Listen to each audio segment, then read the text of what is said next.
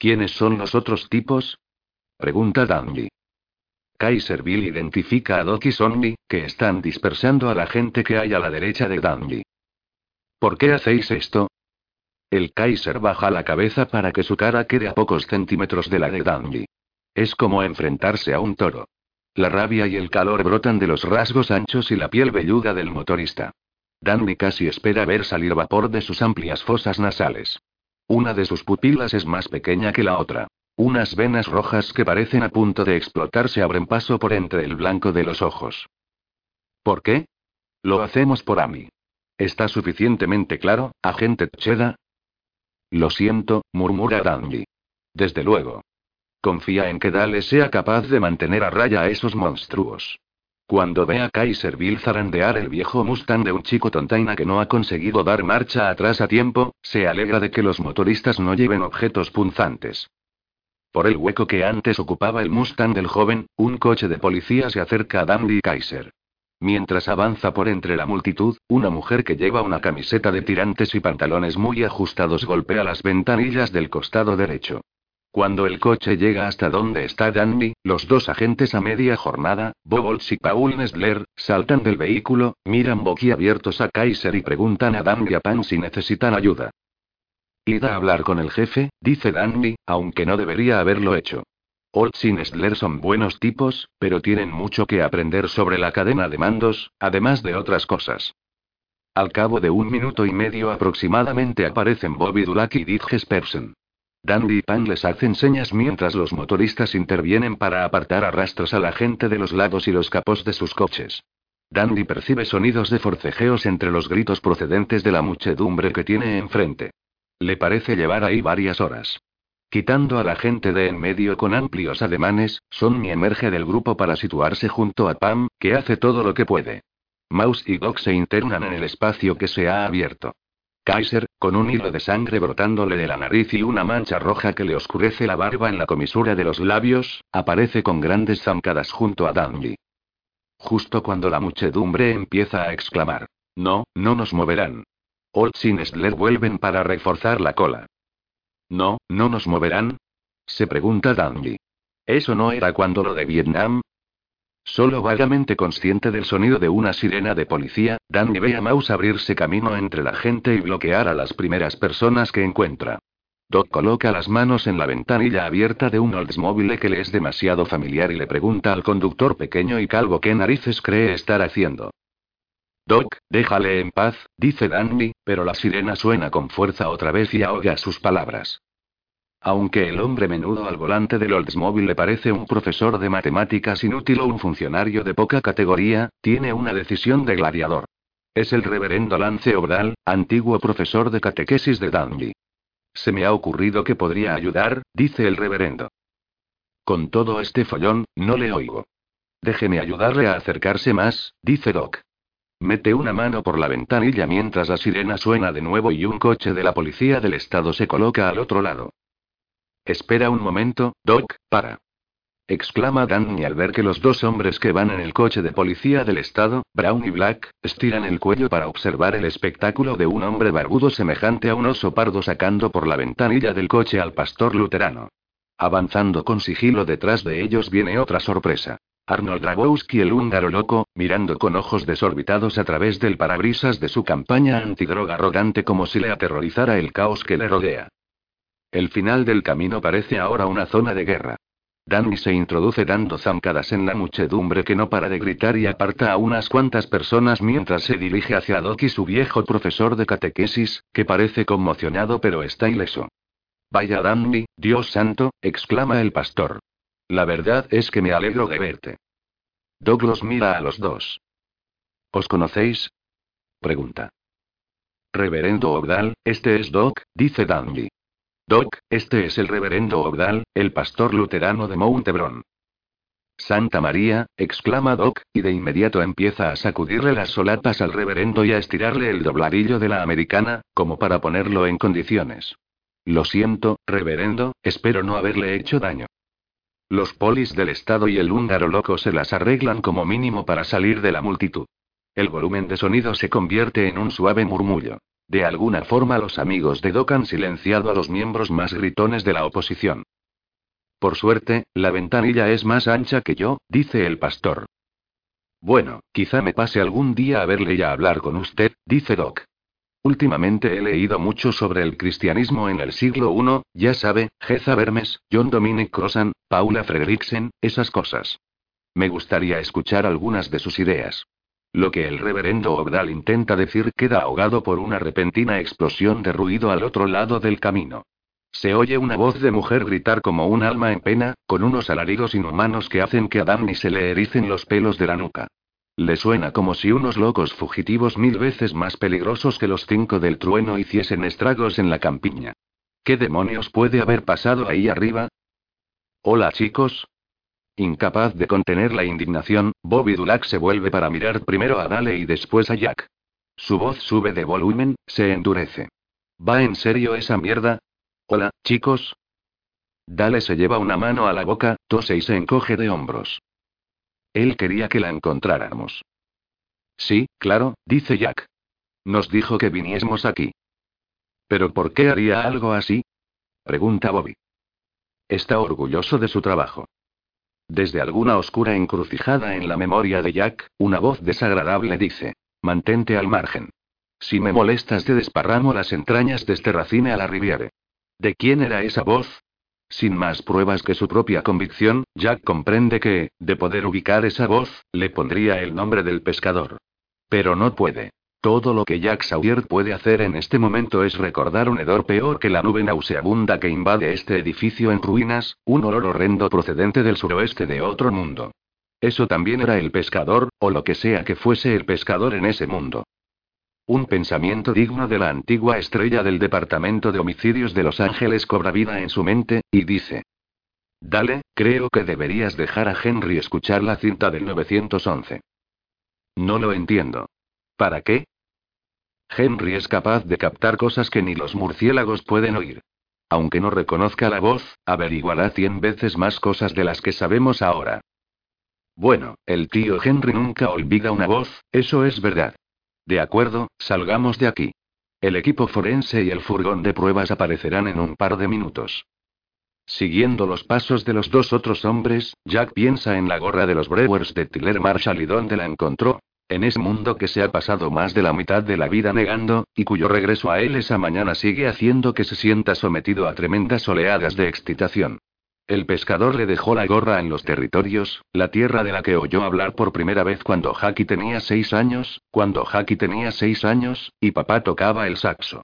Todo vuelve a él, esa aventura inmensa, no porque lo desee, sino porque tiene que volver. Fuerzas ajenas a él lo están agarrando del pescuezo y lo llevan adelante, hacia su propio pasado.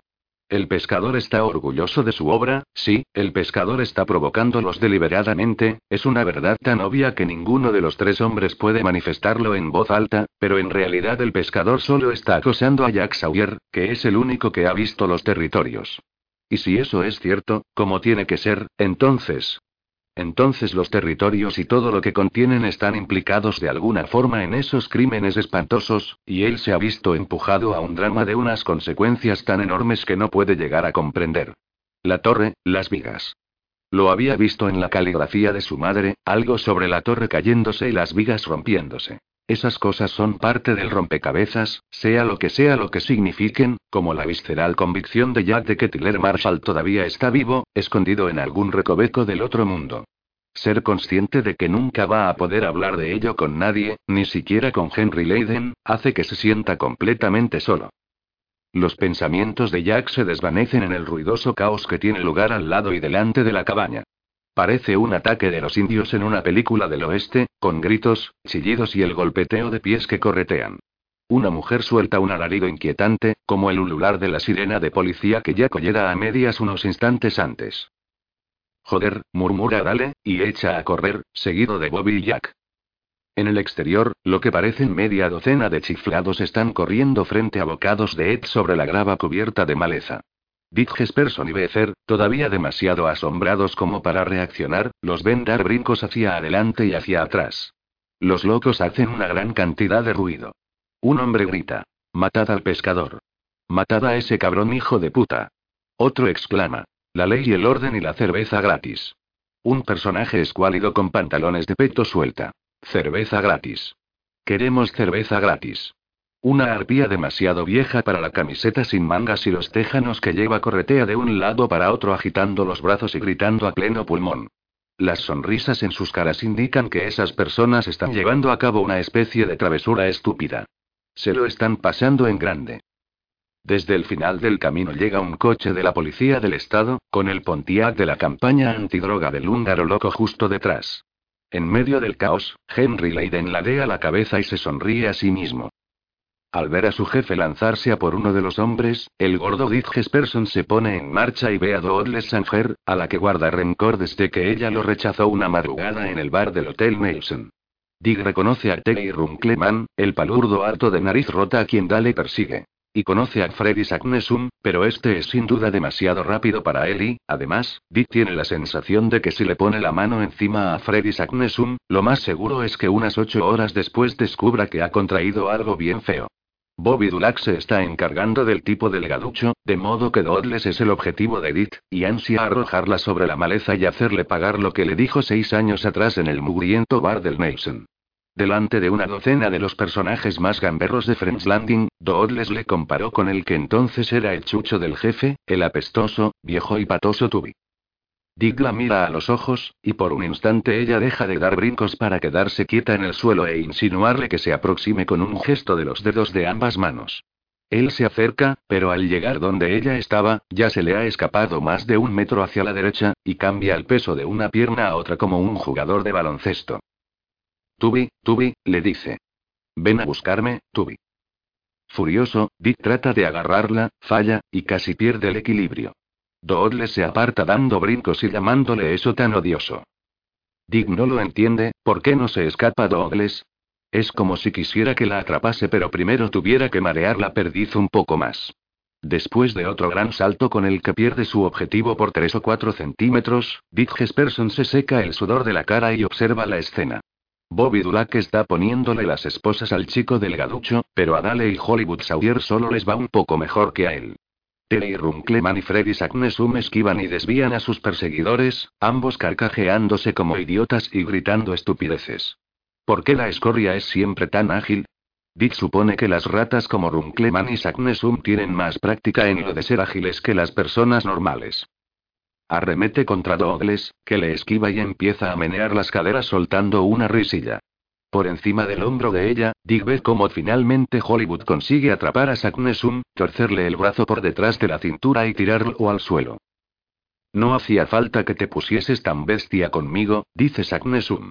Desvía la mirada y hace un gesto de asentimiento con la cabeza. Eh, Runks. Terry Runkleman le mira y también desvía la mirada. Deja de moverse. El jefe pregunta. ¿Qué, te has quedado sin gasolina? Se acabó la fiesta, contesta Runkleman. Eh, solo estábamos divirtiéndonos, ¿sabes? Venga Runksie, quiero jugar un poco más, dice Douglas, volviendo a menear las caderas. Como una exhalación, Beezer Saint Pierre interpone su mole entre ella y Dit. Da un paso adelante, rugiendo como un tractor al subir una cuesta. Douglas intenta huir retrocediendo, pero Beezer la coge en brazos y la lleva hacia donde está el jefe. Beecie, ¿ya no me quieres o qué? Pregunta Douglas. Beezer refunfuña disgustado y la deja delante del jefe. Los dos polis del estado, Terry Brown y Jeff Black, retroceden, aún más disgustados que el motorista. Si los procesos mentales de Dick se transcribieran de su taquigrafía al lenguaje estándar, el resultado sería: tiene que tener algo en el coco si fabrica esa Kingsland Ale, porque esa es una cerveza buenísima. Y mira al jefe. Está tan a punto de partirse de risa que ni siquiera ve que vamos a perder el caso. ¿Con qué estabais jugando, eh? Brama el jefe. ¿Pero qué es lo que os pasa, idiotas? ¿No podéis respetar a esa pobre niña de ahí dentro? Cuando los polis del Estado avanzan para asumir el mando, Dick advierte que Becer se queda rígido de asombro por un instante, y después se separa del grupo tan discretamente como puede.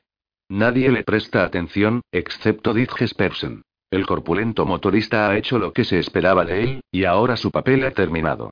Arnold Dragowski, que permanecía más o menos oculto detrás de Brown y Black, se mete las manos en los bolsillos, se encoge de hombros y lo mira con expresión de disculpa avergonzada. Dick no lo entiende. ¿De qué ha de sentirse culpable el húngaro loco? Mierda, pero si acaba de llegar. Dick mira de nuevo a Becer, que avanza con paso lento y pesado hacia la cabaña y, sorpresa, sorpresa. Hacia el mejor amigo y el periodista favorito de todos, el señor Wendell Green, que parece algo alarmado. Supongo que acaba de salir a la superficie más de una clase de escoria, piensa Dick. A Becer le gustan las mujeres inteligentes y equilibradas, como la osa, mientras que las chicas fáciles y descerebradas como Doodles le enfurecen.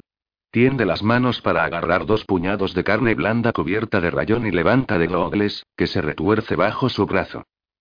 Becie, ¿es que ya no me quieres? Dice Douglas. Becer deja a la tontaina en el suelo, delante de Ale Gilbertson. Cuando finalmente Dale explota ante estos cuatro delincuentes creciditos, Becer recuerda la señal que Freddy le ha hecho a Runxie, y mira por encima del hombro del jefe hacia la parte delantera del antiguo bar. A la izquierda de la entrada destruida y gris, Wendell Green enfoca la cámara hacia el grupo de personas que tiene delante, inclinándose y agachándose, moviéndose a un lado y al otro mientras toma fotografías. Cuando a través del objetivo ve que Becer está mirándole, Wendell se endereza y baja la cámara. Esboza una sonrisa de incomodidad. Becer imagina que Green debe de haberse colado por el camino de atrás, porque es imposible que los polis que están delante le dejaran pasar. Ahora que lo piensa, Doodles y los tarados esos también deben de haber llegado por el mismo camino. Solo espera que no hayan descubierto ese camino gracias a él, pero es una posibilidad. El periodista deja la cámara colgando de la correa y, mirando continuamente a Becer, se aleja de la vieja cabaña. Su forma de moverse, que refleja culpabilidad y miedo, le recuerda a Becer el sigilo de una hiena al acercarse a una carroña. En efecto, Wendell Green se muestra temeroso hacia Becer, y este no le culpa de ello. Green tiene suerte de que no le arrancara la cabeza en lugar de limitarse a amenazarle con que lo haría.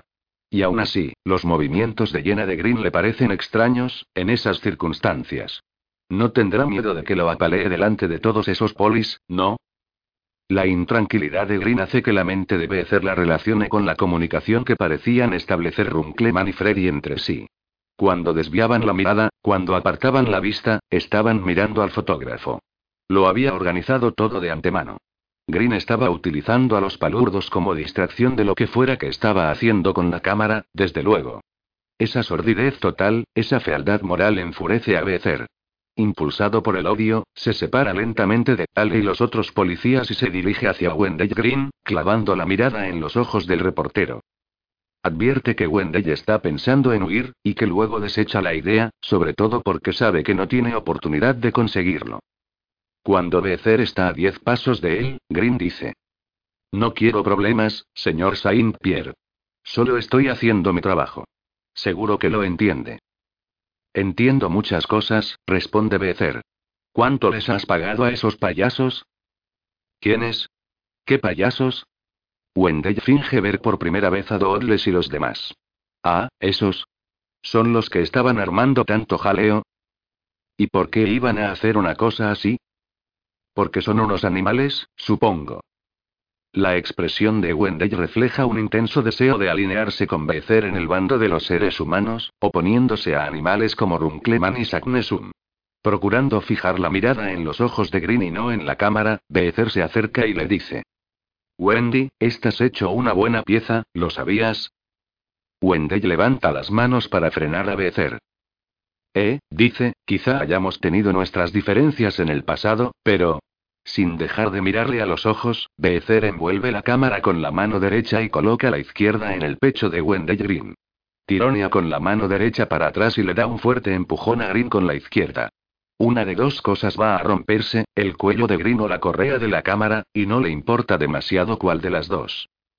Tras un sonido parecido al restallar de un látigo, el fotógrafo se tambalea hacia atrás, casi sin poder tenerse en pie, Becer saca la cámara de la funda, de la que cuelgan los dos extremos de la tira de cuero rota. Tira la funda al suelo y le da vueltas a la cámara en sus grandes manos. Eh, no hagas eso. exclama Wendell, alzando ligeramente la voz pero sin llegar a gritar. ¿Qué es, una vieja F2A? Si sabes eso es que sabes que es un clásico. Devuélvemela. No voy a estropearla, solo voy a limpiarla. Becer abre la parte trasera de la cámara, mete un grueso dedo bajo la parte de la película que está expuesta y arranca todo el carrete. Dirige una sonrisa al periodista y tira el carrete a la hierba. ¿Ves qué bien queda sin toda la mierda que tenía dentro? Es una buena máquina, no deberías llenarla de basura. Wendell no se atreve a mostrar su ira.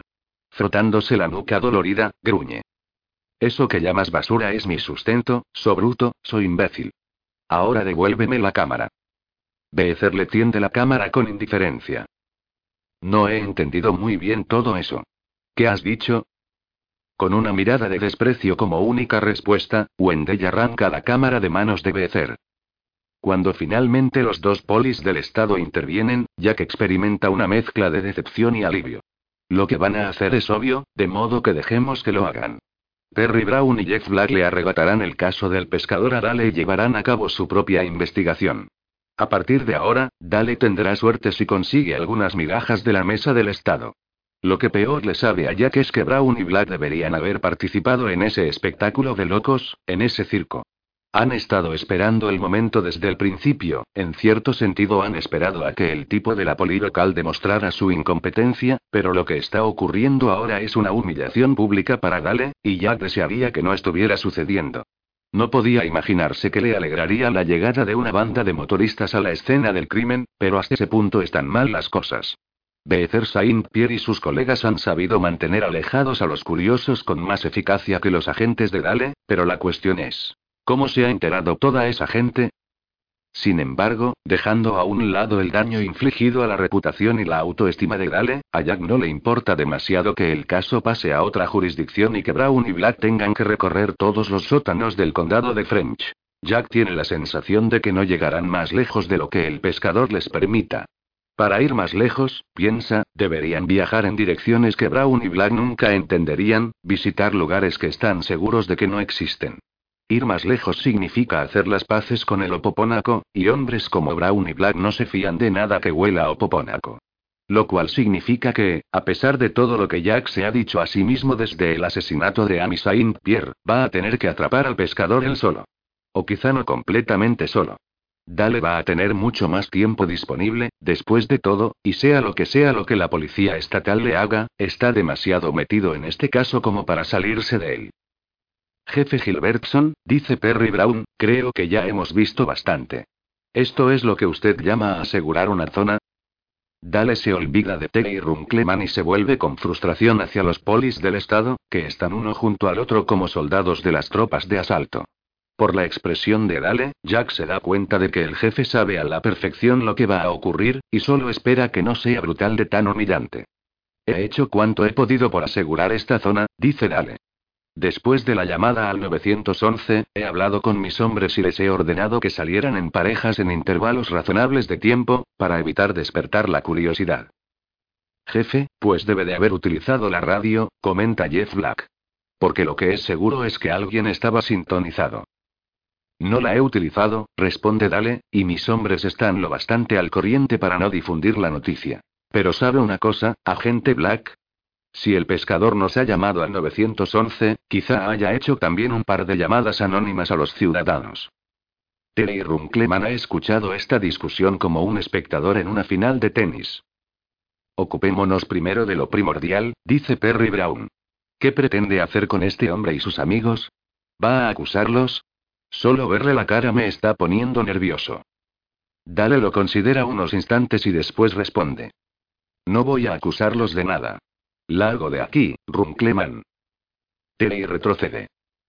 Espera un momento, dice Dale. ¿Cómo has llegado hasta aquí? Por el camino de atrás, responde Teddy. Desemboca aquí directamente desde detrás de Golds. Los cinco del trueno también han venido por ahí. Y también el periodista ese que se las da de importante, el señor Green. Wendell Green está aquí.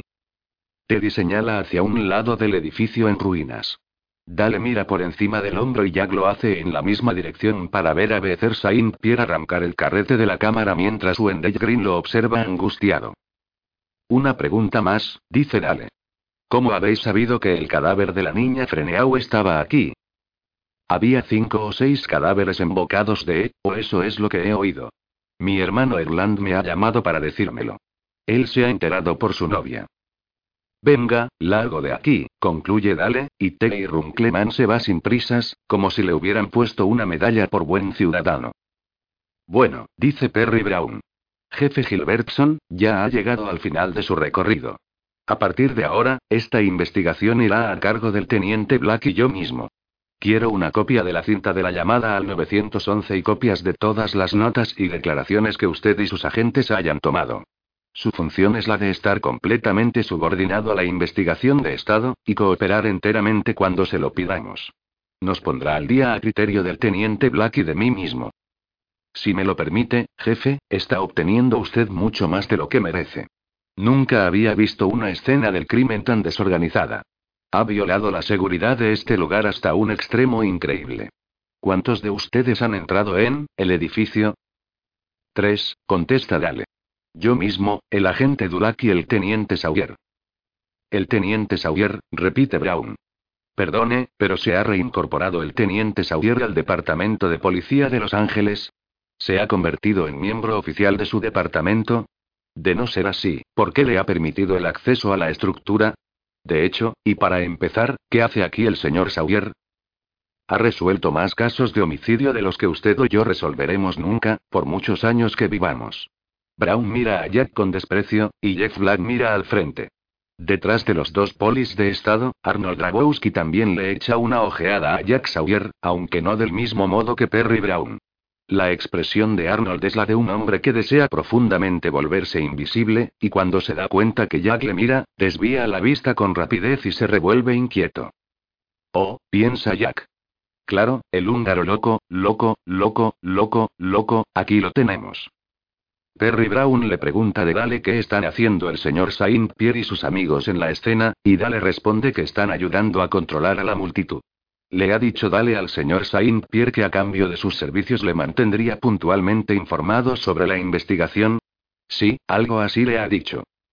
Jack retrocede y empieza a moverse hacia un lado, describiendo una suave curva que le llevará hasta Arnold Dragowski. Increíble, comenta Brown. Dígame, jefe, ¿ha decidido usted retrasarse un poco antes de ponernos al tanto de las noticias al teniente Black y a mí? He hecho lo que debía hacerse según el procedimiento habitual, contesta Dale. En respuesta a la siguiente pregunta dice que sí, que ha llamado al equipo forense y al furgón de pruebas, a los que por cierto está viendo llegar por el camino justo en ese momento. Los esfuerzos del húngaro loco por esgrimir cierto autocontrol solo sirven para que parezca que tiene ganas urgentes de orinar. Cuando Jack le pone una mano en el hombro, se queda tieso como el indio de cartón que anuncia puros en los estancos.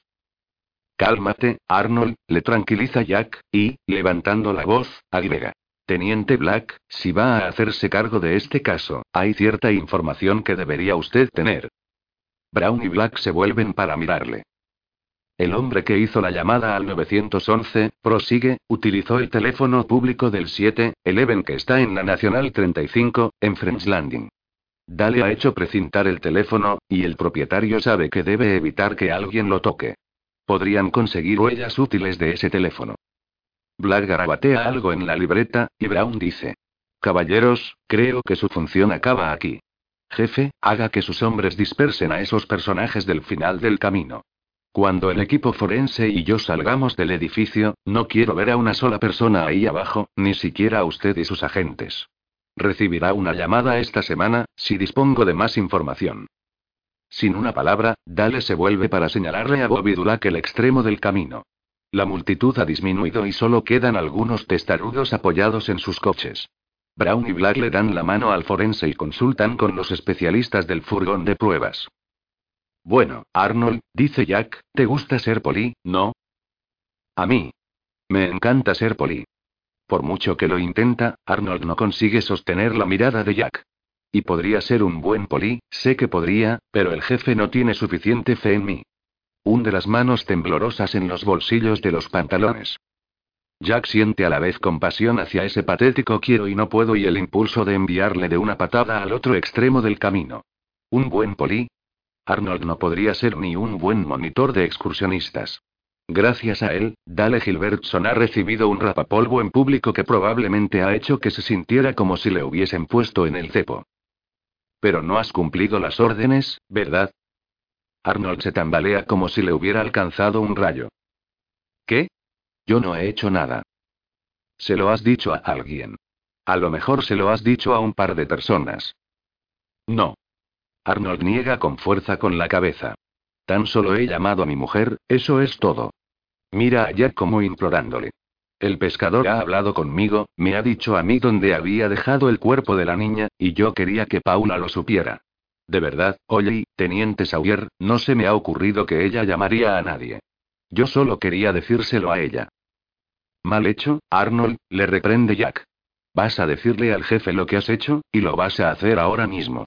Porque tal se merece saber qué es lo que ha ido mal, y no debería culparse a sí mismo. A ti te gusta Dale, ¿verdad? ¿El jefe? La voz de Arnold tiembla de respeto por su jefe. Claro que me gusta. Es, es, es genial. Pero no va a echarme, ¿verdad? Eso depende de él, Arnold, responde Jack. Si quieres saber mi opinión, te lo mereces, pero quizá tengas suerte. El húngaro loco se dirige hacia Dale arrastrando los pies. Jack observa por un instante la conversación que mantienen, y entonces pasa junto a ellos hacia el costado del viejo bar, donde Becer Saint-Pierre y Wendell Green se enfrentan en un silencio desagradable. Hola, señor Saint-Pierre, saluda. Y hola a usted también, Wendell. Voy a presentar una queja, dice Green. Estoy cubriendo la mayor historia de mi vida, y viene este y se carga todo el carrete. No se puede tratar a la prensa de este. Tenemos derecho a fotografiar lo que nos pase por las narices. Supongo que vas a decir que también tenías derecho a fotografiar el cuerpo de mi hija muerta. Becer mira a Jack. Este mierda ha pagado a Teddy y a los otros tarados para que se hicieran los locos y nadie se diera cuenta de que él se metía ahí dentro. Ha sacado fotos de la niña. Wendell hunde un dedo en el pecho de Jack. No tiene ninguna prueba de ello. Pero le diré una cosa, Sawyer. A usted sí que le he sacado fotos. Usted estaba escondiendo pruebas en la trasera de su camioneta, y le he pillado bien pillado. De modo que piénselo dos veces antes de meterse conmigo, porque puedo ventilarle los trapos sucios. Una niebla roja y peligrosa invade la cabeza de Jack. ¿Iba a vender las fotos del cadáver de esa niña? Eso a usted no le importa. Una sonrisita fea ensancha la boca de Wendell Green. Tampoco es usted lo que se dice un santo, ¿verdad? A lo mejor podemos hacernos algún favor el uno al otro, ¿eh? La niebla roja se oscurece y llena los ojos de Jack. ¿Con qué podemos hacernos algún favor, eh? Junto a Jack, Becer Saint-Pierre abre y cierra sus grandes puños. Jack sabe que Becer ha captado perfectamente su tono de voz, pero la visión de los billetes de dólar tiene tan obsesionado a Wendell Green que la amenaza de Jack se le antoja una pregunta directa. Usted me deja volver a cargar la cámara y sacar las fotos que necesito, y yo me callo lo que sé sobre usted. Becer baja la cabeza y cierra los puños de nuevo. Le diré una cosa, añade Green. Soy un tipo generoso, quizá incluso puedo ofrecerle, digamos, el 10% de mis ganancias. Jack preferiría partirle la nariz, pero se conforma con un buen puñetazo en el estómago. Green se aferra la tripa y se dobla en dos, para caer después al suelo. La cara se le ha vuelto de un rosa éptico, y hace esfuerzos por respirar. Sus ojos expresan asombro y desconfianza. ¿Lo ve? Yo también soy un tipo generoso, Wendell. Seguramente acabo de ahorrarle miles de dólares en dentistas, además de una mandíbula rota. Y no olvides la cirugía plástica, interviene Becer, golpeándose la palma de la mano con el puño. Parece como si alguien le acabara de robar su postre favorito de la mesa del comedor. La cara de Wendell se ha vuelto de un tono rojizo de púrpura. Para su información, Wendell, no importa lo que diga haber visto, no estoy escondiendo pruebas. En todo caso las estoy revelando, aunque no espero precisamente que lo entienda. Green consigue inhalar con dificultad unos dos centímetros cúbicos de aire. Cuando recupere el aliento, prosigue Jack, lárguese de aquí.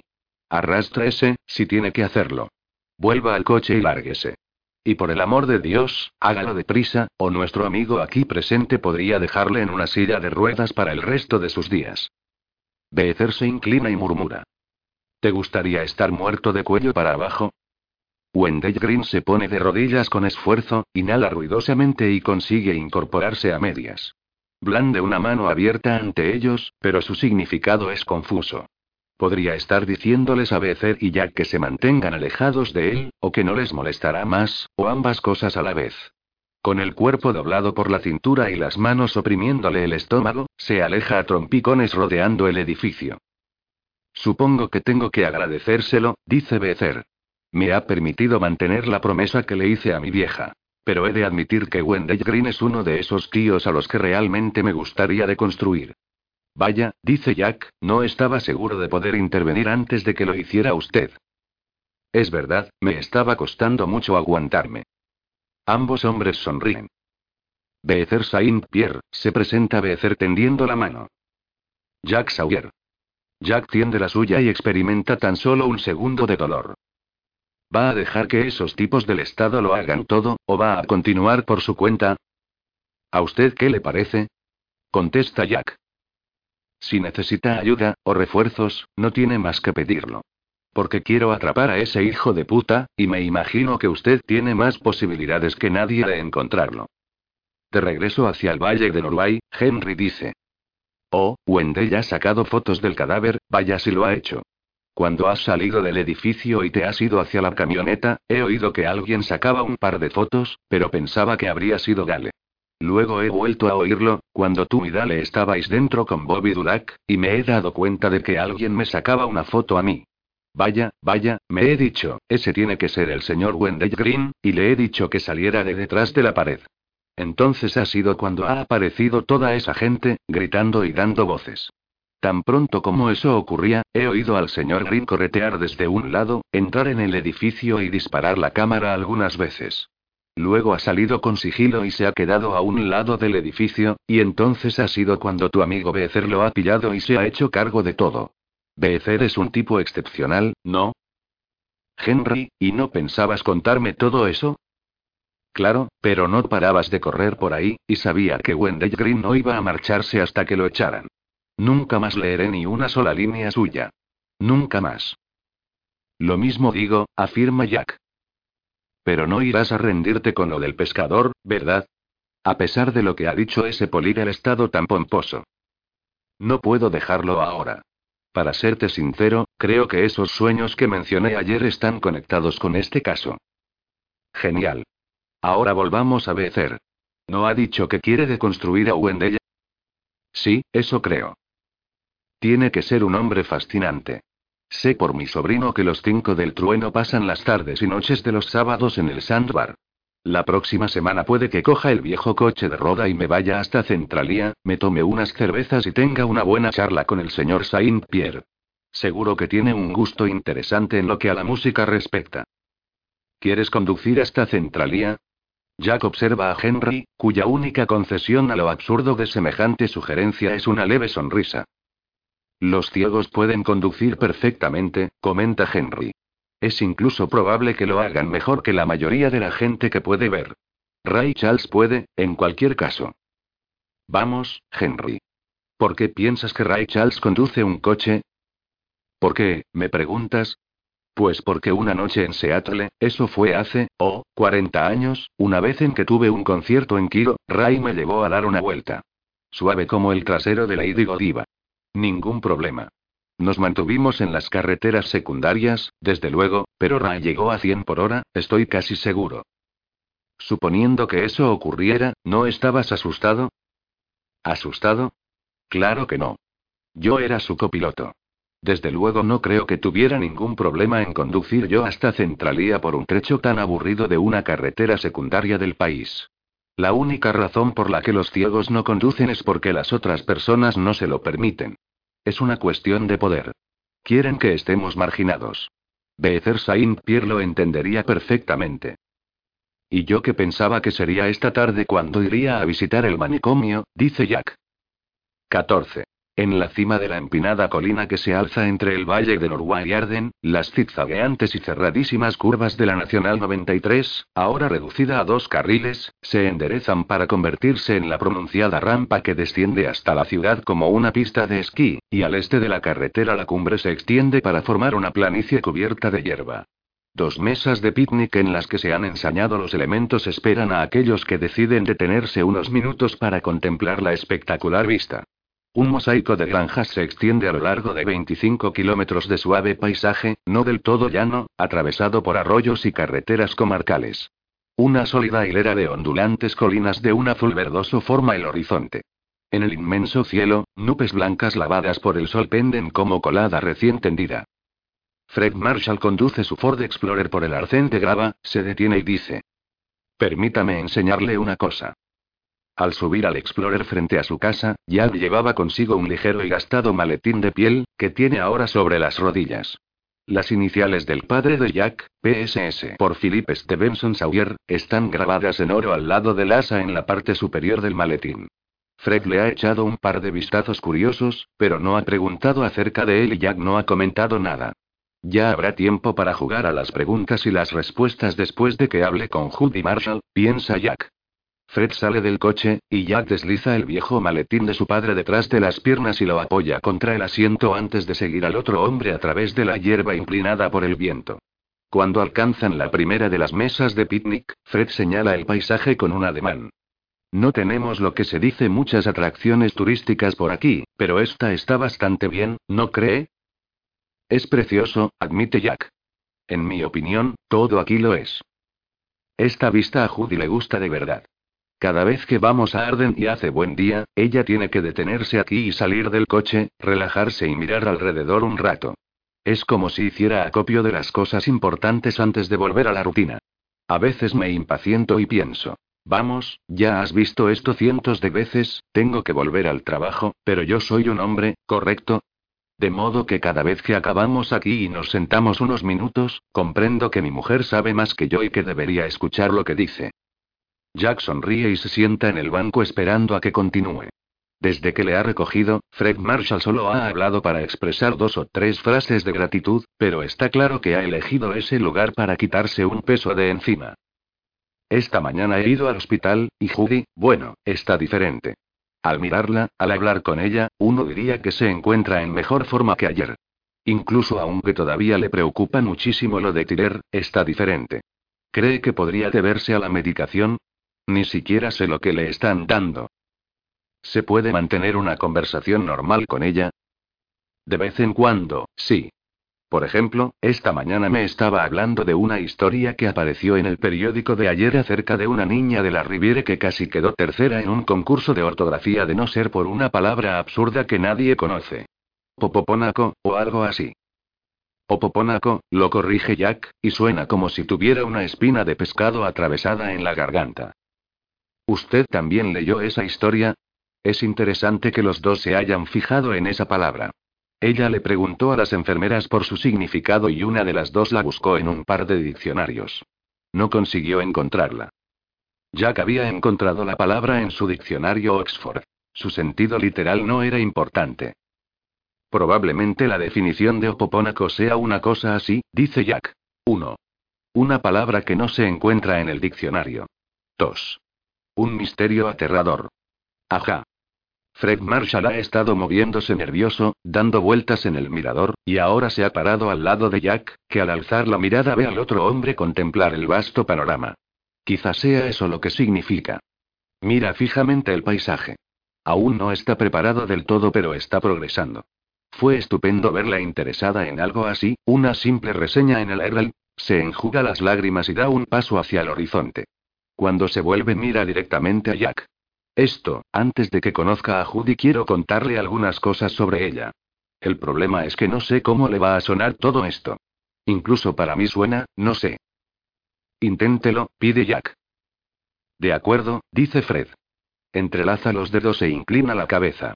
Entonces alza la mirada otra vez, y sus ojos se ven tan vulnerables como los de un bebé. Uf, no sé cómo decirlo. De acuerdo, simplemente lo.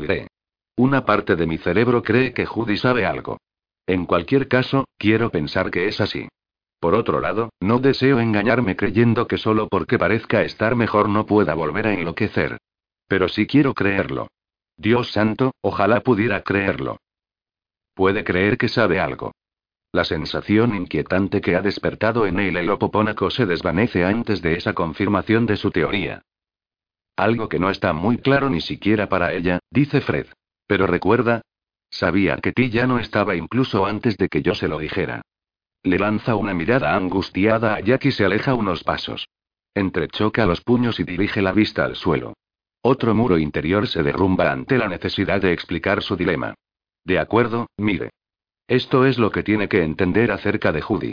Ella es una persona especial. Vale, un montón de tipos dirán que sus esposas son especiales, pero Judy es especial en un aspecto especial. Para empezar, posee una belleza increíble, pero no es eso de lo que estoy hablando. Y posee una valentía tremenda, pero tampoco es eso. Es como si estuviera conectada a algo que el resto de nosotros no puede tan siquiera empezar a entender. Pero ¿puede eso ser real? ¿Hasta qué punto es una locura? Quizá cuando te estás volviendo loco al principio te revelas y te pones histérico, y luego cuando estás demasiado loco como para seguir luchando te tranquilizas y lo aceptas. Tengo que hablar con su médico, porque esto me está destrozando. ¿Qué clase de cosas dice? ¿Explica por qué está tan calmada ahora? Fred Marshall le dirige a Jack una mirada intensísima. Bien, responde, por alguna razón Judy parece creer que Ti sigue con vida y que usted es la única persona capaz de encontrarlo. Muy bien, dice Jack, poco dispuesto a proseguir hasta con el tema que haya hablado con Judy.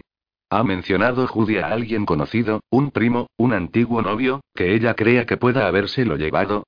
Su teoría parece menos convincente ahora de lo se lo parecía en la superracional y estrafalaria cocina de Henry Leiden.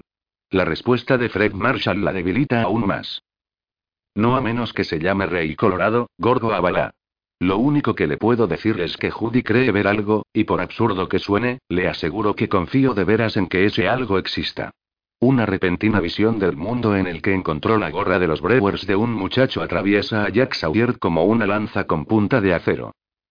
Y ahí es donde está Tiller.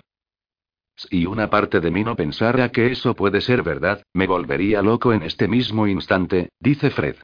A menos que ya haya perdido la chaveta. Vamos a hablar con su mujer, sugiere Jack. Desde el exterior, el Hospital Luterano del Condado de French recuerda a un manicomio del norte de Inglaterra en el siglo XIX. Sucias paredes de ladrillo rojo con contrafuertes ennegrecidos y arcos ojivales, tejado muy inclinado rematado con pináculos decorativos, torretas que sobresalen, ventanas minúsculas y toda la gran fachada principal salpicada de antigua roña.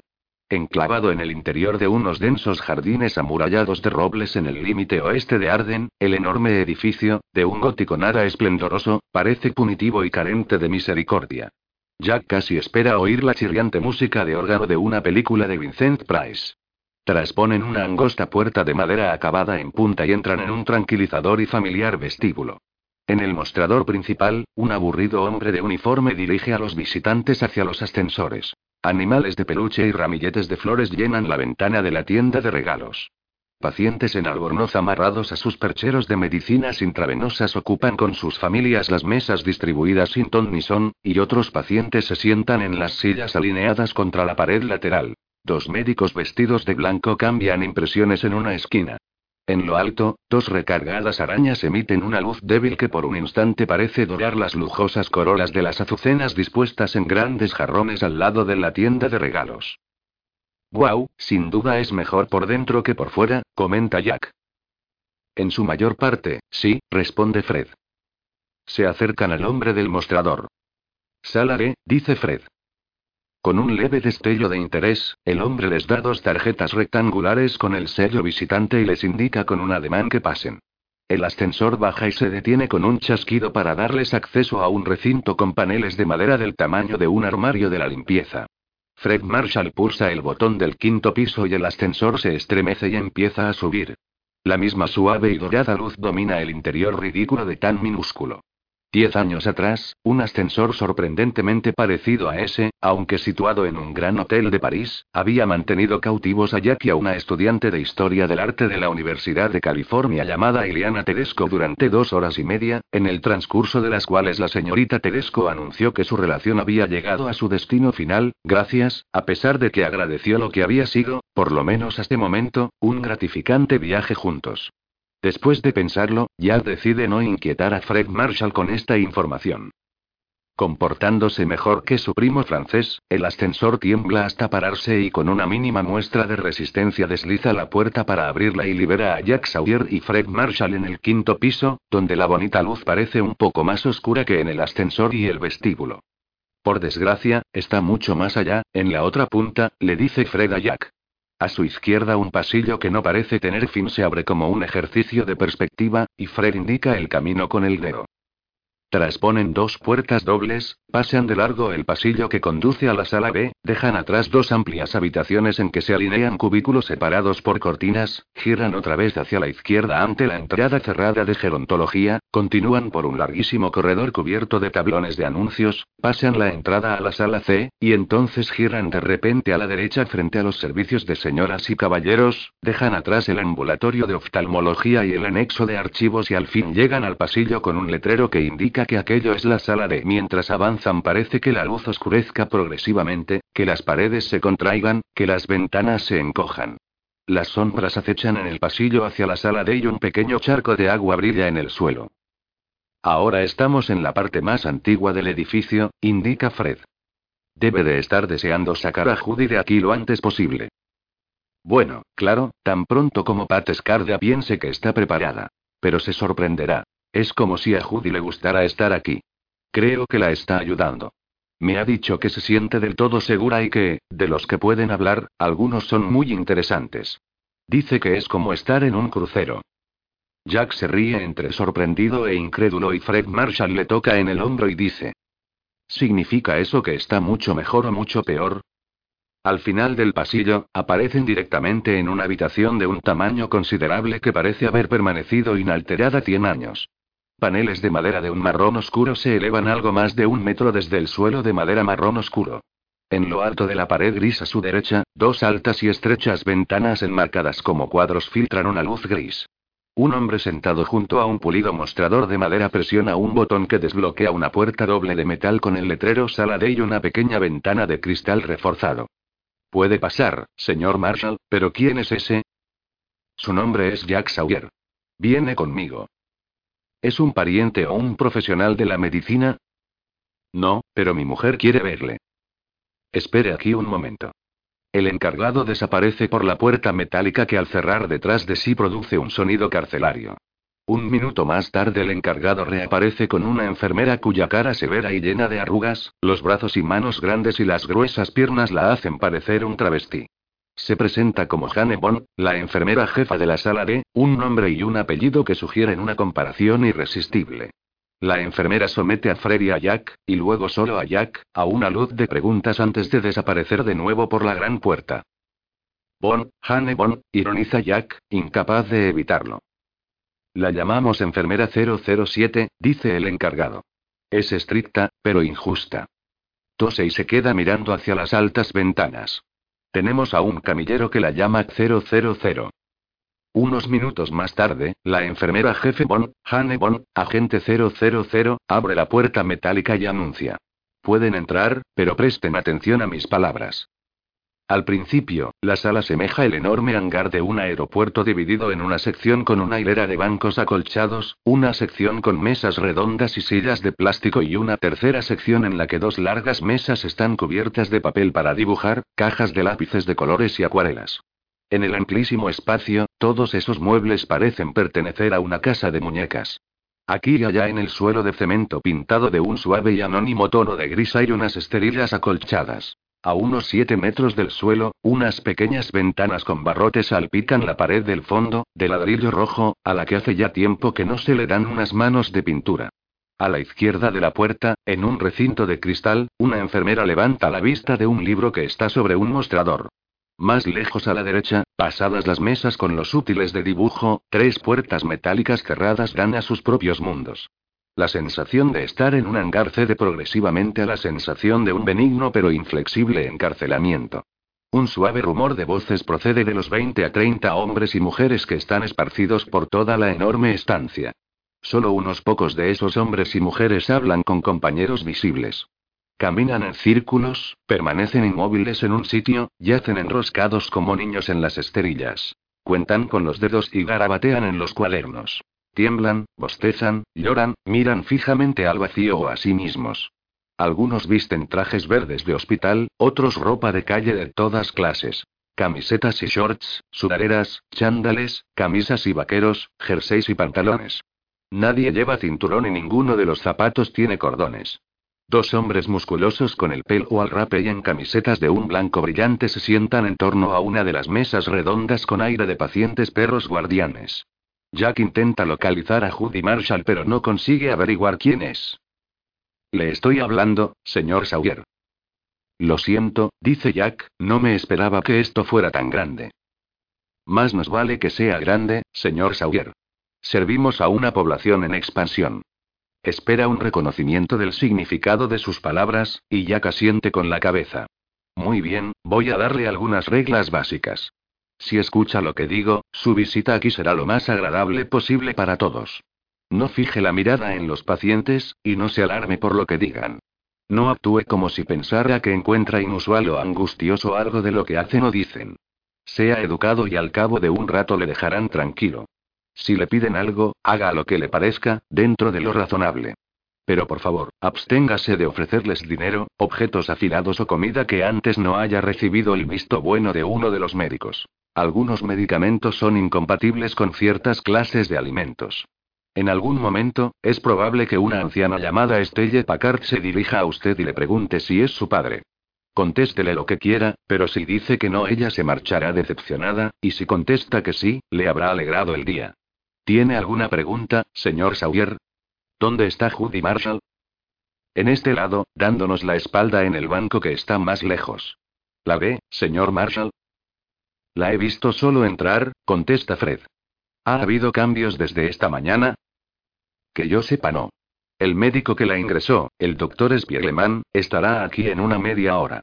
Puede que él tenga más información para usted. ¿Quiere que les acompañe a usted y al señor Sawyer hasta donde está su mujer o prefiere ir por sí mismo? Estaremos bien, dice Fred Marshall. ¿Cuánto rato podemos quedarnos? Les doy 15 minutos, 20 como máximo. Judy todavía está en el período de evaluación y quiero mantener su nivel de estrés al mínimo. Ahora parece tranquila, pero no está muy lúcida y, para serle sincera, delira bastante. No me sorprendería otro episodio de histeria y no queremos prolongar su periodo de evaluación al introducir en estos momentos nuevos medicamentos, ¿verdad? De modo que, por favor, procure que su conversación no la estrese, que sea clara y positiva. ¿Cree que delira? Con toda probabilidad, señor Marshall, su esposa lleva años delirando, responde la enfermera Bond con una sonrisa de desdén. Sí, se las ha arreglado para mantenerlo a escondidas, pero ideas como las que ella tiene no aparecen de la noche a la mañana, no. Esas cosas tardan años en formarse y durante todo ese tiempo el individuo puede aparentar ser una persona perfectamente normal. Entonces de repente algo desencadena el brote psicótico. En este caso, por supuesto, fue la desaparición de su hijo. Por cierto, quería decirle lo mucho que lo siento. Qué terrible que a uno le pase algo así. Sí, lo ha sido, reconoce Fred Marshall, pero Judy empezó a comportarse de forma extraña incluso antes de... Es lo mismo, me temo. Ella necesitaba que la consolaran, y sus delirios, su mundo de ilusión, pasó a un primer plano porque ese mundo le proporcionaba exactamente el consuelo que necesitaba. Debe de haber oído algo de eso esta mañana, señor Marshall. ¿Ha mencionado algo su esposa acerca de ir a otros mundos? ¿Ir a otros mundos? Pregunta Jack alarmado. Un concepto bastante típico de la esquizofrenia, explica la enfermera Bond. Más de la mitad de la gente a sala tiene fantasías similares. ¿Cree que mi mujer es esquizofrénica? La enfermera Bond mira más allá de Fred para hacer un inventario global de los pacientes de sus dominios.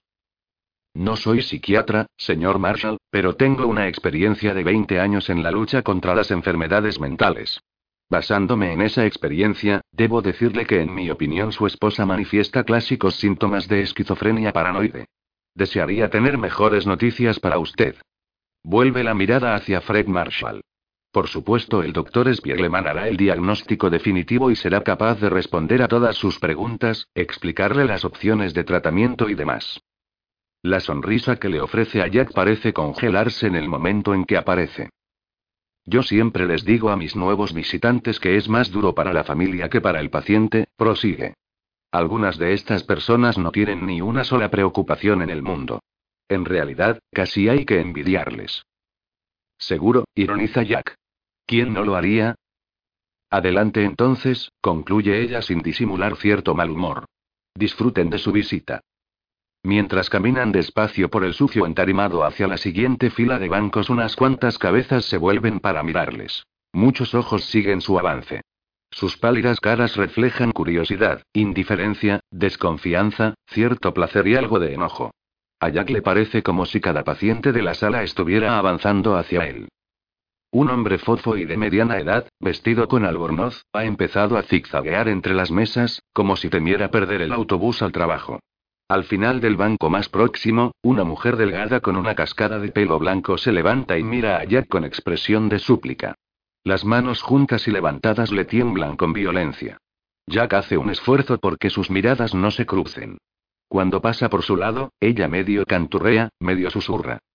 Todos los patitos se fueron a nadar, y el más pequeñito se quiso quedar, verá, explica Fred. Judy me contó que su hijito se ahogó en la bañera. Con el rabillo del ojo Jack ha estado viendo al hombre del pelo revuelto y el albornoz correr hacia ellos con la boca abierta. Cuando él y Fred llegan a la parte trasera del banco de Judy Marshall, el hombre levanta un dedo como si estuviera indicándole al autobús que le espera y sigue adelante. Jack le observa acercarse. A la porra con el consejo de la enfermera Bond. No va a permitir que ese lunático se le suba encima, de ninguna manera. El dedo levantado llega hasta un palmo de la nariz de Jack y los ojos opacos del hombre le recorren la cara. Los ojos se apartan, la boca se cierra de golpe. En solo un instante el hombre se vuelve y se aleja como una flecha, con la bata volando y el dedo buscando aún su objetivo. ¿Qué ha pasado? se pregunta Jack. ¿Era el autobús equivocado? Judy Marshall no se ha movido. Debe de haber oído al hombre corretear junto a ella, su respiración jadeante al detenerse y luego su agitada partida, pero Judy aún tiene la espalda bien erguida en la amplia bata verde, su cabeza aún está vuelta hacia adelante y en el mismo ángulo. Parece indiferente a cuanto sucede alrededor de ella. Si llevara el pelo limpio, cepillado y marcado, si fuera vestida de manera convencional y tuviera una maleta a su lado, parecería una mujer sentada en un banco de una estación de tren esperando la hora de salida. Así pues, incluso antes de que Jack le vea la cara a Judy Marshall, antes de que ella pronuncie una palabra, se percibe en torno a ella cierta sensación como de despedida, de trayectos que se emprenden y vuelven a emprenderse, una sensación de viaje, una insinuación de la posible existencia de otro lugar. Le diré que estamos aquí, susurra Fred, y se agacha en torno al extremo del banco para arrodillarse ante su mujer, que echa la cabeza hacia atrás como para responder a la confusa combinación de sufrimiento, amor y ansiedad que arde en la apuesta cara de su marido. El cabello rubio oscuro mezclado con dorado se extiende, lacio, sobre la curva aniñada del cráneo de Judy Marshall. Detrás de la oreja docenas de cabellos forman un nudo enmarañado. ¿Cómo te encuentras, cariño? Pregunta Fred con suavidad a su mujer. Estoy consiguiendo pasarlo bien, responde ella. ¿Sabes, cariño? Debería quedarme aquí un poco más.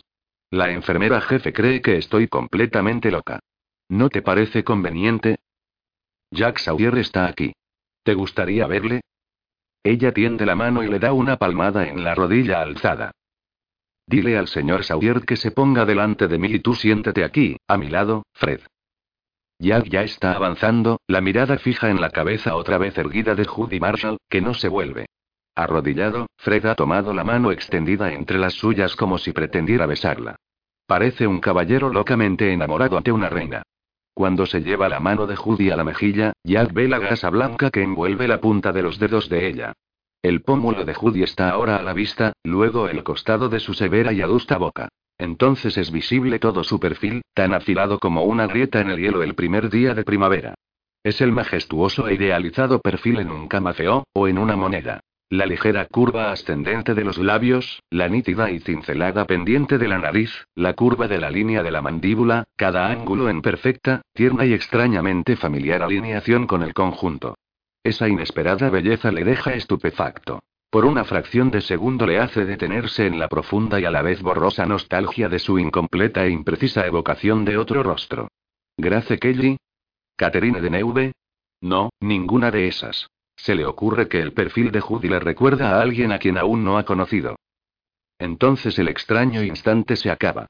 Fred Marshall se pone en pie, Judy, cuya cara, de la que ahora ve tres cuartas partes, pierde su cualidad majestuosa, mira a su marido sentarse a su lado en el banco, y ya decide que lo que acaba de ocurrirle es absurdo.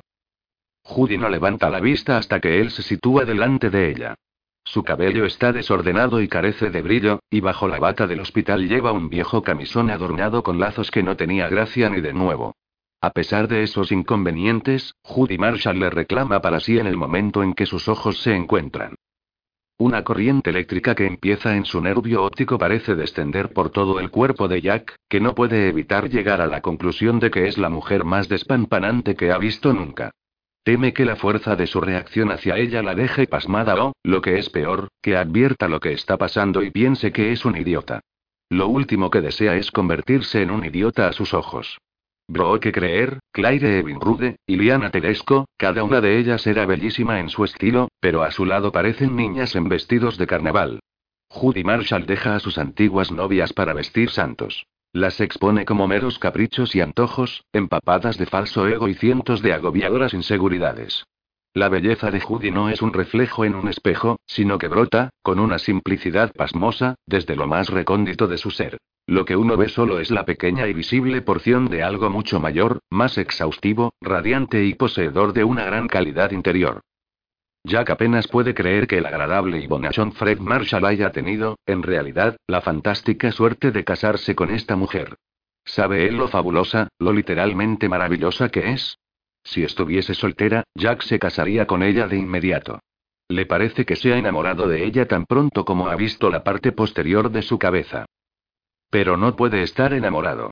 Es la mujer de Fred Marshall y la madre del hijo de este, y sencillamente tendrá que vivir sin ella. Judy pronuncia una frase corta que lo atraviesa como una vibrante ola de sonido.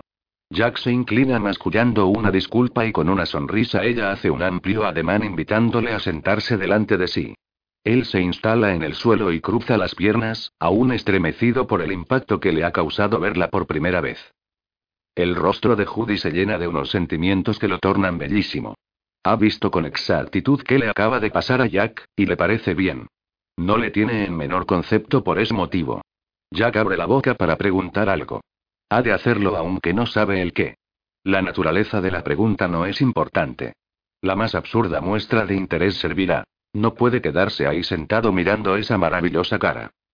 Antes de que hable, una versión de la realidad irrumpe silenciosamente en otra y sin transición alguna Judy Marshall se convierte en una mujer en la treintena, de aspecto cansado, con el cabello enredado y sombras bajo los ojos que lo contempla fijamente, sentada en una sala de un psiquiátrico. Debería parecerle un restablecimiento de su cordura, pero en lugar de eso se le antoja una especie de trampa, como si la propia Judy Marshall lo hubiese urdido para que el encuentro le resultara más fácil. Las palabras que se le escapan son tan banales como había temido que fueran. Jack se oye decirle que es un placer conocerla. Yo también estoy encantada de conocerle, señor Sawyer. He oído muchas cosas maravillosas de usted. Él busca alguna muestra de reconocimiento de la enormidad del momento que acaba de pasar, pero solo ve su afectuosa sonrisa. Dadas las circunstancias le parece reconocimiento suficiente. ¿Cómo lleva lo de estar aquí? Pregunta, y la balanza se mueve más en su dirección. Cuesta un poco acostumbrarse a la compañía, pero las personas de aquí se perdieron y no supieron encontrar el camino de vuelta, eso es todo. Algunas de ellas son muy inteligentes. He tenido conversaciones aquí que han sido mucho más interesantes que las de mi grupo de la iglesia o las de la Asociación de Madres y Padres de la escuela. A lo mejor debería haber venido antes a la sala de... Estar aquí me ha ayudado a aprender algunas cosas. ¿Cómo qué? Como que hay muchas diferentes maneras de perderse, por ejemplo, y que perderse es más fácil de lo que nadie está dispuesto a admitir. La gente aquí no puede ocultar cómo se siente, y la mayoría no ha descubierto el modo de enfrentarse a ese miedo. ¿Cómo se supone que hay que enfrentarse a ello? Te enfrentas a ello asumiéndolo, ese es el modo. Uno no dice, simplemente, estoy perdido y no sé cómo volver, sino que sigues en la misma dirección. Pones un pie delante del otro hasta que estás más perdido. Todo el mundo debería saber eso. En especial usted, Jack Sawyer. En especial. Antes de que consiga formular la pregunta, una anciana con un rostro dulce surcado de arrugas aparece a su lado y le toca el hombro. Perdone. Retrae la barbilla con la timidez de una niña. Quiero preguntarle algo. ¿Es usted mi padre? Jack sonríe. Déjeme primero hacerle una pregunta. ¿Se llama usted Estelle Packard? Con ojos brillantes, la mujer asiente con la cabeza. Entonces sí, yo soy su padre, añade él. Stelle Packard se lleva las manos a la boca, hace una inclinación con la cabeza y arrastra los pies hacia atrás, resplandeciente de placer. Cuando está a unos tres metros le hace a Jack un pequeño ademán de despedida y se da la vuelta. Cuando Jack vuelve a mirar a Judy Marshall es como si hubiese separado su velo de normalidad del espacio suficiente para revelar una pequeña porción de su enorme alma. Es usted muy buena persona, ¿no es verdad, Jack Sawyer? No lo habría sabido, así de entrada. Además, es usted un buen hombre. Por supuesto, también es encantador, pero encanto y decencia no siempre van unidos. ¿Debería decirle unas cuantas cosas más acerca de usted mismo? Jack mira a Fred, quien sujeta la mano de su mujer y esboza una sonrisa radiante. Quiero que digas cuánto te apetezca. Hay cosas que no puedo decir, da igual si me apetece o no, aunque quizá las oiga de todos modos. Si hay algo que puedo decir, sin embargo, que su atractivo no le ha vuelto vanidoso. No es usted superficial, y debe de guardar alguna relación con eso. Aunque, sobre todo, tiene usted la suerte de haber recibido una buena educación. Diría que su madre fue maravillosa. Estoy en lo cierto, ¿no es así? Jack se ríe, emocionado por esta imprevista perspicacia. No sabía que se me notara. ¿Sabe usted en qué se nota, por ejemplo? En el modo que tiene de tratar a los demás. Estoy segura de que usted procede de un entorno que la gente de aquí conoce solo por las películas, pero no se le ha subido a la cabeza. Nos considera personas, no paletos, y ese es el motivo por el cual sé que puedo confiar en usted.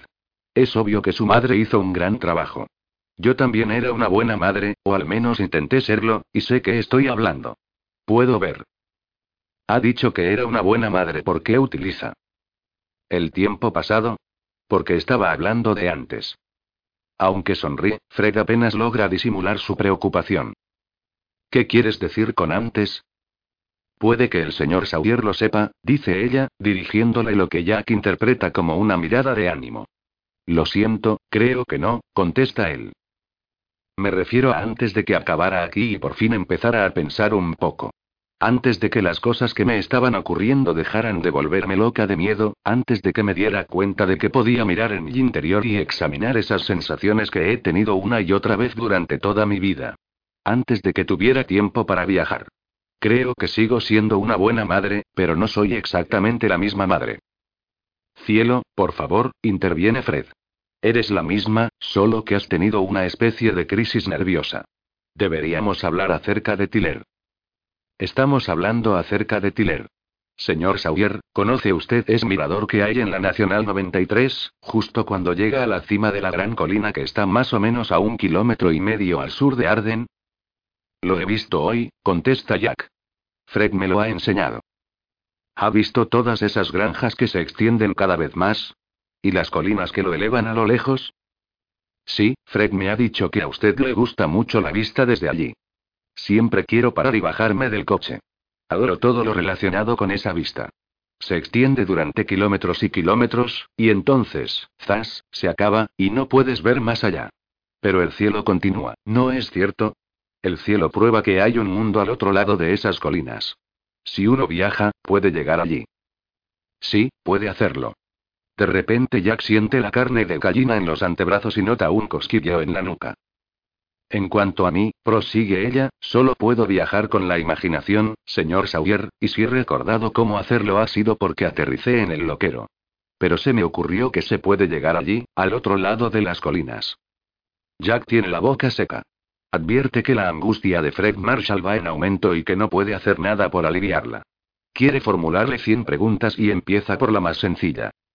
¿Cómo se dio cuenta? ¿Qué quiere decir con eso?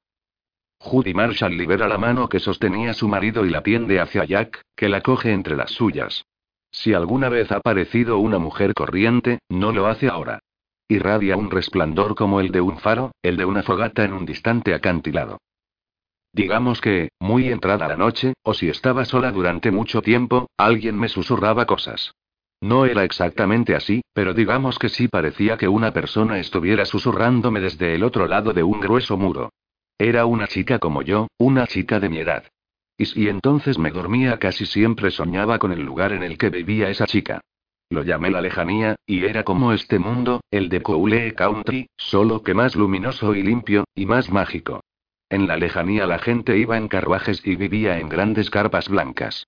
En la lejanía había hombres capaces de volar. Tiene razón, admite Jack. Fred mira a su mujer y después a Jack con dolorosa inseguridad. Parece una locura, añade Jack, pero tiene razón. Para cuando empezaron a suceder esas cosas horribles en Friends Landing, ya casi me había olvidado de la lejanía. No había pensado en eso desde que tenía 13 o 14 años. Pero cuanto más cerca de nosotros pasaban esas cosas malas, cerca de Fred y de ti y de mí, quiero decir. Cuanto peores se hacían mis sueños, menos real me parecía mi vida. Escribía palabras sin saber que lo estaba haciendo, decía cosas raras, estaba desmoronándome. No entendía que la lejanía intentaba decirme algo. La chica me susurraba otra vez desde el otro lado del muro, solo que ahora había crecido y estaba muerta de miedo. ¿Qué le hizo pensar que yo podía ayudar? Fue solo una sensación que tuve, ya cuando usted arrestó a ese Kinderlin y su foto salió en el periódico. Lo primero que pensé cuando vi su foto fue, conoce la lejanía. No me preocupó el cómo, o cómo podía saberlo yo al ver una fotografía. Sencillamente comprendí que usted la conocía, y entonces, cuando ti desapareció y yo perdí la razón y desperté en este lugar, pensé que si uno pudiese ver en el interior de la mente de algunas de estas personas, la sala de no sería tan diferente de la lejanía y recordé haber visto su foto. Fue entonces cuando empecé a entender lo de viajar. Toda esta mañana he estado caminando por la lejanía en mi cabeza. Viendo, tocando. Oliendo ese aire increíble. ¿Sabía usted, señor Sawyer, que allí hay liebres del tamaño de canguros? Solo verlas te hace reír. Jack sonríe y se inclina para besarle la mano en un gesto muy parecido al de su marido. Con delicadeza, ella retira la mano que le tiene cogida. Cuando Fred me dijo que le había conocido y que estaba ayudando a la policía, supe que usted estaba aquí por algún motivo. Lo que ha hecho esta mujer deja a Jack estupefacto. En el peor momento de su vida, con su hijo perdido y su salud mental desmoronándose, ha realizado un monumental esfuerzo de memoria para hacer acopio de todas sus fuerzas y, de hecho, conseguir un milagro. Ha encontrado dentro de sí misma la capacidad de viajar. Desde una sala cerrada, ha recorrido a medias el camino entre este mundo y otro que conocía solo por sus sueños de infancia. Nada excepto el inmenso coraje que su marido describiera podría haberla capacitado para emprender este misterioso paso. Usted hizo algo una vez, ¿no es cierto? Le pregunta Judy. Estaba usted en la lejanía e hizo algo, algo tremendo. No tiene que decir que sí, porque lo veo en usted, está tan claro como el día. Pero ha de decir que sí, para que yo pueda oírlo, así que dígalo, diga que sí. Sí. ¿Qué hizo el qué? ¿Quiere saber Fred? ¿En ese mundo de sueños? ¿Cómo puede usted decir que sí? Espere, le pide Jack. Más tarde le enseñaré algo. Vuelve a centrar la atención en la extraordinaria mujer que está sentada ante él. Judy Marshall rebosa perspicacia, coraje y confianza en sí misma, y aunque le esté prohibida, en este momento le parece la única mujer en este mundo o en cualquier otro a la que podría amar el resto de su vida. Usted era como yo, dice Judy. Olvidó todo lo relacionado con ese mundo, y salió y se hizo policía, un detective. De hecho, se convirtió en uno de los mejores detectives que han existido nunca. ¿Sabe por qué lo hizo? Supongo que el trabajo me atraía. ¿Qué es lo que le atrajo en particular? Ayudar a la comunidad. Proteger a gente inocente. Encerrar a los chicos malos. Era un trabajo interesante.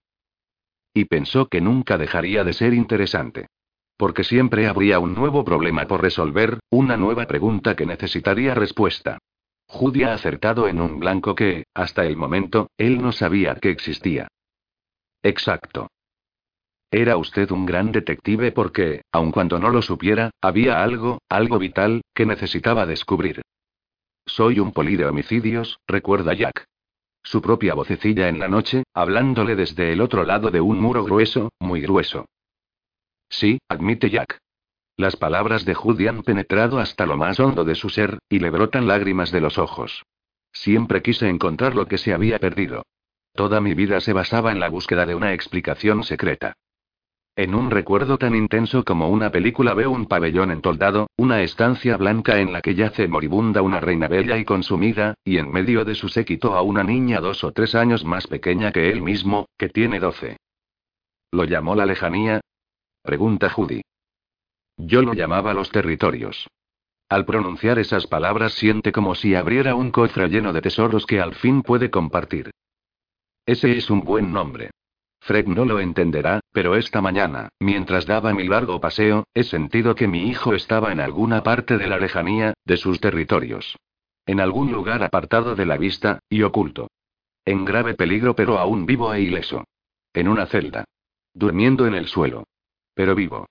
Ileso. ¿Cree que eso puede ser cierto, señor Sawyer? Espera un momento, interviene Fred. Sé que lo sientes así y quiero creerlo, pero de lo que estamos hablando aquí es del mundo real. Creo que hay muchos mundos reales, dice Jack. Y sí, creo que Tiller está en algún lugar de la lejanía. ¿Puede usted rescatarlo, señor Sawyer? ¿Puede traerlo de vuelta? Usted misma lo ha dicho antes, señora Marshall. Debo de estar aquí por algún motivo. Sawyer, confío en que lo que sea que va usted a enseñarme tenga más sentido que lo que dicen los dos, apunta Fred. De todas formas, aquí ya hemos acabado. Ahí llega la enfermera. Al salir del aparcamiento del hospital, Fred Marshall le echa un vistazo al maletín que Jack lleva en el regazo, pero permanece en silencio hasta que vuelven a internarse en la 93, y entonces dice: Me alegro de que haya venido conmigo. Gracias, responde Jack. Yo también. En esto me siento un tanto perdido, ¿sabe? Pero me gustaría conocer sus impresiones sobre lo que ha pasado. ¿Cree que ha ido más o menos bien? Creo que ha ido mejor que eso.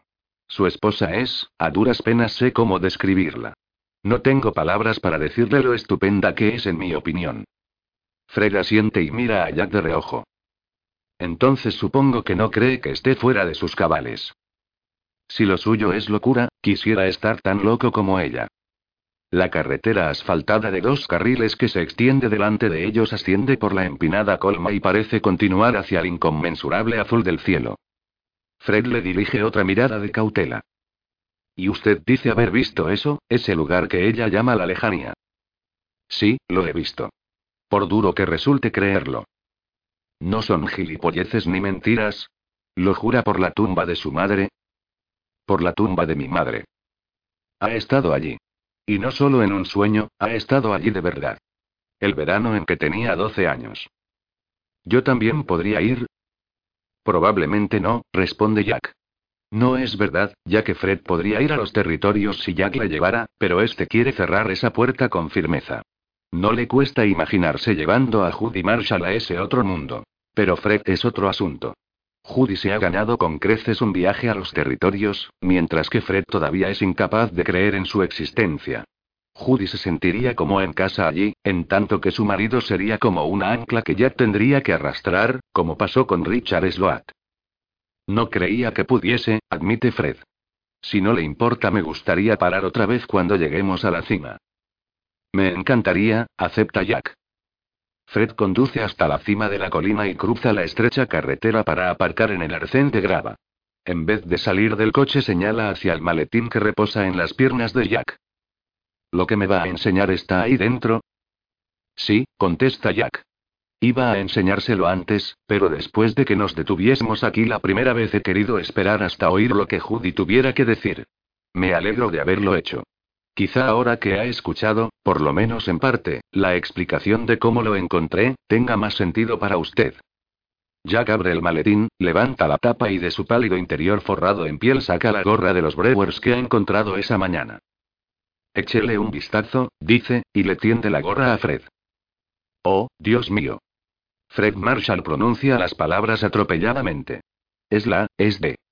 Mira en el interior de la gorra y exhala profundamente al ver el nombre de su hijo.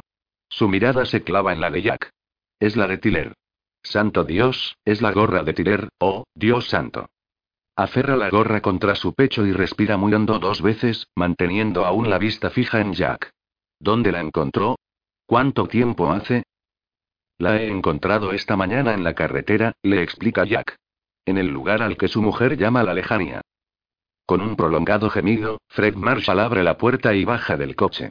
Para cuando Jack le alcanza está en el extremo más alejado del mirador, sosteniendo la gorra contra su pecho y mirando fijamente las colinas azul verdosas más allá del mosaico de granjas. Se vuelve para mirar a Jack. ¿Cree usted que aún está vivo? Creo que está vivo. En ese mundo. Fred señala las colinas. Le saltan lágrimas de los ojos, y la boca le tiembla. En ese mundo que está allí en alguna parte, según Judy. En ese mundo. Entonces vaya allí y encuéntrelo, exclama Fred. Con el rostro reluciente de lágrimas, gesticula como un loco hacia el horizonte con la gorra de béisbol. Vaya allí y tráigalo de vuelta, maldita sea. Yo no puedo, así que habrá de hacerlo usted. Se adelanta como si fuera a propinarle un puñetazo, pero lo que hace es rodear a Jack Sawyer con los brazos y deshacerse en sollozos. Cuando los hombros de Fred dejan de temblar y su respiración se vuelve entrecortada, Jack le dice. Haré todo lo que pueda. Sé que lo hará. Fred se aleja y se enjuga la cara. Siento haberle gritado de esa manera. Sé que va a ayudarnos. Los dos hombres se vuelven para regresar al coche.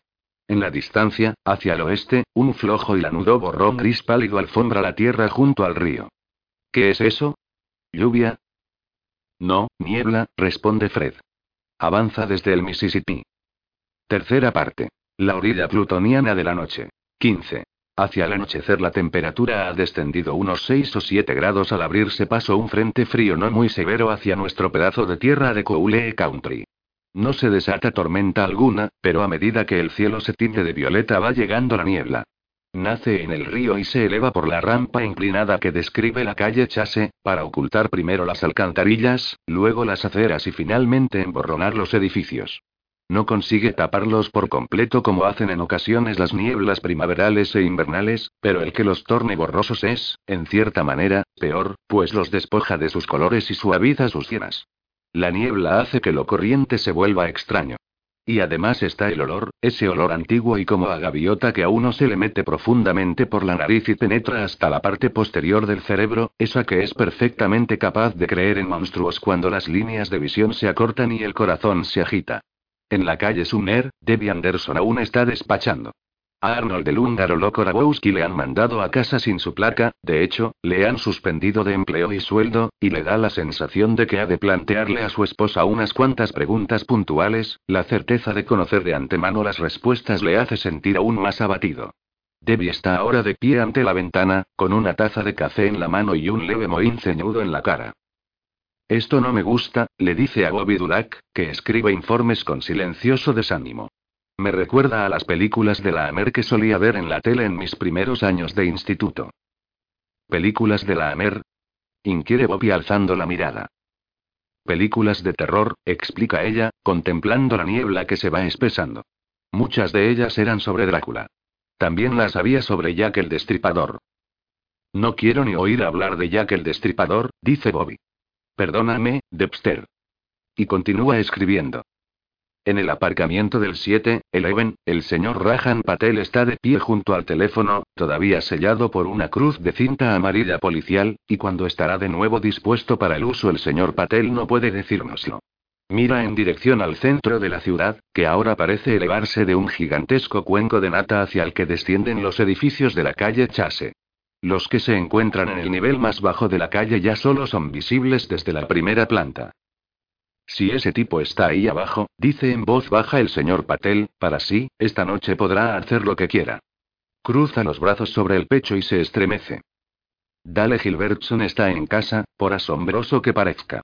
Planea sentarse a cenar con su esposa y su hijo aunque se acabe el mundo porque lo haga. Sale de su estudio, donde ha pasado 20 minutos hablando con el oficial Jeff Black de las Fuerzas Especiales de Wisconsin, una conversación en la que ha tenido que poner en práctica toda su disciplina para no gritar, y ve a su esposa de pie ante la ventana y mirando hacia afuera. Su postura es casi exacta a la de Debbie Anderson, solo que ella tiene una copa de vino en la mano en lugar de una taza de café. El leve mohín ceñudo es idéntico. Niebla del río, comenta Sara en tono sombrío. Genial.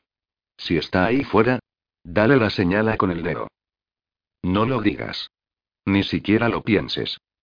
Sin embargo, sabe que ninguno de ellos puede evitar pensarlo.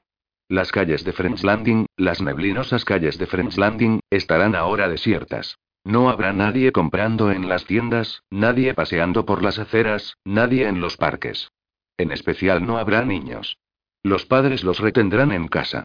Incluso en las casas de los clavos, donde los que crían bien a sus hijos son la excepción que confirma la regla, los padres no dejarán salir a los niños. No logré, concede Sara. Por lo menos puedo hacer eso. ¿Qué hay de cenar? ¿Qué tal estofado de pollo?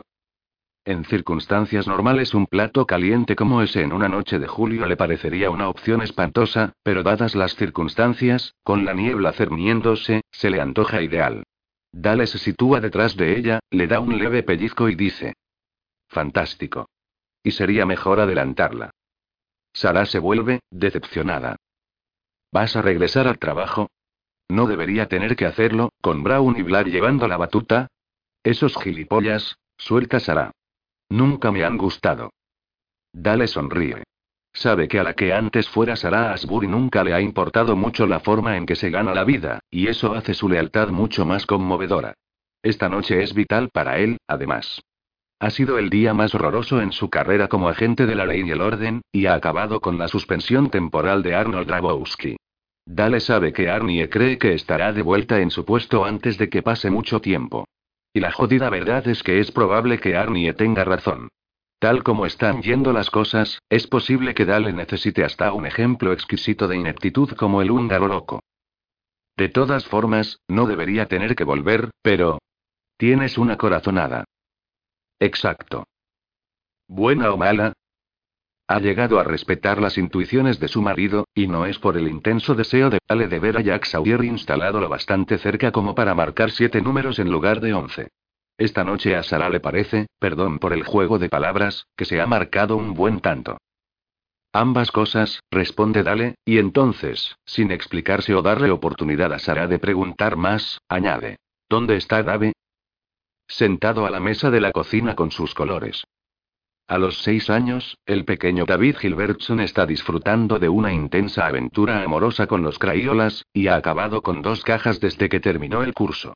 La mayor esperanza de Dale y Sara, expresada incluso entre sí tan solo por las noches, tendidos el uno junto al otro antes de dormirse, es que quizá estén criando a un verdadero artista. El próximo Norman Rockwell, dijo Sara en cierta ocasión. Dale, que ayudó a Jack Sawyer a colgar sus extraños y maravillosos cuadros, tiene mayores esperanzas para el niño.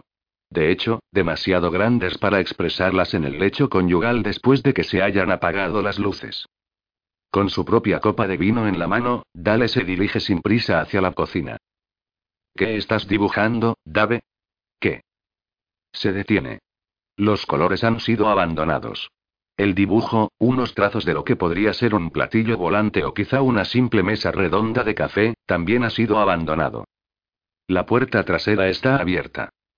Al mirar por el hueco hacia la blancura que oculta el columpio y las barras de juegos de David, Dale experimenta una terrible oleada de miedo que le asciende hasta la garganta, ahogándole. De pronto vuelve a oler a Irma Freneau, ese espantoso aroma a carne cruda en descomposición. Cualquier sensación de que su familia vive en un círculo protegido, mágico, a otros puede sucederles, pero nunca, jamás nos ocurrirá a nosotros, se ha desvanecido. Lo que la ha reemplazado es una certeza absoluta. La de que David ha desaparecido. El pescador le ha tentado para salir de la casa y se ha esfumado con él como por arte de magia entre la niebla.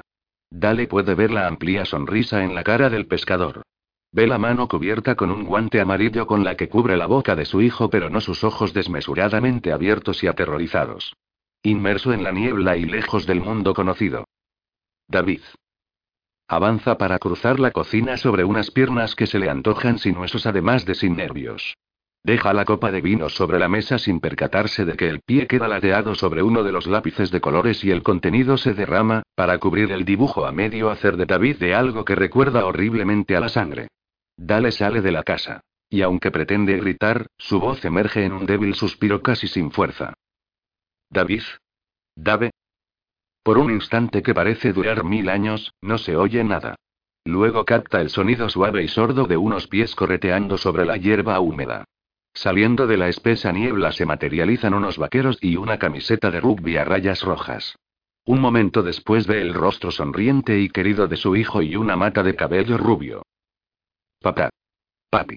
Estaba columpiándome en la niebla. Ha sido como estar en una nube. Dale le coge en brazos. Experimenta el ciego impulso de abofetear al niño, de hacerle daño por haber asustado a su padre.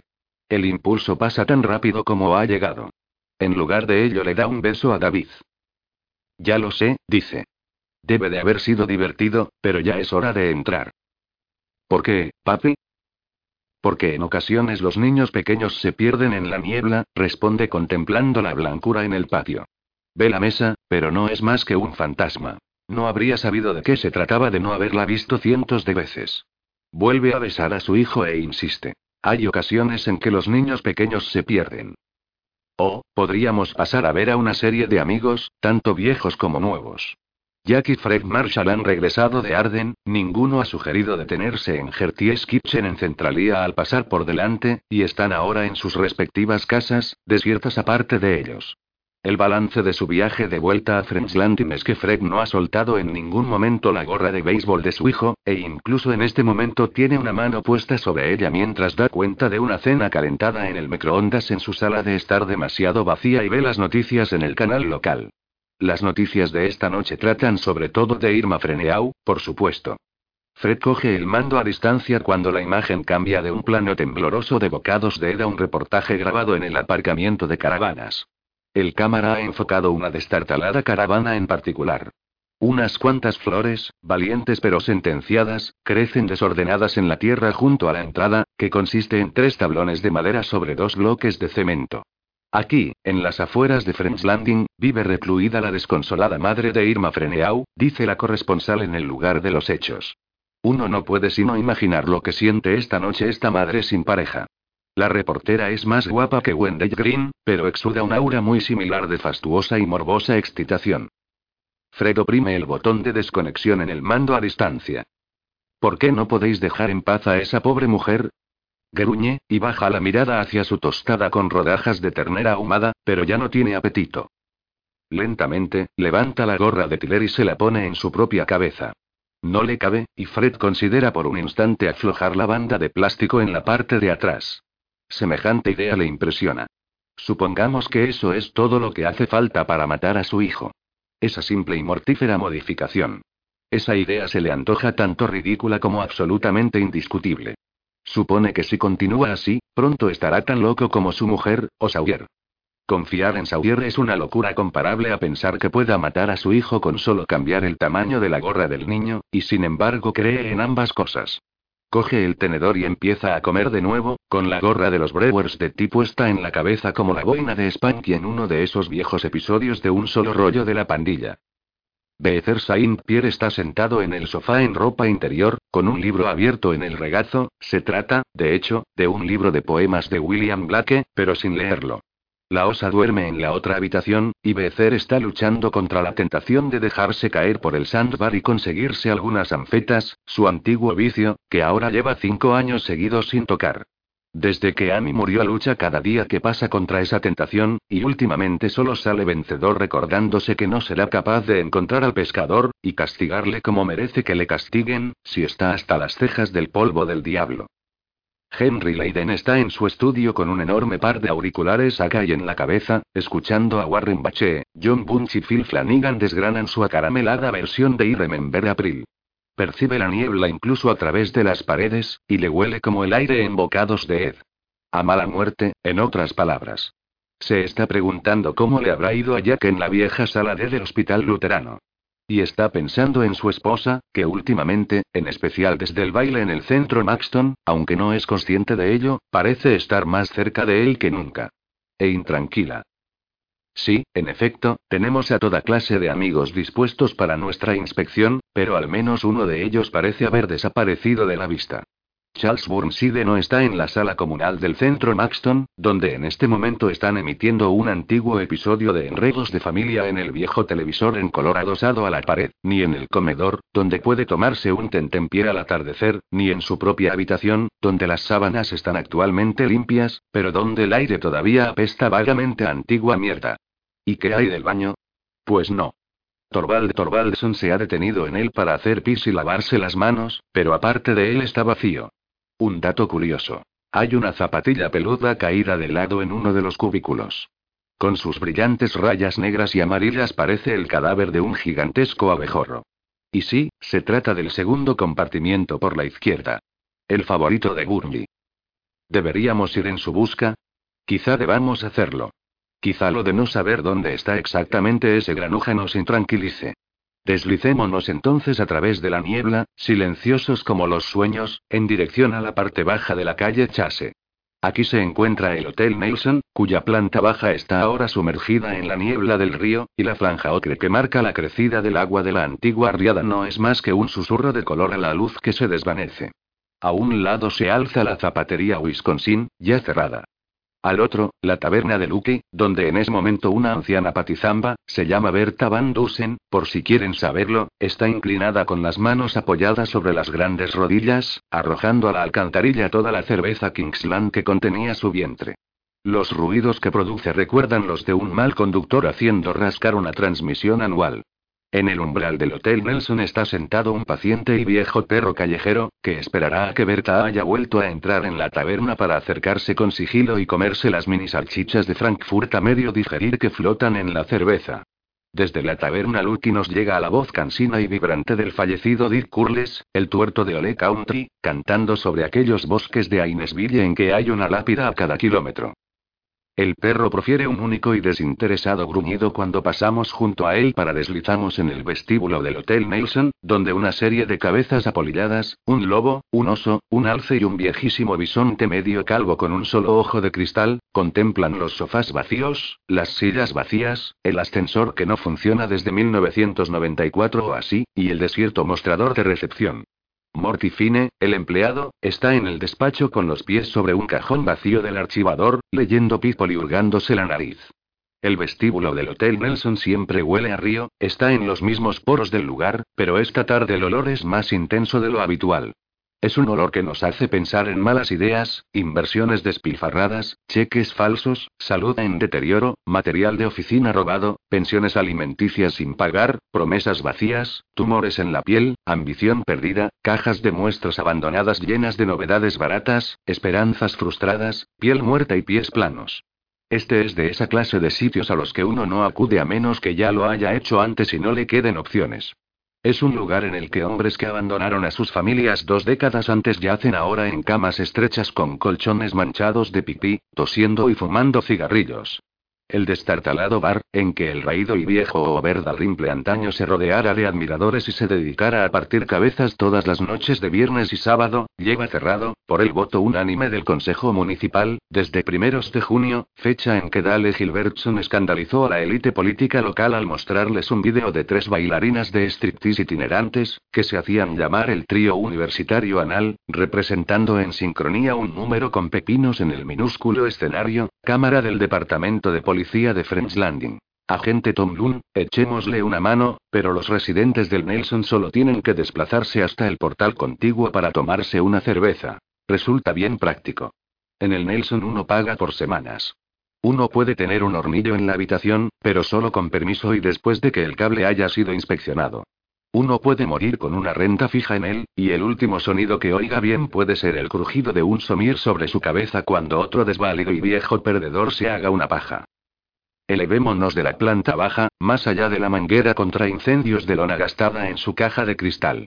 Doblemos a la derecha en el rellano de la primera planta, más allá del teléfono público con su amarillento letrero de no funciona, y continuemos ascendiendo. Cuando llegamos al segundo piso, al olor de la niebla del río se le une el de la sopa de pollo que se calienta en el hornillo de alguien, cuyo cable ha sido convenientemente inspeccionado bien por Morty Fine o por George Smith, el director diurno. El olor procede de la habitación 307. Si nos deslizamos a través del ojo de la cerradura, nunca ha habido tarjetas codificadas de acceso en el Hotel Nelson y nunca las habrá, nos hallaremos en presencia de Andrew Railsback, un hombre septuagenario, casi calvo, esquelético y jovial. Antaño vendía aspiradoras Electrolux y aparatos eléctricos Silvana, pero esos días han quedado atrás. Estos de ahora son sus años dorados. Un candidato para el centro Maxton, podríamos pensar, pero Andy Railsback conoce ese lugar, y lugares como ese. No son para él, gracias. Es bastante sociable, pero detesta que le digan cuándo debe irse a la cama, cuándo ha de levantarse y cuándo puede echarse un traguito de Early Times. Tiene amigos en el centro Maxton, les visita con frecuencia y de vez en cuando se ha cruzado con la mirada chispeante, frívola y rapaz de nuestro colega Chipper.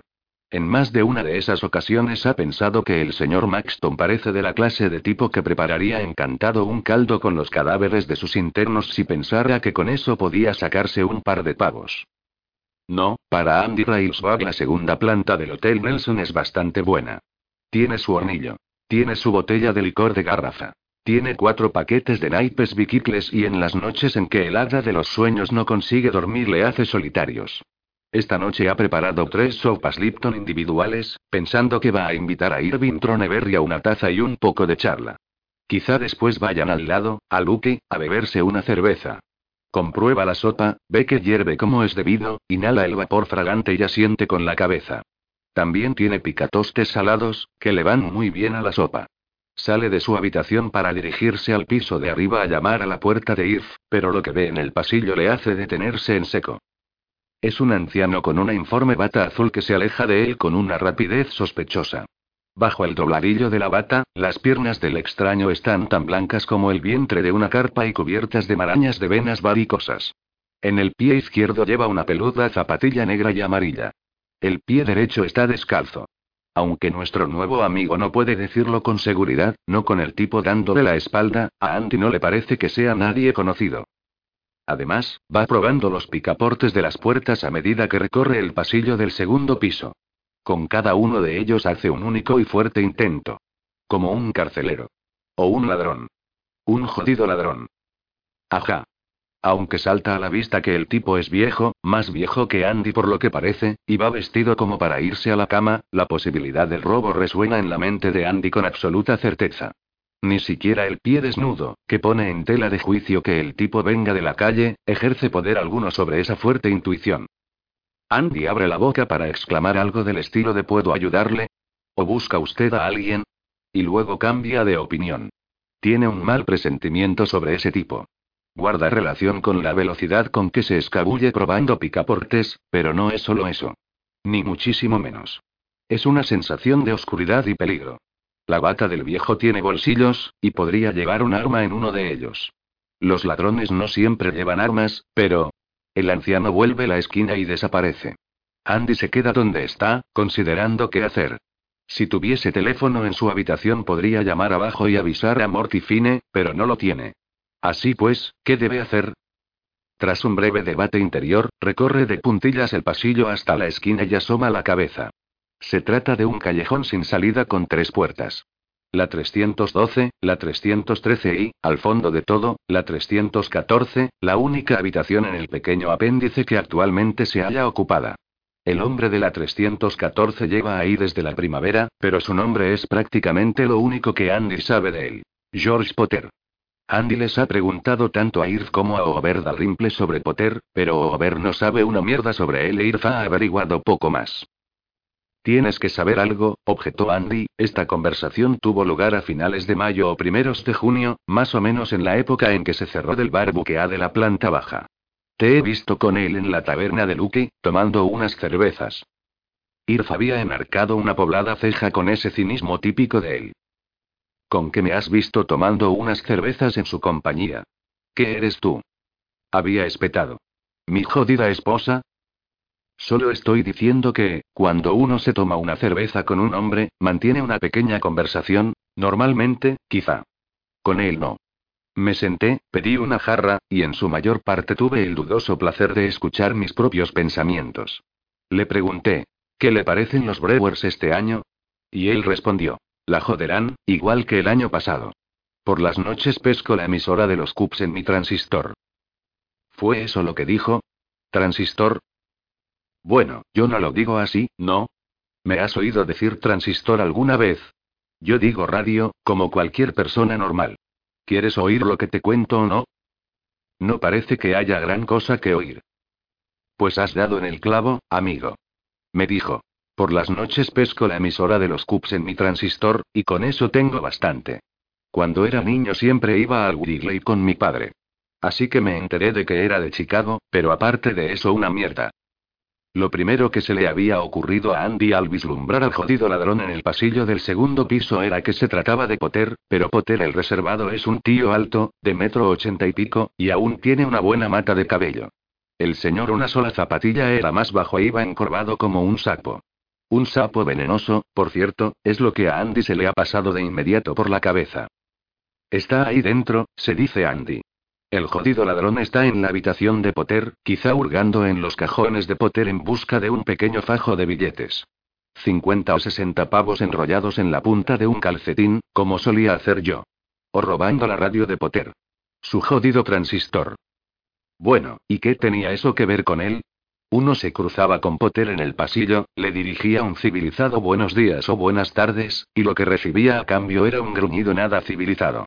Una mierda, en otras palabras. Cuando uno le veía en Lucky, estaba bebiendo solo, en la otra punta de la máquina de discos. Andy suponía que si uno se sentaba con él podría compartir una jarra, el pequeño tete a tete de Irv con el tipo había al menos demostrado eso, pero ¿de qué servía eso sin darle un poco a la mandíbula para acompañarlo? ¿Por qué iba él, Henry Railsback, a arriesgarse a la cólera de un sapo venenoso en bata por el bien de un viejo gruñón incapaz de contestarle a uno sí, no tal vez? Bueno. Pues porque ese es su hogar, por sórdido que sea. Por eso. Porque cuando uno veía a un jodido viejo chiflado con una zapatilla en busca de dinero suelto o un transistor fácil de mangar, no se daba simplemente la vuelta y se largaba de ahí. Porque la mala espina que le había dado el viejo elfo escurridizo, las malas vibraciones, habrían dicho sus nietos, probablemente no era más que un sinónimo de cagado de miedo. Porque... De pronto Andy Railsback intuye que, aunque no ha dado en el blanco, al menos se ha acercado mucho a la verdad. Supongamos que se trata, en efecto, de un tipo de la calle.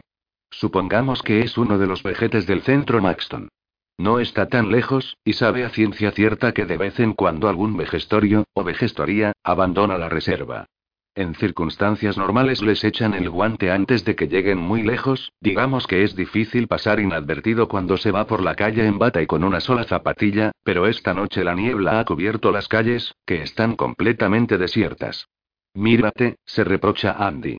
Muerto de miedo por culpa de un tipo que probablemente te lleve 10 años y tenga el cerebro hecho papilla. Ha entrado aquí pasando por delante del mostrador desierto, no había una maldita posibilidad de que Fine estuviese en su puesto. Estaría ahí atrás leyendo una revista o un libro porno, y ahora está buscando su habitación allá en Maxton, probando cada picaporte del condenado pasillo, sin más idea de dónde está que una ardilla en una rampa de autopista. Potter probablemente se está tomando una cerveza ahí al lado, eso, al menos, resulta que es verdad, y no le ha echado la llave a la puerta, eso, podemos estar bien seguros, no lo es. Y aunque aún está asustado, Andy gira en la esquina y camina despacio hacia la puerta abierta. El corazón le late con rapidez, porque la mitad de su mente aún está convencida de que el viejo puede ser peligroso.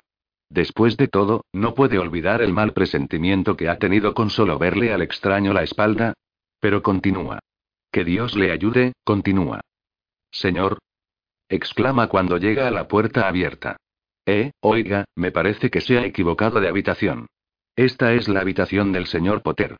¿No sabe usted? Se interrumpe. No tiene sentido decir nada, porque la habitación está vacía. ¿Cómo es posible? Andy retrocede y prueba a accionar los picaportes de la 312 y la 313. Como esperaba, ambas puertas están bien cerradas.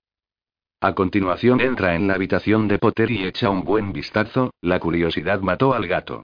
La habitación alquilada de Potter es un poco mayor que la suya, pero aparte de eso no es muy distinta. Una caja de techo alto, en los viejos tiempos hacían sitios en los que un hombre podía ponerse en pie, eso había que concedérselo.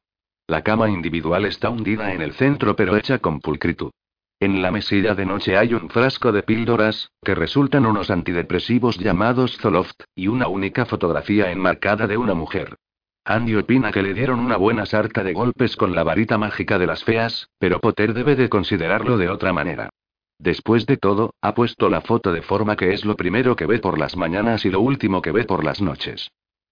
¿Potter? Pregunta Andy. ¿Hay alguien aquí? Hola, de pronto le invade la sensación de que hay alguien detrás de él y se vuelve en redondo, con los labios abiertos en lo que parece una sonrisa pero en realidad es una mueca de miedo. Una mano se alza para protegerse la cara del golpe que está seguro que va a recibir, solo que ahí no hay nadie. ¿Estará ocultándose detrás de la esquina de ese anexo al pasillo principal? No. Andy ha visto al extraño escabullirse para volver esa esquina. No ha podido volver a ponerse detrás de él, a menos que se haya arrastrado por el techo como si fuese una especie de mosca. Andy alza la mirada, sabiendo que es absurdo, que se está dejando llevar por los nervios, pero no hay nadie ahí para verle, así que ¿qué más da? Y además ahí arriba no hay nada que ver. Solo un vulgar techo de zinc, amarillento después de décadas de humo de puros y cigarrillos. La radio, oh, demonios, perdonen, el transistor, reposa en el alféizar de la ventana sin que nadie la moleste.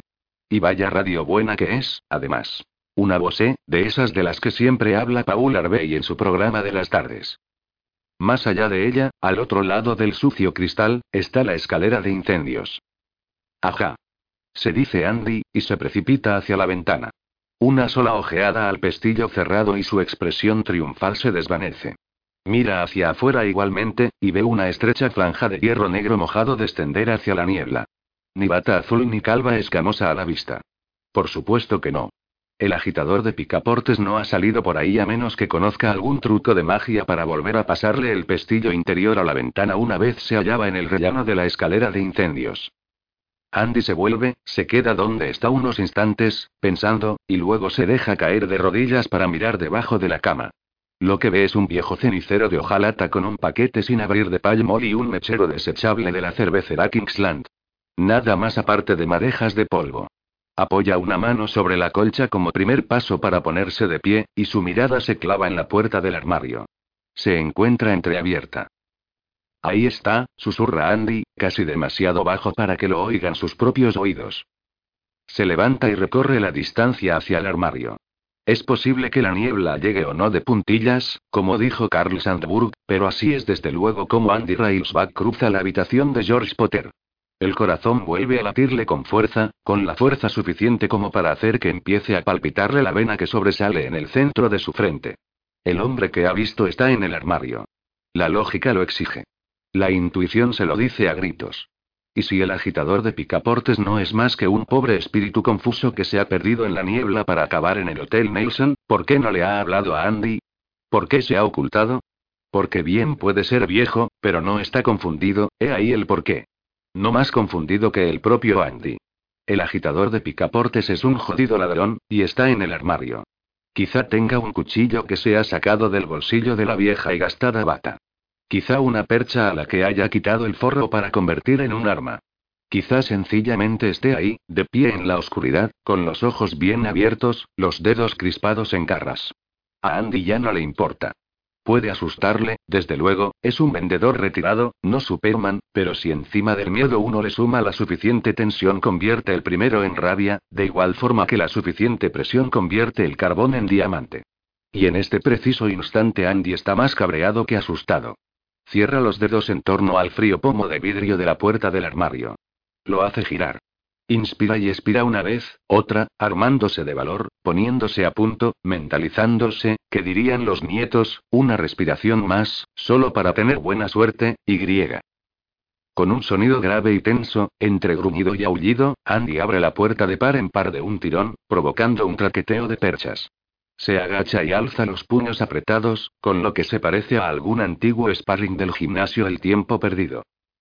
Sal de ahí, jodido. Ahí no hay nadie. Cuatro camisas, una americana, dos corbatas y tres pares de pantalones cuelgan como piel muerta. Una vieja y maltrecha maleta que parece que la hayan llevado a patadas por cada terminal de autobuses Greyhound de Norteamérica. Nada más. No hay ningún condenado lad. Pero sí está. Hay algo en el suelo, debajo de las camisas. De hecho, varios algos. Casi media docena de ellos.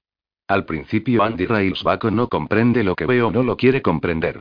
Entonces lo capta, se imprime en su mente y en su memoria como la huella de un casco, y trata de gritar. No puede hacerlo. Lo intenta de nuevo y no le sale más que un oxidado resuello procedente de unos pulmones que no parecen más grandes que viejas pieles de ciruelas secas. Trata de volverse y tampoco lo consigue. Está seguro de que George Potter viene, y si Potter le encuentra ahí, la vida de Andy llegará a su fin. Ha visto algo sobre lo que George Potter nunca podrá permitirle hablar. Pero no puede volverse. No puede gritar. No puede apartar los ojos del secreto que hay en el armario de Potter. No puede moverse. A causa de la niebla, casi ha oscurecido por completo en French Landing, y anormalmente temprano además. Apenas son las seis y media. Las borrosas luces amarillas del centro Maxton parecen las luces de un transatlántico inmóvil en un mar sin viento. En el ala Margarita, hogar de la maravillosa Alice Weathers y el mucho menos maravilloso Charles Burnside, tanto Pete Wexler como Butch Yerxa ya se han marchado a casa. Una rubia de bote de hombros anchos llamada Vera Hutchinson está ahora en el escritorio. Ante sí tiene un libro titulado Crucigramas fáciles y rápidos. En este momento está dándole vueltas al 6 horizontal. Garfield, por ejemplo. Seis letras, la primera una F, la tercera una L, la sexta una O. Detesta esos tan difíciles. Se oye el ruido de una puerta de los servicios al abrirse. Vero levanta la mirada y ve a Charles Burnside salir arrastrando los pies de los lavabos de caballeros en su bata azul y un par de zapatillas a rayas amarillas y negras que parecen grandes abejorros peludos. Las reconoce de inmediato. Charlie. Pregunta, dejando el lápiz en el libro de crucigramas para luego cerrarlo. Charlie simplemente continúa arrastrando los pies, con la boca abierta y un largo hilillo de baba colgando. Pero esboza una desagradable sonrisa que a Vera no le gusta. Ese bien puede haber perdido la chaveta casi por completo, pero la poca que le queda es mezquina. Hay veces en que Vera sabe que Charlie Burnside verdaderamente no la oye cuando habla, pero hay otras en que está convencida de que solo finge no comprender. Se le ocurre que ahora se trata de una de las últimas. Charlie, ¿qué hace con las zapatillas de Elmer? Ya sabe que se las regaló su bisnieta. El viejo, Burry para nosotros, Charlie para Vera, simplemente sigue arrastrando los pies en una dirección que acabará por llevarle a la de 18. Asumiendo que siga el rumbo que lleva, claro. Charlie, deténgase. Charlie se detiene. Permanece inmóvil en el principio del pasillo de Margarita como una máquina a la que hayan apagado. Tiene la boca abierta. El hilillo de baba se rompe, y de pronto hay un charquito en el suelo del linóleo, junto a una de esas zapatillas absurdas pero divertidas. Vera se levanta, va hacia el hombre y se arrodilla ante él. Si supiera lo que nosotros sabemos es probable que estuviese mucho menos dispuesta a poner su indefenso y blanco cuello al alcance a esas manos que cuelgan a los lados del cuerpo, todavía fuertes a pesar de la artritis. Pero, por supuesto, Vera no lo sabe. Sujeta con una mano la zapatilla izquierda. Levántelo, dice. Charles Burnside levanta el pie derecho. Oh, deje ya de hacerse el papanatas, ruega Vera. El otro. Burby levanta el pie izquierdo un poquito, solo lo justo para que ella le quite la zapatilla. Ahora el derecho. Sin que le vea Vera, que le están mirando los pies, Burby se saca el pene de la bragueta de los sueltos pantalones de pijama y finge orinar sobre la cabeza inclinada de la mujer. Su sonrisa se hace más amplia.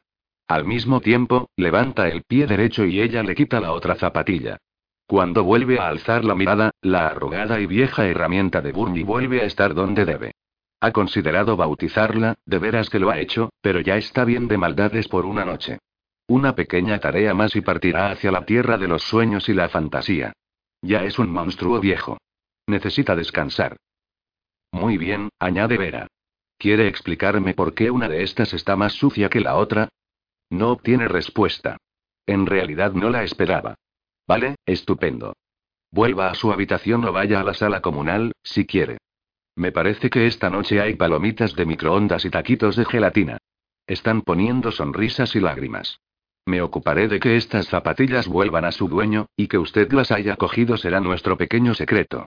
Pero si las vuelve a coger tendré que informar de ello. ¿Capisce? Burby se queda donde está, ausente, pero con esa desagradable sonrisilla en el rostro arrugado. Y con ese brillo en los ojos. Capisce, desde luego. Adelante, dice Vera. Y más le vale no haber descargado en el suelo ahí dentro, viejo mezquino. Aunque tampoco ahora esperaba respuesta, obtiene una. Burby habla en voz baja pero perfectamente clara. Cuida esa lengua, gorda puta, o te la comeré sin antes arrancártela. Vera retrocede como si la hubiesen agofeteado. Burby permanece inmóvil, con las manos colgando a los lados del cuerpo y esa sonrisilla en la cara. Lárguese de aquí, ordena ella, o de verdad voy a informar sobre su actitud. Y vaya si va a servirle de algo. Charlie es una de las vacas que dan dinero en efectivo en Maxton, y Vera lo sabe. Charlie reinicia su lento caminar, Pete Wexler ha apodado a ese particular modo de andar el arrastrarse de los viejos chingados, ahora con los pies descalzos. Entonces se vuelve otra vez. Las lámparas nubladas que son sus ojos examinan a Vera. La palabra que estás buscando es felino. Garfield es un felino. ¿Entendido? Estúpida. Dicho eso, continúa su recorrido del pasillo. Vera lo mira alejarse boquiabierta. Se ha olvidado por completo del crucigrama. En su habitación, Burby se tiende en la cama y desliza las manos hacia sus riñones. De ahí para abajo le duele un carajo. Más tarde llamará a la puta gorda, y la hará traerle un analgésico. Por el momento, sin embargo, ha de estar lúcido. Aún le queda un pequeño truco que hacer. Te encontré, Potter, murmura. Al bueno, y viejo, Potsie.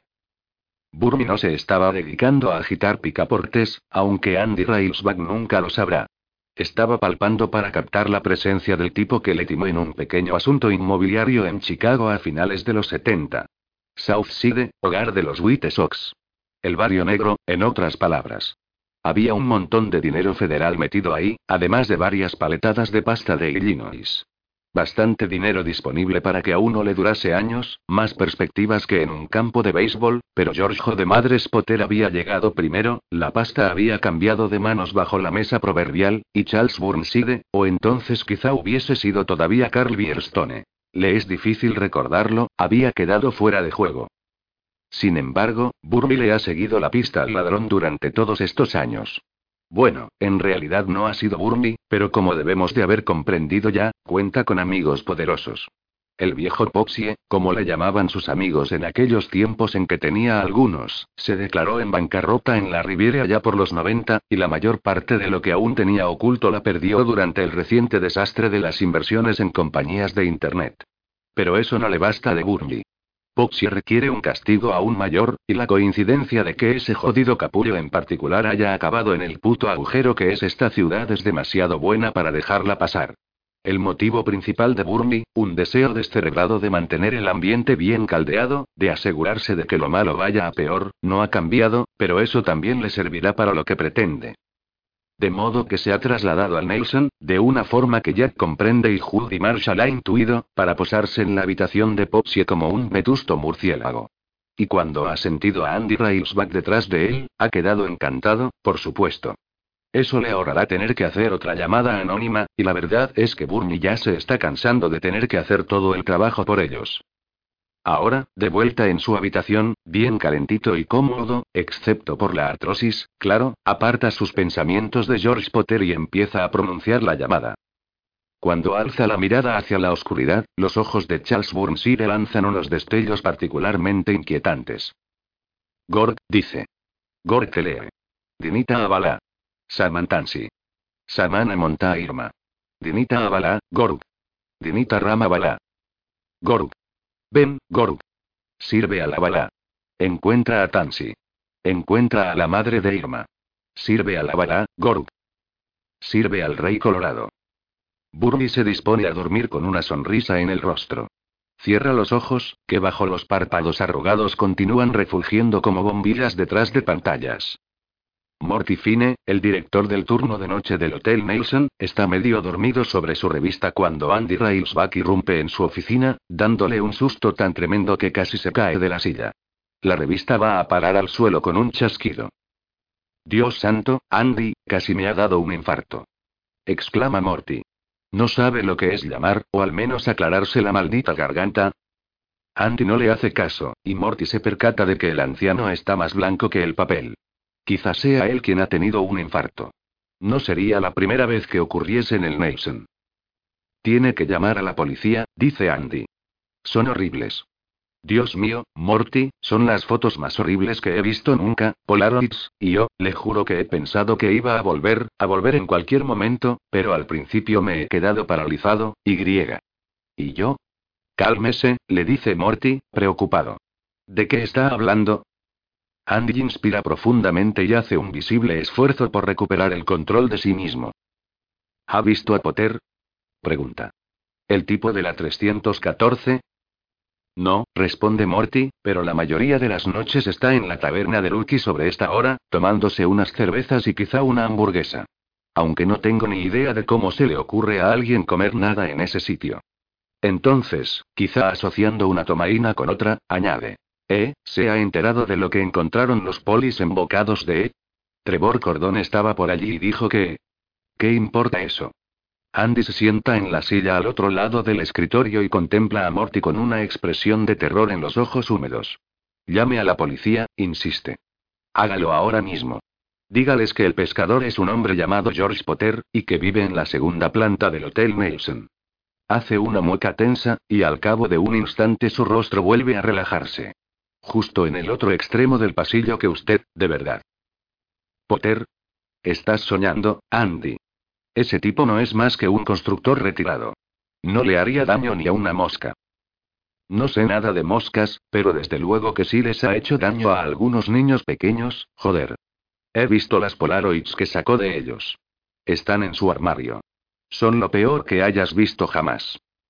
Entonces Andy hace algo que asombra a Morty y le convence de que no se trata de una broma ni, probablemente, de una equivocación. Andy Railsback se echa a llorar. Tansy Freneau, también conocida como la desconsolada madre de Irma Freneau, de hecho aún no está desconsolada. Sabe que debería estarlo, pero el pesar ha quedado aplazado. En este momento se siente como si flotara en una nube de lana cálida y brillante. La doctora, la colega de Pat Escarda, Norma Whitestone, le ha dado 5 miligramos de lorazepam hace 4 o 5 horas, pero eso es solo el principio.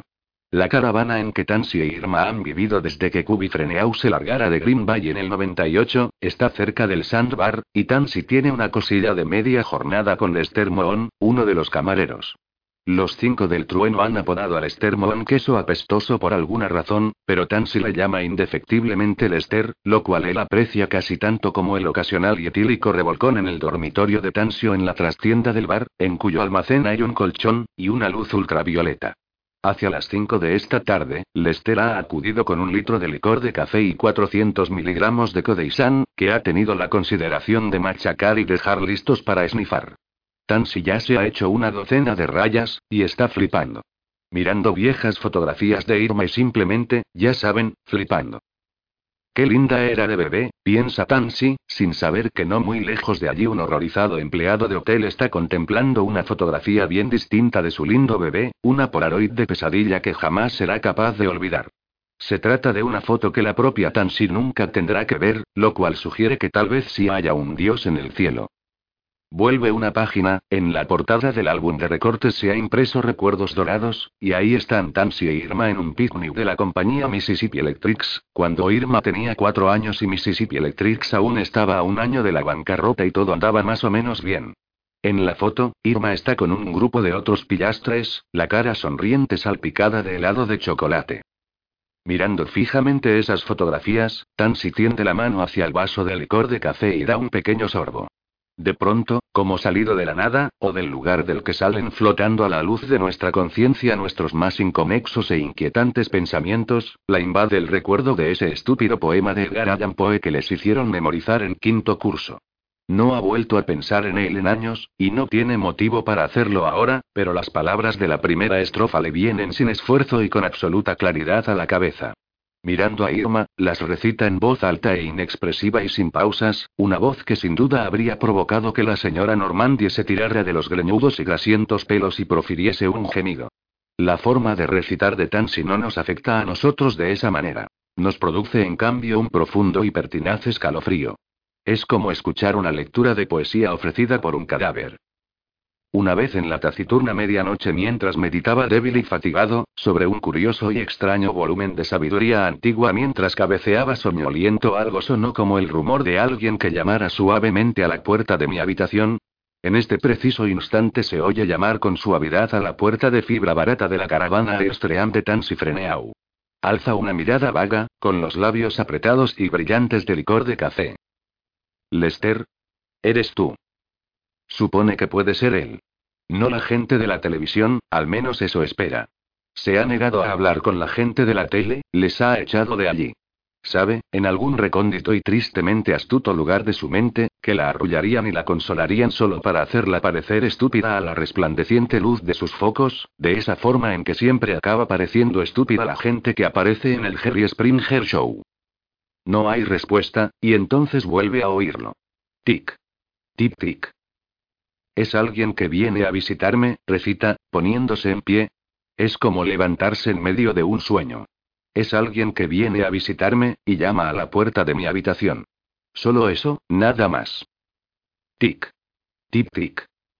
No es el ruido de unos nudillos, sino un sonido un poco más suave. Un sonido como el de una sola uña. O el de un pico. Cruza la habitación en su bruma de drogas y licor, con los pies descalzos musitando en la moqueta que antaño fuera mullida y ahora se está pelando. Ahí va, la ex madre. Abre la puerta a esa neblinosa noche de verano y no ve nada, porque mira demasiado arriba. Entonces algo susurra en el felpudo. Algo, una cosa negra, alza hacia ella una mirada de ojos brillantes e inquisitivos. Es un cuervo, oh Dios mío, es el cuervo de Poe, que ha venido a hacerle una visita. Jesús, qué colgada estoy, dice Tansy, y se pasa las manos por el fino cabello. Jesús. Repite el cuervo en el felpudo. Y entonces, tan alegre como un herrerillo, añade. Gorg. Si le hubiesen preguntado, Tansy habría dicho que estaba demasiado flipada como para tener miedo, pero por lo visto no es así, pues deja escapar un pequeño grito de desconcierto y da un paso atrás. El cuervo da un enérgico brinco para trasponer el umbral y se sitúa sobre la desvaída moqueta morada, todavía mirándola con sus ojillos brillantes. Sus plumas están relucientes de gotitas condensadas de niebla. Pasa junto a Tansy a saltitos y luego se detiene a arreglarse las plumas con el pico y a huecárselas. Se vuelve, como si quisiera preguntar. ¿Cómo te va, cariño? Vete, le dice Tansy. No sé qué coño eres o si estás aquí siquiera, pero. Gorg. Insiste el cuervo, y entonces despliega las alas y alza el vuelo a través de la habitación, convertido en una mota calcinada que hubiesen arrancado del dorso de la noche. Tansy chilla y se encoge, protegiéndose instintivamente la cara, pero Gorg no se acerca a ella. Se posa sobre la mesa junto a la botella, pues no hay ningún busto de palas a mano. Tansy piensa. Se ha desorientado en la niebla, eso es todo. Hasta podría tener la rabia, o la enfermedad esa de la garrapata, como sea que se llame. Debería ir a la cocina a por la escoba. Espantarlo antes de que se cague por ahí. Pero la cocina está demasiado lejos. De hecho, en su estado actual parece estar a cientos de kilómetros, en algún sitio en las cercanías de Colorado Springs. Y es probable que ahí no haya ningún cuervo. Pensar en ese condenado poema la ha hecho alucinar, eso es todo, eso, y perder a su hija. Por primera vez el dolor la alcanza a través de la bruma, y Tansy parparea al sentir su calor cruel y áspero. Recuerda esas manitas que se le agarraban a veces al cuello con tanto cuidado. Los gritos en la noche, arrancándola del sueño. El olor que emanaba de ella recién bañada. Se llamaba Irma. Le grita de pronto a la fantasía que está posada con audacia junto a la botella de licor. Irma, no Leonor, joder, ¿qué clase de nombre estúpido es Leonor? A ver, oigamos cómo dices Irma. Irma. Grazna obedientemente el visitante, sumiéndola en perplejo silencio. ¿Y esos ojos? Ah. Esos ojos relucientes la atraen, como los ojos del viejo marinero de otro poema que se suponía que había de aprenderse pero nunca lo hizo. Irma, Irma, Irma, Irma, Basta. No quiere volver a oírlo. Se ha equivocado. El nombre de su hija saliendo de esa garganta extraña le parece horroroso, insoportable. Quiere levantar las manos para taparse las orejas pero no consigue hacerlo. Le pesan demasiado. Sus manos se han reunido con los fogones y la nevera, un trasto miserable y medio estropeado, en Colorado Springs. Lo único que puede hacer es mirar a esos ojos relucientes y negros. El cuervo se arregla para ella, erizando las plumas, brillantes y negras como el ébano. Producen un ruidito repugnante por todo el espinazo del ave, y Tansy piensa. Profeta. Dije, ser maligno, pájaro o demonio, siempre profeta. La certeza le llena el corazón como agua fría. ¿Qué sabes tú? Pregunta. ¿Por qué has venido? Sabes. Grazna el cuervo Gord, asintiendo con energía con el pico. Venido. ¿Ha guiñado un ojo? Dios santo, ¿le ha guiñado un ojo a Tansy? ¿Quién la mató? Musita Tansy Freneau. ¿Quién mató a mi preciosa niña? Los ojos del cuervo la tienen paralizada, como un insecto en un alfiler. Muy despacio, sintiéndose más que nunca en el interior de un sueño, aun cuando esto está pasando, en algún nivel lo comprende perfectamente, cruza la estancia hacia la mesa. El cuervo sigue mirándola, sigue atrayéndola. La orilla, plutoniana de la noche, piensa Tansy. La jodida orilla plutoniana de la noche. ¿Quién? Dime lo que sabes. El cuervo alza hacia ella los brillantes ojillos negros. Abre y cierra el pico, revelando un interior húmedo y rojo. Tansy. Grazna. Ven. Tansy siente débiles las piernas y cae de rodillas, mordiéndose la lengua hasta sangrar. Gotas coloradas le salpican la sudadera de la Universidad de Wisconsin. Ahora su cara está al mismo nivel que la del cuervo. Ve una de sus alas rozar de arriba abajo, sensualmente, el costado de vidrio de la botella de licor. Gord huele a polvo y a moscas muertas amontonadas y a viejas urnas funerarias.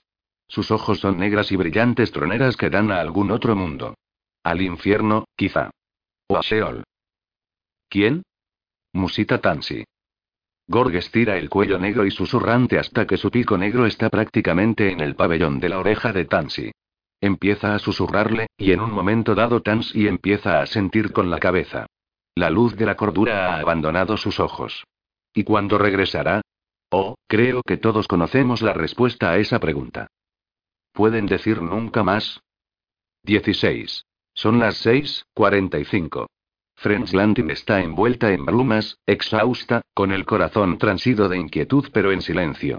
El silencio, sin embargo, no va a durar. Una vez que empieza, la dislocación nunca se detiene durante mucho tiempo. En el centro Maxton, Chipper se ha quedado hasta tarde, y teniendo en cuenta la mamada lenta, y verdaderamente sensacional, que le está administrando Rebecca Vilas, sentado de cualquier manera en la silla de despacho, su decisión de quedarse un rato más no debe sorprendernos. En la sala comunal, los viejos están sentados y embobados con Julie Andrews y sonrisas y lágrimas. Alice Weathers en realidad llora de alegría, porque Sonrisas es su película favorita de todos los tiempos. Cantando bajo la lluvia la sigue de cerca, pero estar cerca nunca ha significado obtener el premio. Entre los internos del centro Maxton que están en régimen ambulatorio, solo falta Burmy, aunque nadie lo echa de menos. Burmy duerme profundamente. El espíritu, o el demonio, bien podríamos decir, que lo controla tiene su propia agenda en Friends Landing, y se ha mostrado muy exigente con Burnie durante las últimas semanas, y no es que Burnie se queje. Es un cómplice servicial. En la carretera del Valle de Norway, Jack Sawyer está llegando en su Dodge Ram al camino de entrada de la casa de Henry Leiden. La niebla aquí es más tenue, pero aún así convierte los faros de la camioneta en coronas difuminadas. Esta noche volverá a empezar Casa Desolada, en el capítulo 7, El Paseo del Fantasma, y con suerte llegará al final del capítulo 8, Un montón de pecados. Pero antes de Dickens, ha prometido escuchar a la última candidata de la rata de Wisconsin para los éxitos de rabiosa actualidad, una canción llamada Jimmy Bag My Dog, de Sloverbone. Cada cinco años más o menos, aparece de la nada una gran canción de rock, le ha dicho Henry a Jack por teléfono, y Jack juraría que puede oír a la rata asomar con sus chillidos al filo de la voz de su amigo, haciendo piruetas ahí fuera, en la frontera de la oscuridad. Es una canción de rock genial. Si tú lo dices, repone Jack con cierto recelo. Su idea de una canción de rock genial es Run Around Sue, de Dion. En el número 16 de la calle Robin Hood, aquella monada de casita tipo Cape Cod, Fred Marshall está de cuatro patas, fregando el suelo, con un par de guantes verdes de goma. Todavía lleva la gorra de béisbol de Tiller en la cabeza, y está llorando. En el aparcamiento de caravanas, el cuervo Gorg está vertiendo veneno gota de gota en las orejas de Tansy Freneau. En la sólida casa de ladrillos de la calle Herman donde vive con la guapa Sarai y con David, igualmente guapo, Dale Gilbertson se prepara para regresar a la oficina, con movimientos algo lentos a causa de las dos raciones de estofado de pollo y el plato de budín de pan que se ha zampado. Cuando suena el teléfono, no se sorprende demasiado. Después de todo, ya tenía ese presentimiento. Quien llama es Debbie Anderson, y desde la primera palabra que ésta pronuncia, Dale sabe que ha ocurrido algo. Escucha, asiente, hace alguna pregunta. Su mujer está en el umbral de la cocina, observándole con mirada de preocupación. Dale se inclina y escribe algo en el blog de notas que hay junto al teléfono. Sara se acerca y lee dos nombres. Andy Railsback y M. Fine. ¿Aún tienes a Railsback en la otra línea? Pregunta Dale. Sí, está en espera, pásamelo. Dale, no creo que sepa hacerlo, la voz de Debbie suena inusitadamente nerviosa. Dale cierra los ojos por un momento, y se recuerda a sí mismo que esa no es la tarea habitual de Debbie. Ernie todavía no ha llegado. No. ¿Quién hay? Bobby Dulac, creo que Dit está en la ducha. Pásame a Bobby, pide Dale, y se siente aliviado cuando Bobby le pone rápidamente y sin problemas con Andy Railsback, que está en el despacho de Morty Fine. Ambos hombres han subido a la habitación 314, y un vistazo a las Polaroids esparcidas por el suelo del armario de George Potter ha sido suficiente para Morty. Está tan pálido como el mismo Andy. Quizá más. En el exterior de la comisaría, Ernie Eteriault y Reginald Doc Amberson se encuentran en el aparcamiento. Doc acaba de llegar en su Harley Fairboy, vieja pero impecable.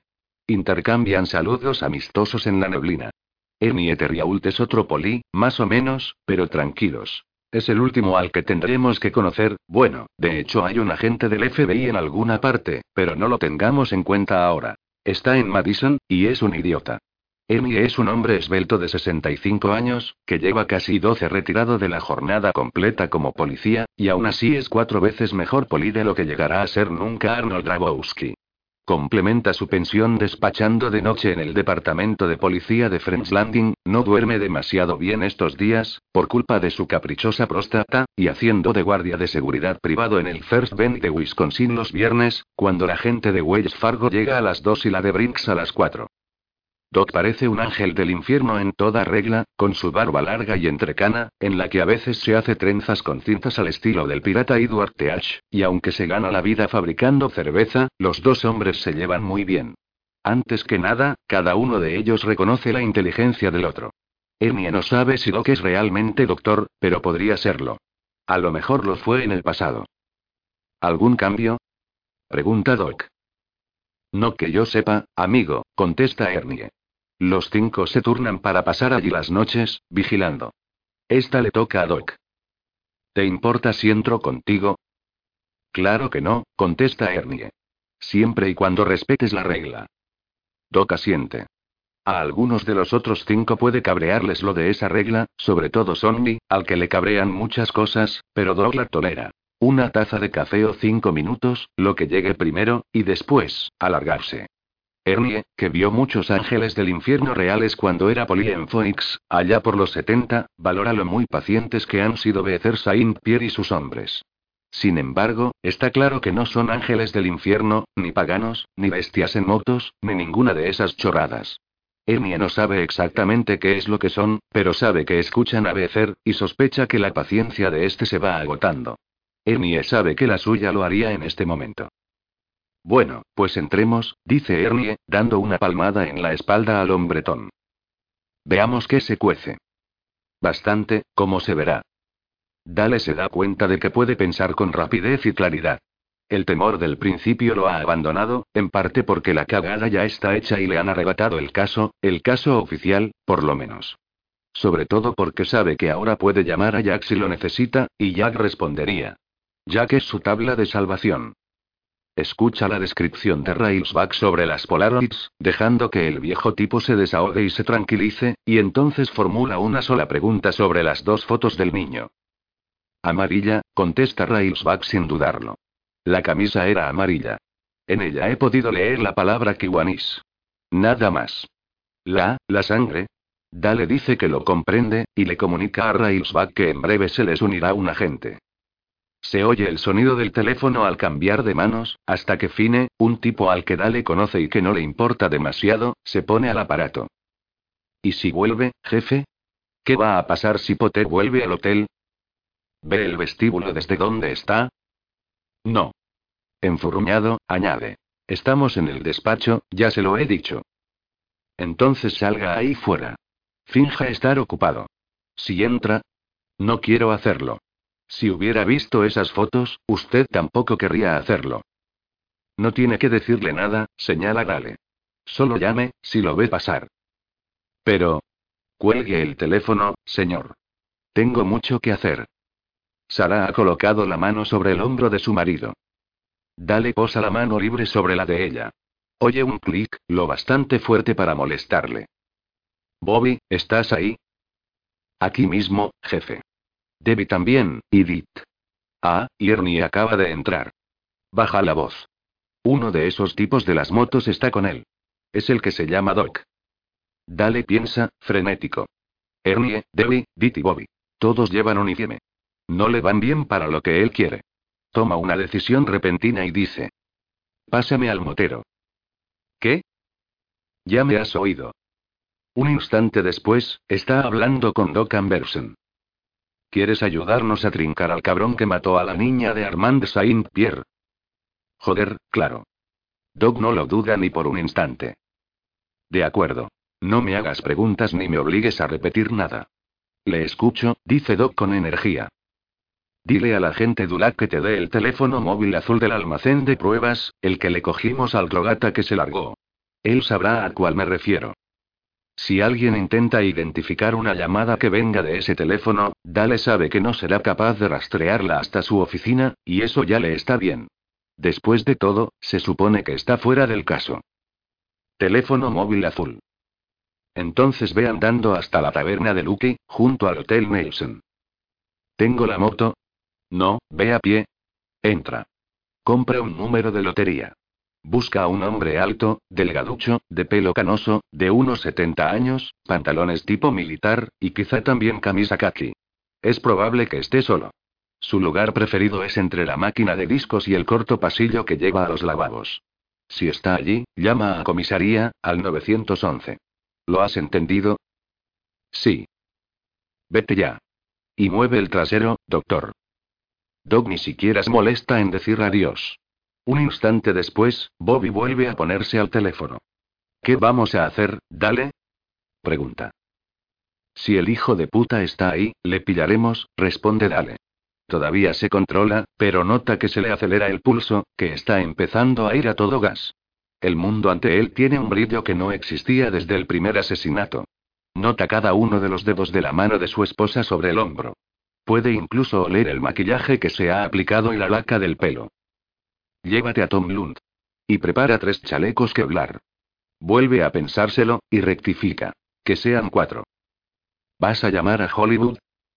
Sí, contesta, pero no vamos a esperarle. Después de eso, cuelga el auricular. Como quiere salir corriendo, se obliga a quedarse quieto por un momento. Respira hondo. Expira, y vuelve a inspirar. Sara le coge las manos. Ve con cuidado. Oh, sí, dice Dale. Ten por seguro que lo haré. Se dirige hacia la puerta. ¿Y qué hay de Jack? Le llamaré desde el coche, contesta él sin detenerse. Si Dios está de nuestra parte, habremos pillado a ese tío antes de que esté a medio camino de la comisaría. Cinco minutos después, Doc está en el bar de Lucky, escuchando a Trace Atkins cantar y Left Sometting Tourne Donut Home y rascando un boleto de lotería instantánea de Wisconsin.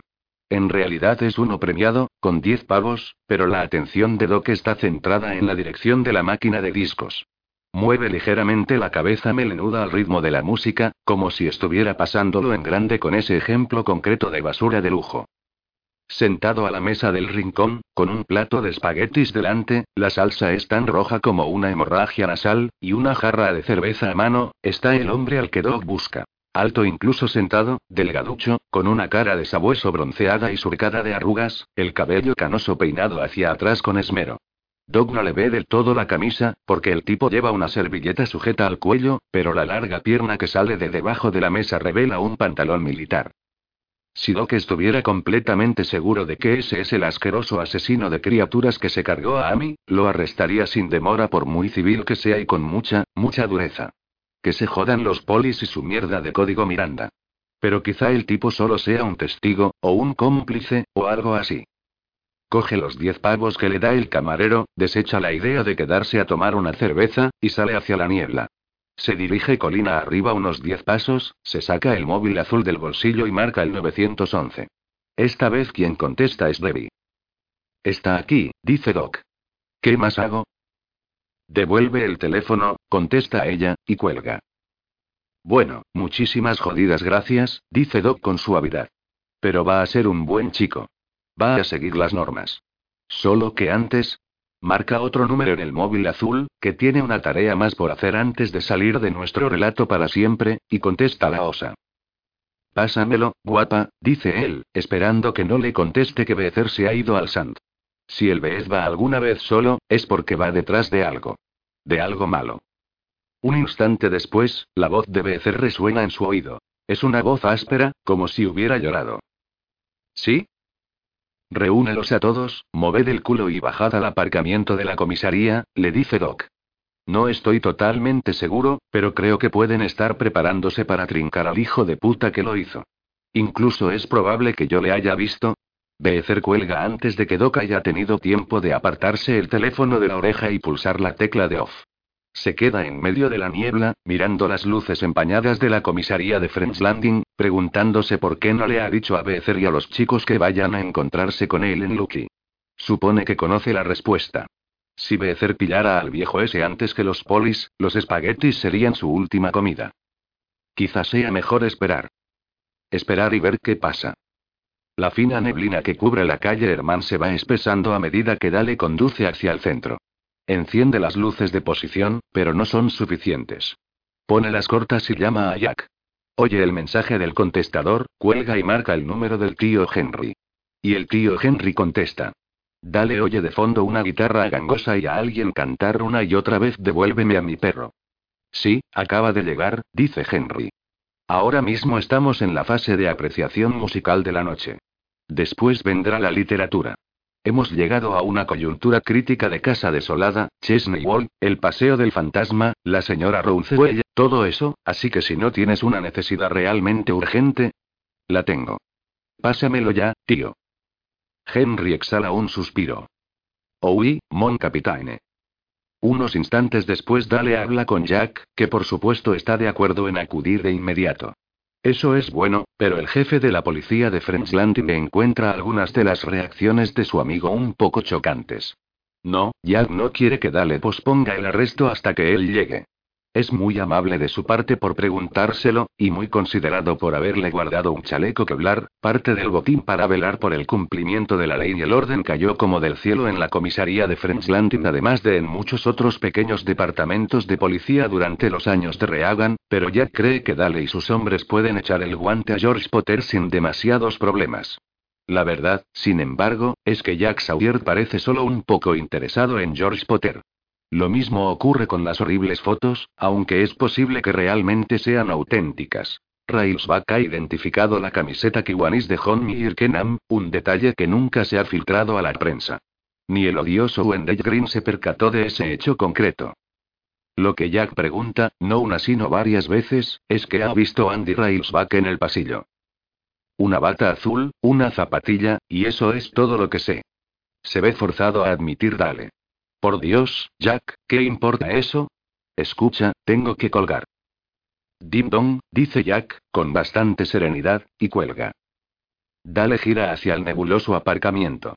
Ve a Ernie Eteriaulti al motorista cervecero al que llaman Doc hablando frente a la puerta trasera.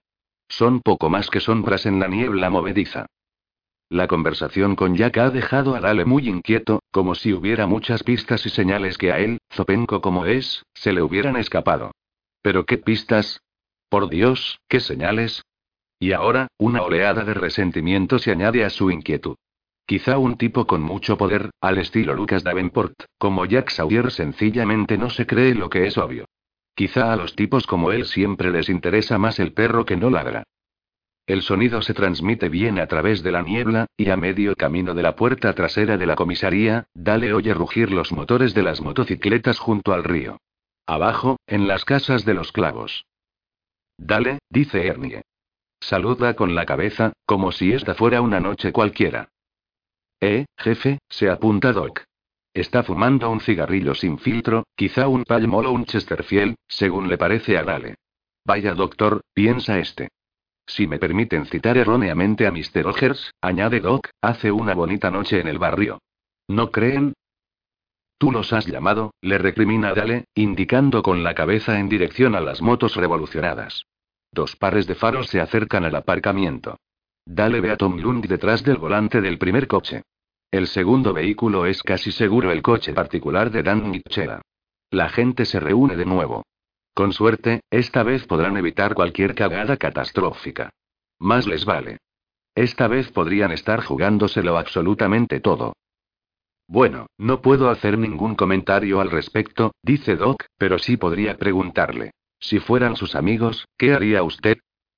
Lo mismo, joder, suelta dale, y entra. Henry Leiden vuelve a estar sentado con remilgo en el asiento del acompañante de la camioneta Ram. Esta noche viste una camisa blanca de cuello abierto y unos elegantes pantalones azules de pinzas. Esbelto como un modelo, lleva el plateado cabello peinado hacia atrás. ¿Tendría mejor aspecto Signe y cartón cuando se dirigía a la guillotina? ¿Siquiera en la cabeza de Charles Dickens? Jack lo duda. Henry. Lo sé, le interrumpe Henry. Me quedo aquí sentadito como un buen chico hasta que me llames. Con las puertas cerradas. Y no digas Obi, mon capitaine. Eso está pasado de moda. ¿Te sirve afirmativo? Muy bien. La niebla se espesa a medida que se acercan a la ciudad, y Jack pone las luces cortas, porque las largas no sirven de una mierda. Consulta el reloj del salpicadero. Las 19.03. Los acontecimientos se precipitan. Se alegra. Haz más, piensa menos, es la receta de Jack Sawyer para conservar fácilmente la cordura.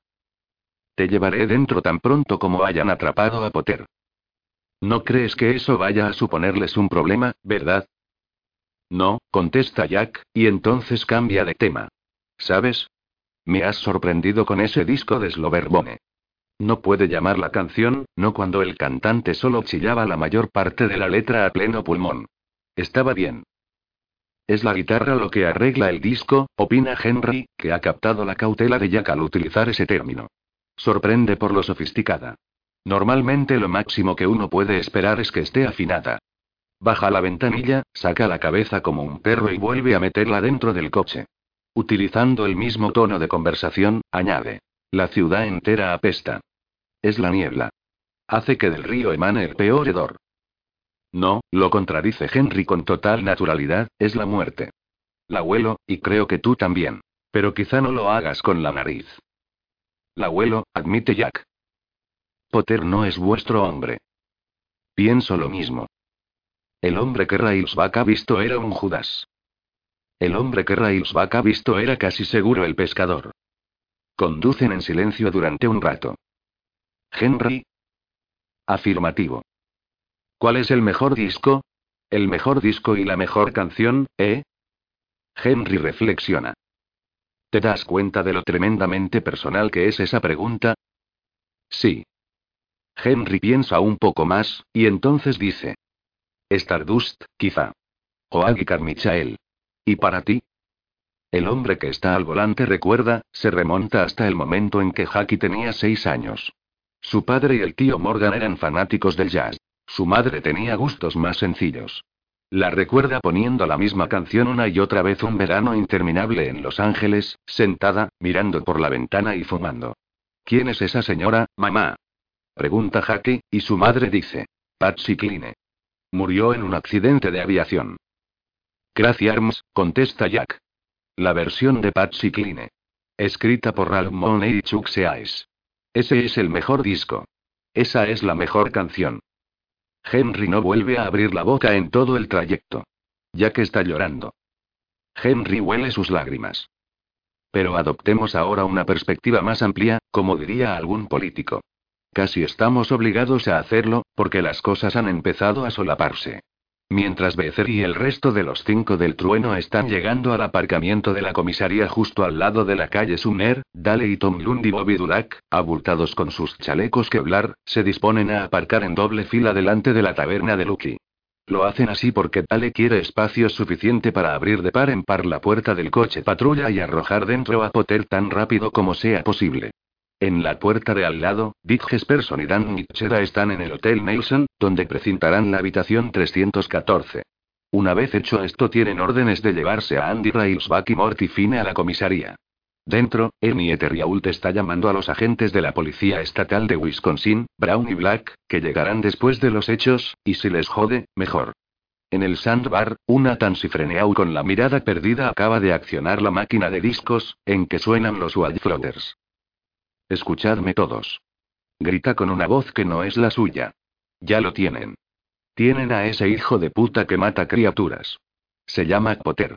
Van a llevarlo a Madison a medianoche, y a menos que hagamos algo, algún abogado listo lo dejará en la calle antes del lunes.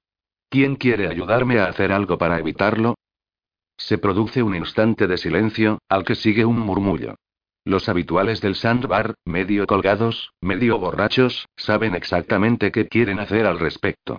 Mientras, Jack y Henry, a quienes la niebla no ha impedido llegar a la ciudad, aparecen en el aparcamiento de la comisaría justo detrás de los cinco del trueno, que aparcan en línea junto a la Harley Fagoy de Doc. El aparcamiento se está llenando con rapidez, sobre todo de coches particulares de los polis. La noticia de la inminente detención se ha esparcido como el fuego en la hierba seca. Dentro, uno de los hombres de Dale, no nos molestemos en saber exactamente cuál, analiza el móvil azul que Doc ha utilizado en Lucky. El poli coge para llevárselo a una habitación del tamaño de un armario, conocida como almacén de pruebas. En el hostal Oak donde se hospeda durante el caso del pescador, Wendell Green se está emborrachando con expresión osca. A pesar de los tres whiskies dobles, todavía le duele el cuello a causa del tirón que le dio a su cámara ese cabrón de la moto, y el estómago aún le duele debido al puñetazo que le propinó el cabrón de Hollywood. Pero lo que más le duele es el orgullo y la cartera.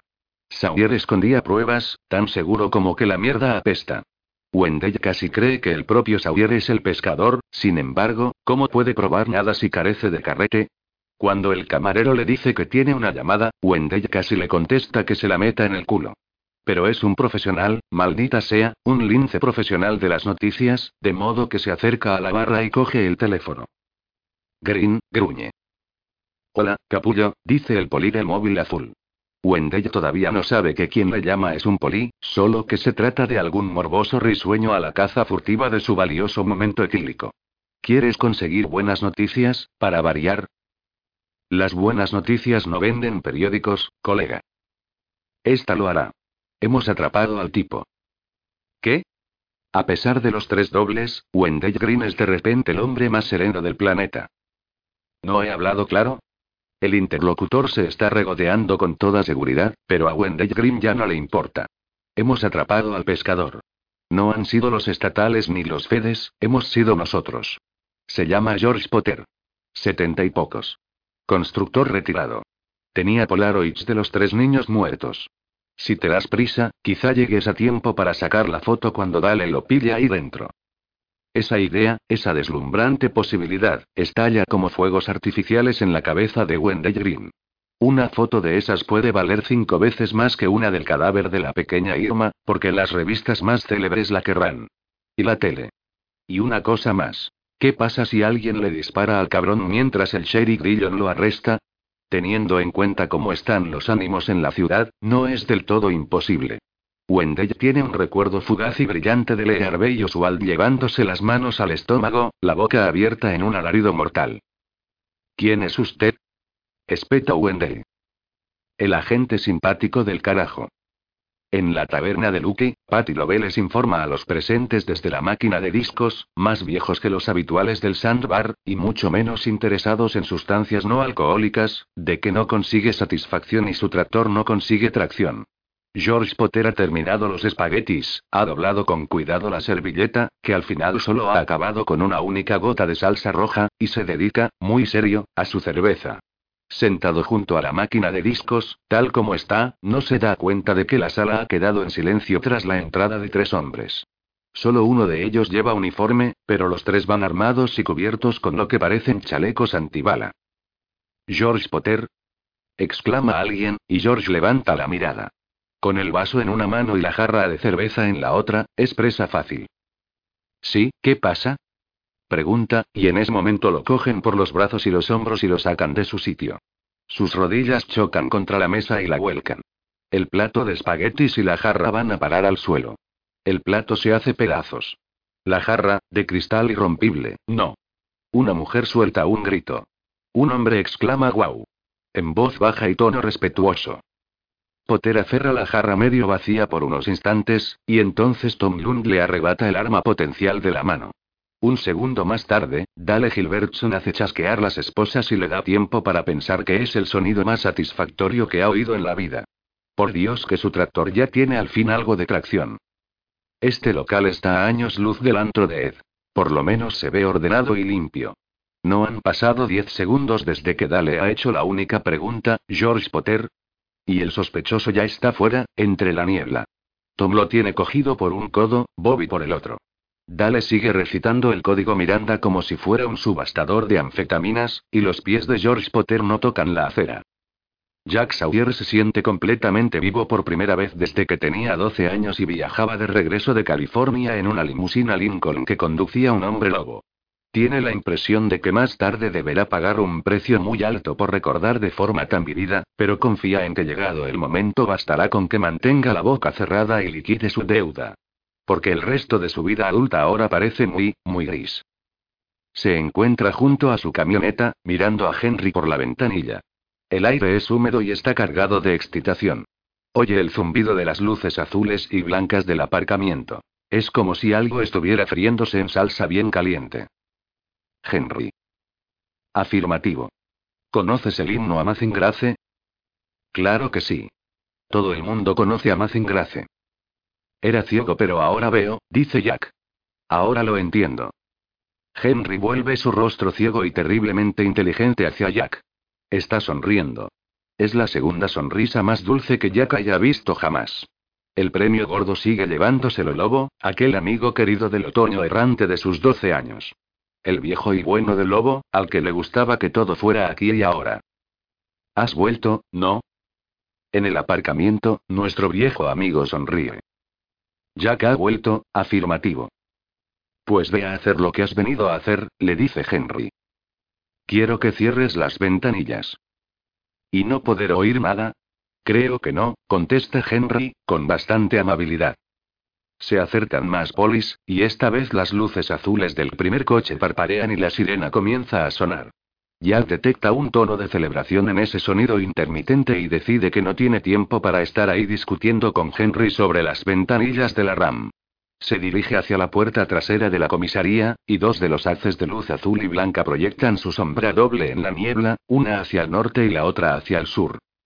Los agentes a media jornada Old Sinesler llegan detrás del coche que lleva a Gilbertson, Lund, Dulac y Potter. Old y Potter no nos importan demasiado.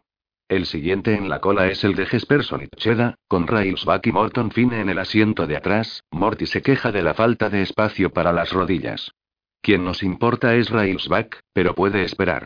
El siguiente en llegar al aparcamiento es, oh, esto es interesante, aunque no del todo inesperado. El destartalado Toyota rojo de Wendell Green, con este al volante. Lleva colgada al cuello la cámara de reserva, una minolta que sacará fotos sin parar mientras Wendell mantenga el botón apretado. No hay nadie del sandbar, todavía, pero otro coche espera para girar y entrar en el aparcamiento, que ya está lleno. Se trata de un discreto Saab verde con un adhesivo en el que pone fuerza policial pegado en la parte izquierda del parachoques, y otro que reza drogas no, abrazos sí en la derecha. Al volante del Saab, asombrado pero decidido a cumplir con su deber, sea el que sea, se halla Arnold del húngaro Loco Rabowski. En fila, apoyados contra la pared de ladrillo de la comisaría están los cinco del trueno. Llevan chalecos tejanos idénticos, con números 5 dorados bordados sobre el pecho izquierdo. Cinco pares de brazos canosos se cruzan sobre cinco amplios pechos. Doc, Kaiser Bill y Sonny llevan el pelo recogido en gruesas colas de caballo. Mouse esta noche lo lleva en prietas trenzas. En cuanto al de le cae sobre los hombros, y a Jack le da la impresión de que se parece a Bob Seger en sus mejores tiempos. Los pendientes brillan. Los tatuajes se flexionan en los enormes bíceps. Armand Saint-Pierre, dice Jack al que está más cerca de la puerta. Jack Sawyer. ¿De bocados de? Extiende la mano y no se sorprende demasiado al ver que Becer se limita a mirarla.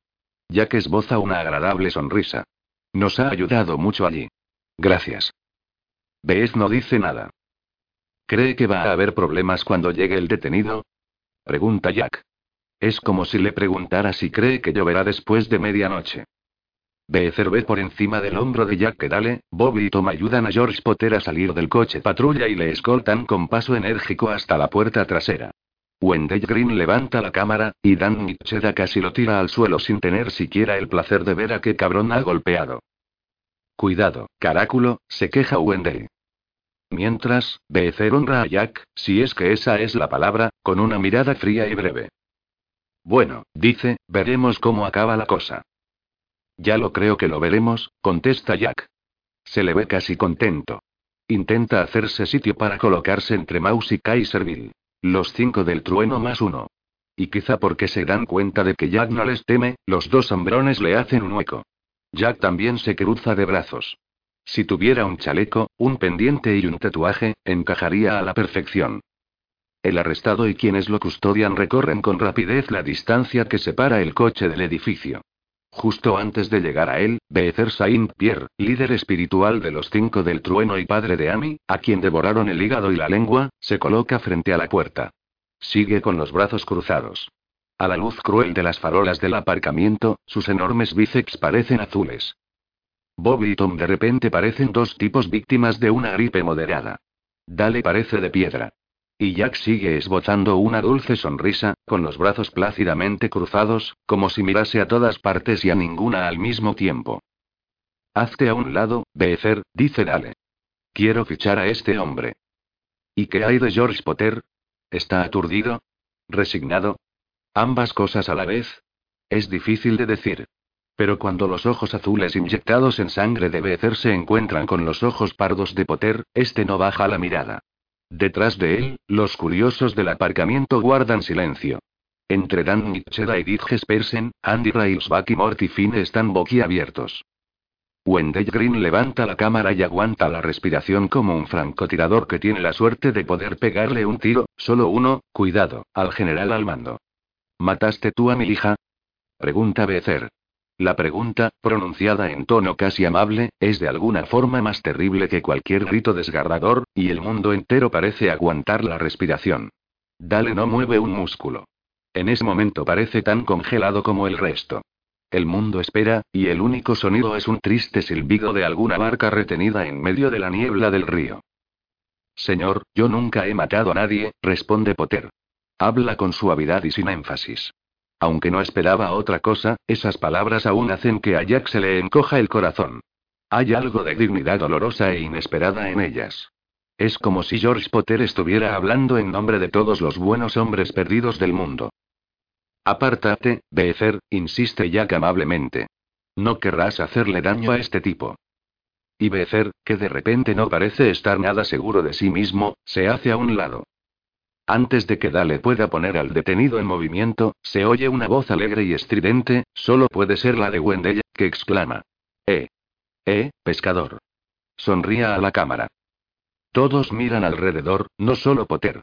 Tienen que hacerlo. El grito ha sido tan insistente como el sonido de unas uñas al rascar lentamente una pizarra. Las blancas luces estroboscópicas recorren el aparcamiento nebuloso, uno. Dos. Tres.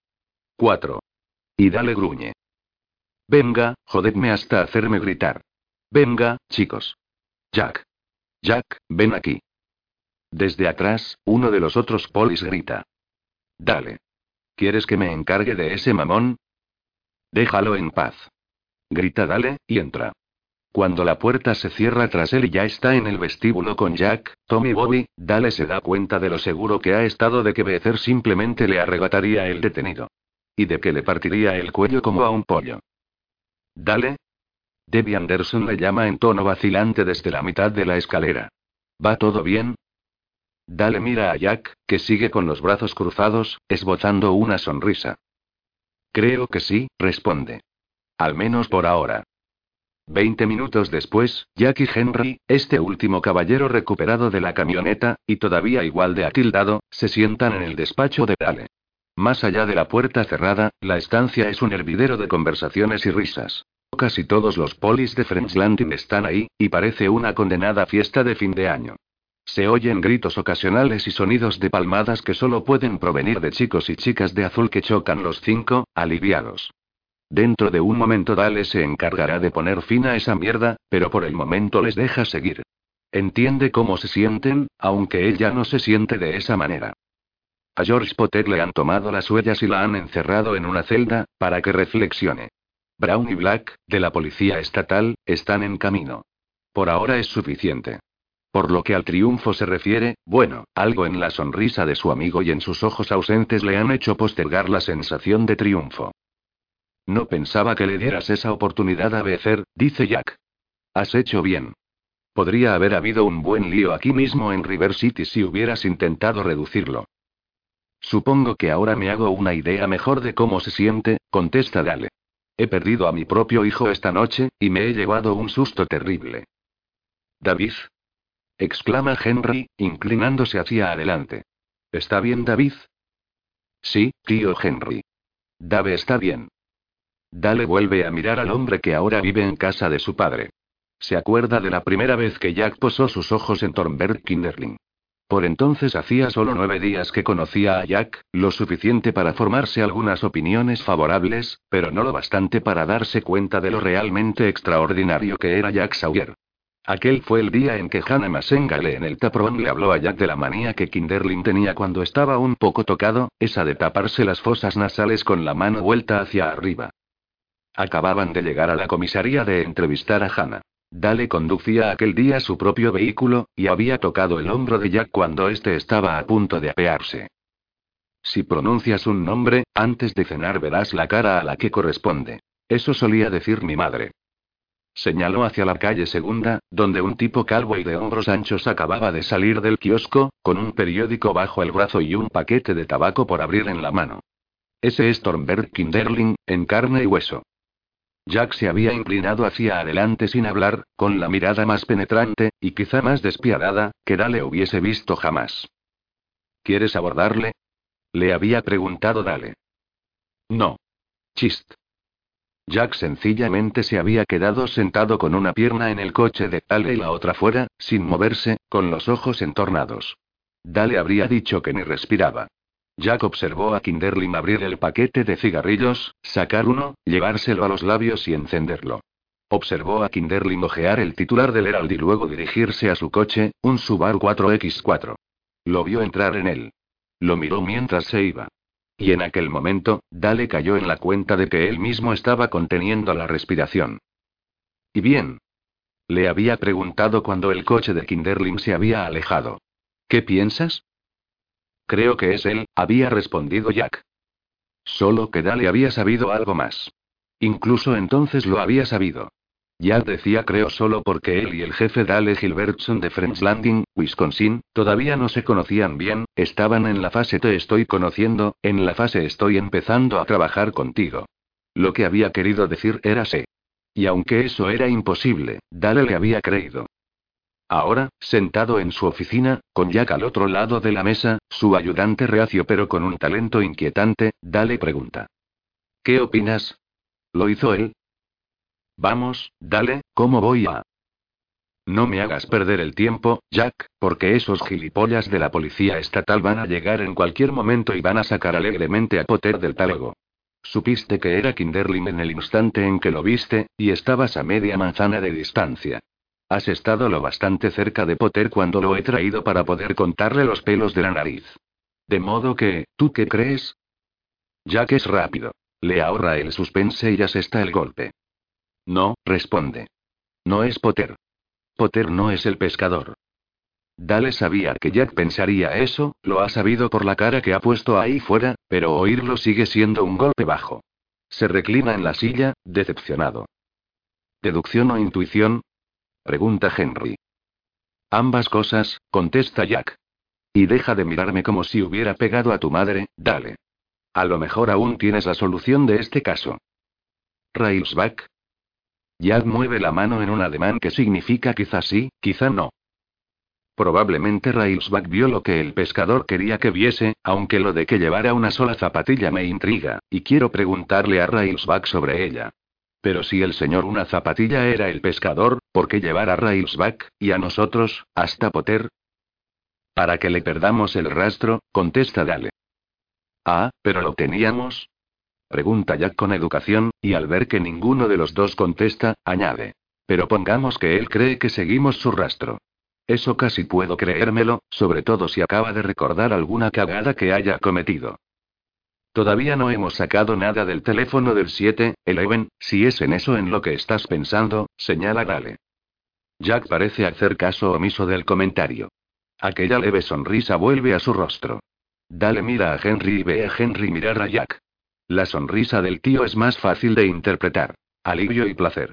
Mira eso, piensa Dale. Se ha formado para hacer precisamente lo que está haciendo. Por Dios, hasta un ciego es capaz de verlo. ¿Por qué Potter? Repite finalmente Jack. ¿Por qué no uno de los cinco del trueno, o el hindú del siete, Eleven, o Ardis Walker de la tienda de cebos? ¿Por qué no el reverendo Obdal? ¿Qué motivo suele salir a la superficie cuando descubres una trampa para incriminar a alguien? Dale lo considera. Un desquite, dice al fin. Una venganza. En la oficina, suena un teléfono. Callaos, callaos. Grita Ernie a los demás. Intentemos ser profesionales durante unos 30 segundos. Mientras, Jack asiente con la cabeza mirando a Dale. Creo que tengo que interrogar a Potter, y a fondo. Dale parece asustado. Pues entonces, será mejor que lo hagas ahora mismo, antes de que Brown y Black, se detiene, frunce el entrecejo con la cabeza ladeada. Un sonido sordo le ha distraído. Es bajo, pero aumenta. Tío Henry, ¿qué es eso? Motores, responde Henry de inmediato. Muchos. Están al este, pero se acercan. Vienen de las afueras de la ciudad. Y no sé si te has dado cuenta, pero parece que aquí al lado se ha acabado el jolgorio, colega. Como si esas palabras dieran pie a otras, se oye a través de la puerta la exclamación desesperada de Ernie Eteriault. Oh, mierda. Dick Jespersen. ¿Qué? Ernie. Ve a buscar al jefe. Bueno, ¿qué más da? Yo. Llaman suavemente a la puerta, y al cabo de un instante Ernie contempla al grupo de expertos que se ha reunido. Se le ve tan sereno y marcial como siempre, pero sus mejillas han palidecido bastante bajo el bronceado veraniego, y una vena le palpita en medio de la frente. Jefe, acabo de recibir una llamada en el 911, hecha desde el sandbar. Ese antro, murmura Dale. Llamaba el camarero. Dice que unas 50 o 70 personas están en camino. Ahora, el sonido de los motores acercándose es muy fuerte. A Henry le suena como las 500 millas de Indianápolis justo antes de que el coche guía se aparte por la cuenta que le trae y baje la bandera a cuadros. No me lo digas, dice Dale. ¿Qué necesito para redondear el día? Déjame pensar. Vienen en busca de mi detenido. Eh, pues sí, señor, eso es lo que ha dicho el que llamaba. Emi asiente. Detrás de él, los otros polis permanecen en silencio. En ese momento a Dale no le parecen polis en absoluto, sino caras angustiadas dibujadas cruelmente en una docena de globos blancos, además de dos negros. No olvidemos a Pam Stevens y Bob. El sonido de los motores sigue creciendo. Quizá quiera saber otra cosa que ha dicho el que llamaba. Dios, ¿qué? Ha dicho que, eh, Emie busca una palabra que no sea muchedumbre, que el grupo de protesta estaba liderado por la madre de la niña Freneau. Oh, Dios mío, se lamenta Dale. Mira con pánico y frustración a Jack. Es la mirada de un hombre que sabe que está soñando pero que no consigue despertar por mucho que lo intente. Si pierdo a Potter, Jack, Friends Landing mañana por la mañana va a ser la primera noticia de la CNN. Jack abre la boca para contestar, y el móvil que lleva en el bolsillo escoge ese preciso momento para empezar con su pitido irritante. Henry cruza los brazos de inmediato y pone las manos bajo las axilas. A mí no me lo pases, dice. Los teléfonos móviles provocan cáncer. Ya hemos hablado de eso. Entretanto, Dale ha salido de la habitación. Mientras Jack busca el móvil, pensando que alguien ha escogido un momento catastrófico y terrible para preguntarle sobre sus preferencias en lo que a televisión se refiere, Henry sigue a su sobrino, caminando con rapidez, ahora con las manos ligeramente extendidas, moviendo los dedos como si pretendiera interpretar las corrientes de aire para saber si hay obstáculos. Jack oye a Dale decir que si ve una sola arma desenfundada, la persona que lo haya hecho se unirá a Arnie Erabowski en la lista de suspendidos. Ya que está pensando exactamente en una sola cosa. Nadie va a llevarse a Potter a ningún sitio hasta que Jack Sawyer haya tenido tiempo de formularle unas cuantas preguntas peliagudas. Ni en broma. Abre el móvil y dice. Ahora no, quien quiera que seas. Tenemos. Hola, hola, viajero Jack, dice la voz al otro lado de la línea, y Jack Sawyer retrocede de nuevo en el tiempo. ¿Speedy? El mismo, contesta Speedy. De pronto desaparece ese acento. La voz adquiere un tono enérgico y comercial. Y como un detective de homicidios le diría a otro, hijo, creo que deberías visitar el baño privado del jefe Gilbertson. Cuanto antes. Fuera hay tantos coches que podrían hacer temblar el edificio. Jack tiene un mal presentimiento. Lo ha tenido desde que ha oído a Ernie decir quién estaba a la cabeza del desfile de locos. Speedy, ahora no tengo tiempo de visitar ningún sitio, ¿No tienes tiempo de ver cualquier otro sitio? Lo interrumpe Speedy con frialdad. Pero ahora es el otro. El tipo duro llamado Parcus. Lo que vas a encontrar ahí podrás utilizarlo dos veces.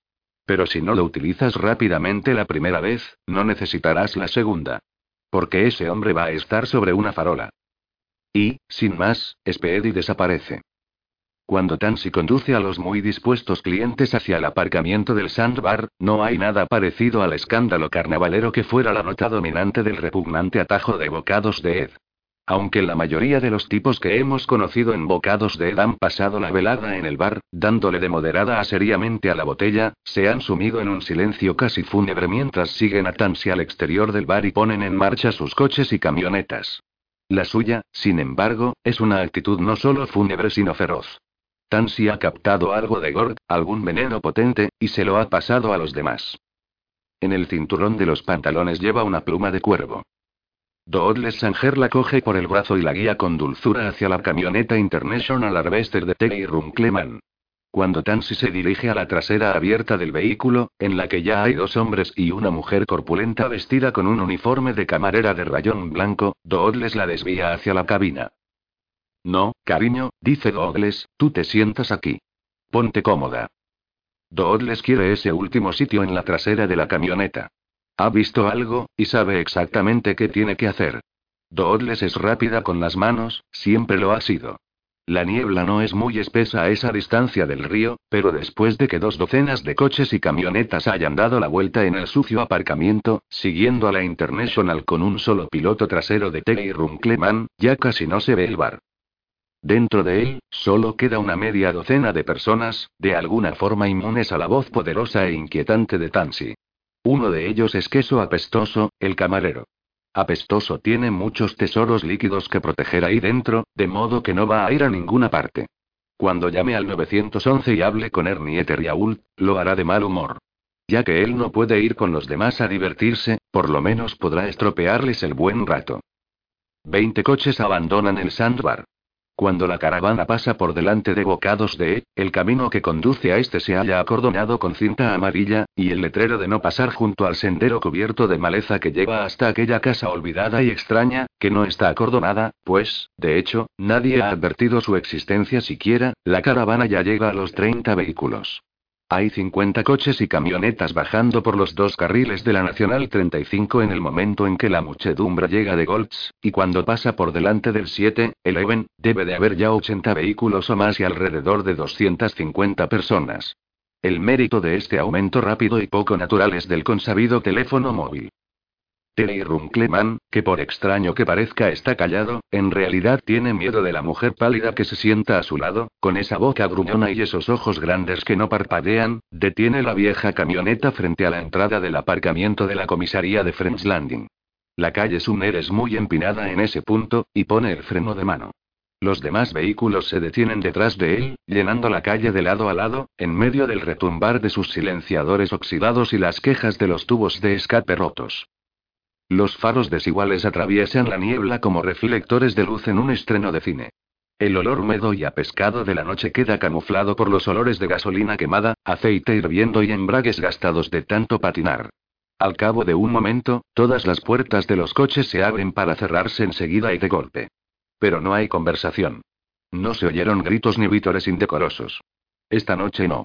Los recién llegados se reúnen en grupos alrededor de sus coches, observando a los ocupantes de la camioneta de Teddy apearse de ella o saltar de la trasera, observando a Teddy rodear el vehículo hasta la puerta del acompañante, tan atento como un adolescente que llega al baile del instituto con su chica, observándole ayudar a la joven esbelta que ha perdido a su hija. La niebla parece delinearla de alguna forma y conferirle un extraño halo eléctrico, del mismo azul de las luces de sodio en los brazos de Becer. La multitud exhala un suspiro colectivo, y curiosamente cariñoso, al verla. Ella es la que los relaciona a todos.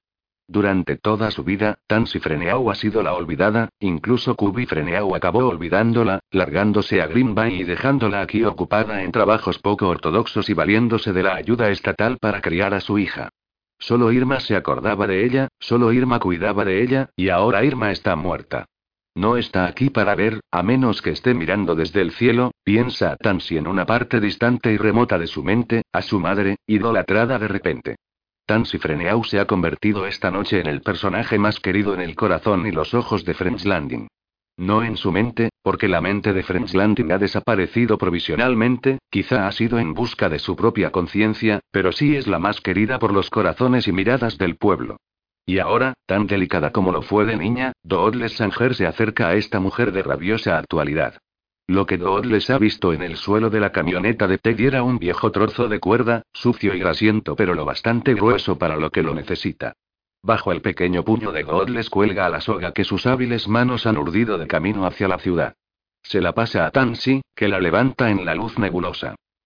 La multitud exhala otro suspiro. Con la soga en alto, como una diógenes en busca de un hombre honesto en lugar de un caníbal al que linchar, Tansy camina, con aspecto delicado a pesar de su sudadera manchada de sangre, hacia el aparcamiento. Teddy, Doodles y Freddy Saknesum la siguen, y detrás de ellos va el resto. Se acercan a la comisaría igual que una marea. Los cinco del trueno siguen apoyados contra la pared de ladrillo, con los brazos cruzados. ¿Qué coño hacemos? pregunta Maus. No sé tú, contesta Becer, pero yo voy a quedarme aquí hasta que me echen, cosa que seguramente harán. Está mirando a la mujer que sostiene la soga en alto. Es un tío corpulento y ha pasado por muchas situaciones peliagudas, pero esa chavala lo asusta con sus grandes ojos en blanco, semejantes a los ojos de una estatua. Y lleva algo pegado al cinturón. Una cosa negra. ¿Es un cuchillo? ¿Alguna clase de puñal? Y no voy a pelear, porque no funcionará. ¿Van a cerrar la puerta con llave, no? Inquiere Doc, nervioso. Quiero decir, los polis cerrarán la puerta. Supongo, contesta Becer sin dejar de mirar a Tansy Freneau, pero si esos tíos quieren a van a tenerlo bastante fácil. Míralos, por Dios. Hay por lo menos 200. Tansy se detiene, todavía con la soga en alto. Sacadlo de ahí dentro, dice. La voz es más fuerte de lo normal, como si algún médico le hubiera escondido astutamente un amplificador en la garganta. Sacadlo de ahí dentro. Entregadnos al asesino. Doodles se une al reclamo. Sacadlo de ahí dentro. Y Terry. Entregadnos al asesino. Y Freddy. Sacadlo de ahí dentro. Entregadnos al asesino. Y el resto. Podría parecer la banda sonora del bombardeo del tejón de George Ratburn, pero en lugar de bloquea ese lanzamiento. O adelante, Wisconsin. Están gritando sacadlo de ahí. Entregadnos al asesino. Van a cargárselo, murmura Becer. Se vuelve hacia sus colegas, con una expresión fiera y a la vez temerosa en los ojos. El sudor empieza a perlarle la frente ancha con gotas gruesas, perfectas. Cuando los tenga a todos frenéticos a tope, vendrá con ellos pegados detrás. No corráis, ni siquiera descrucéis los brazos. Y cuando os cojan, dejadles hacer. Si mañana queréis ver la luz del día, dejad que ocurra. La multitud, que está cubierta hasta las rodillas por una niebla que parece leche deslatada desparramada, sigue coreando sacadlo de ahí. Entregadnos al asesino. Wendell Green también grita, pero eso no le impide seguir sacando fotos. Porque, joder, una historia como esta solo se tiene una vez en la vida. De la puerta que queda detrás de Becer les llega un chasquido. Sí, la han cerrado, piensa. Gracias, capullos. Pero no es la llave sino el picaporte. La puerta se abre. Jack Sawyer sale. Pasa junto a Becer sin mirarle ni reaccionar mientras Beth murmura. Eh, tío, en tu lugar yo no me acercaría a ella. Jack avanza despacio pero sin vacilar hacia la tierra de nadie que separa el edificio y la muchedumbre con la mujer al frente, la estatua de la libertad con la soga del ahorcado en alto, en lugar de la antorcha.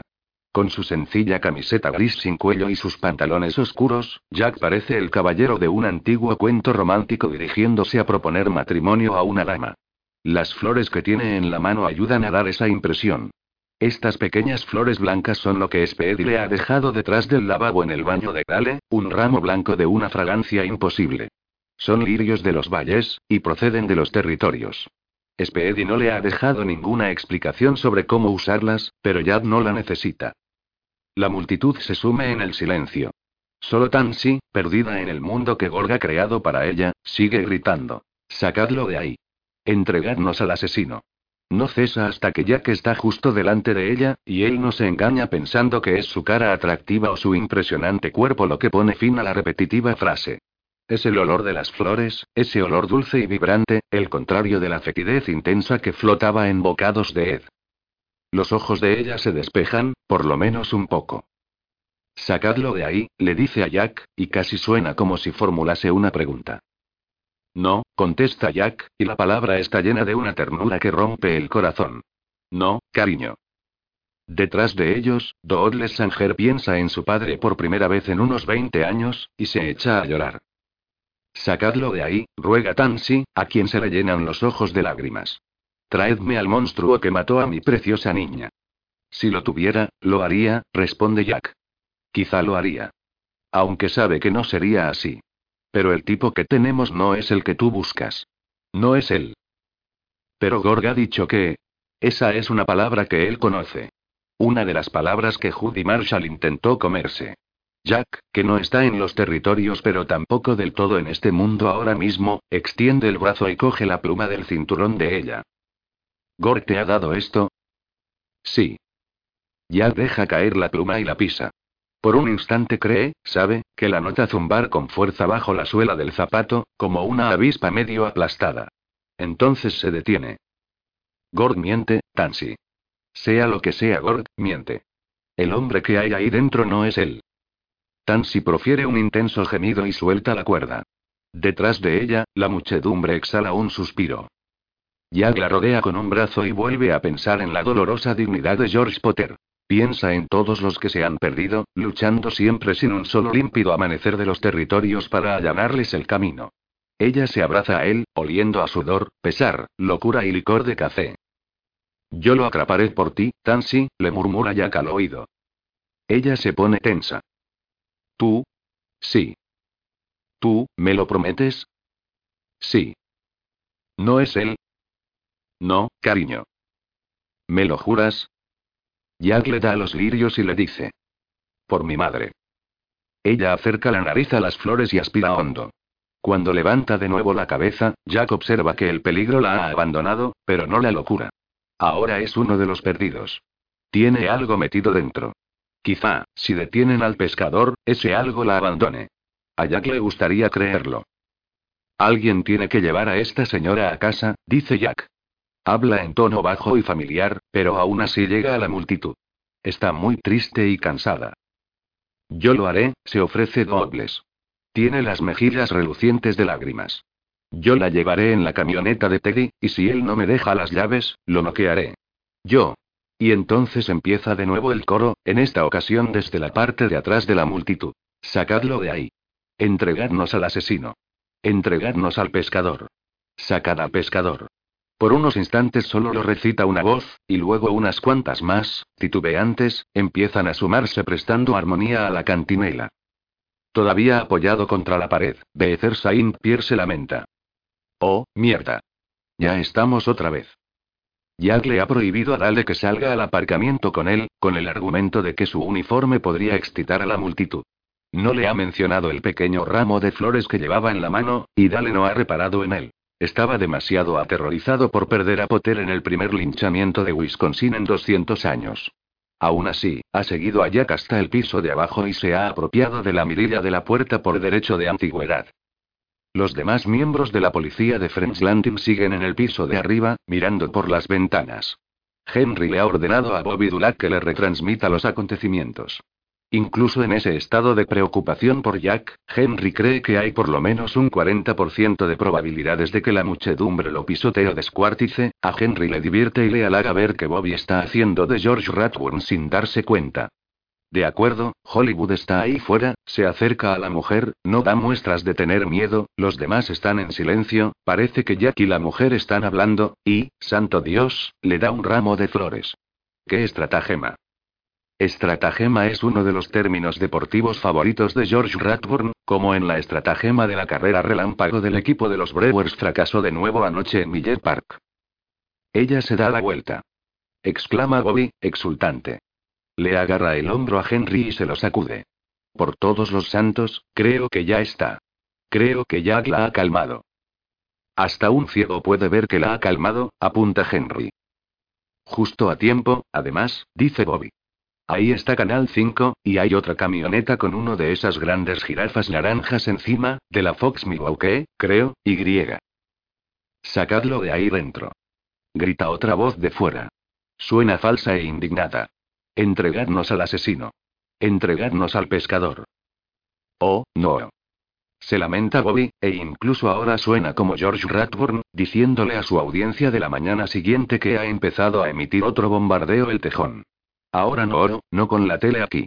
Eso es. Sacad de ahí al pescador. Henry ya sabe de quién se trata.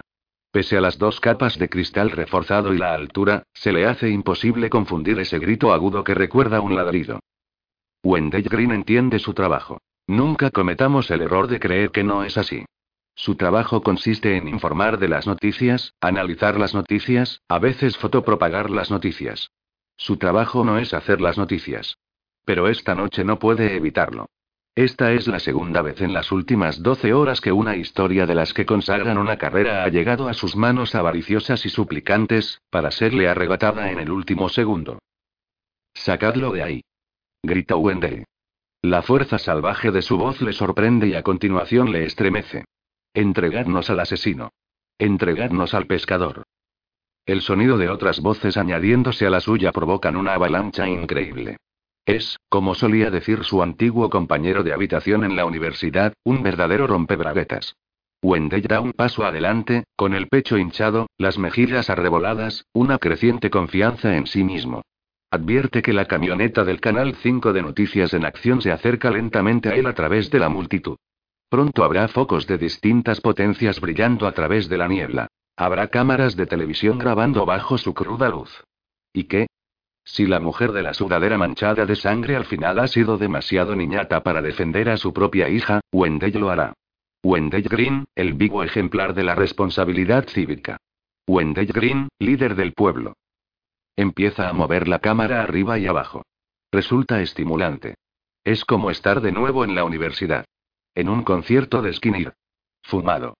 Es como... Hay un inmenso destello de luz frente a los ojos de Wendell Green. Entonces las luces se apagan.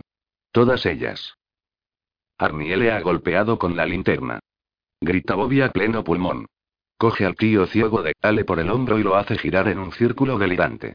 Un intenso olor a aquabelva desciende hacia Henry, que sabe que Bobby va a besarle en las mejillas, al estilo francés, un segundo antes de que lo haga.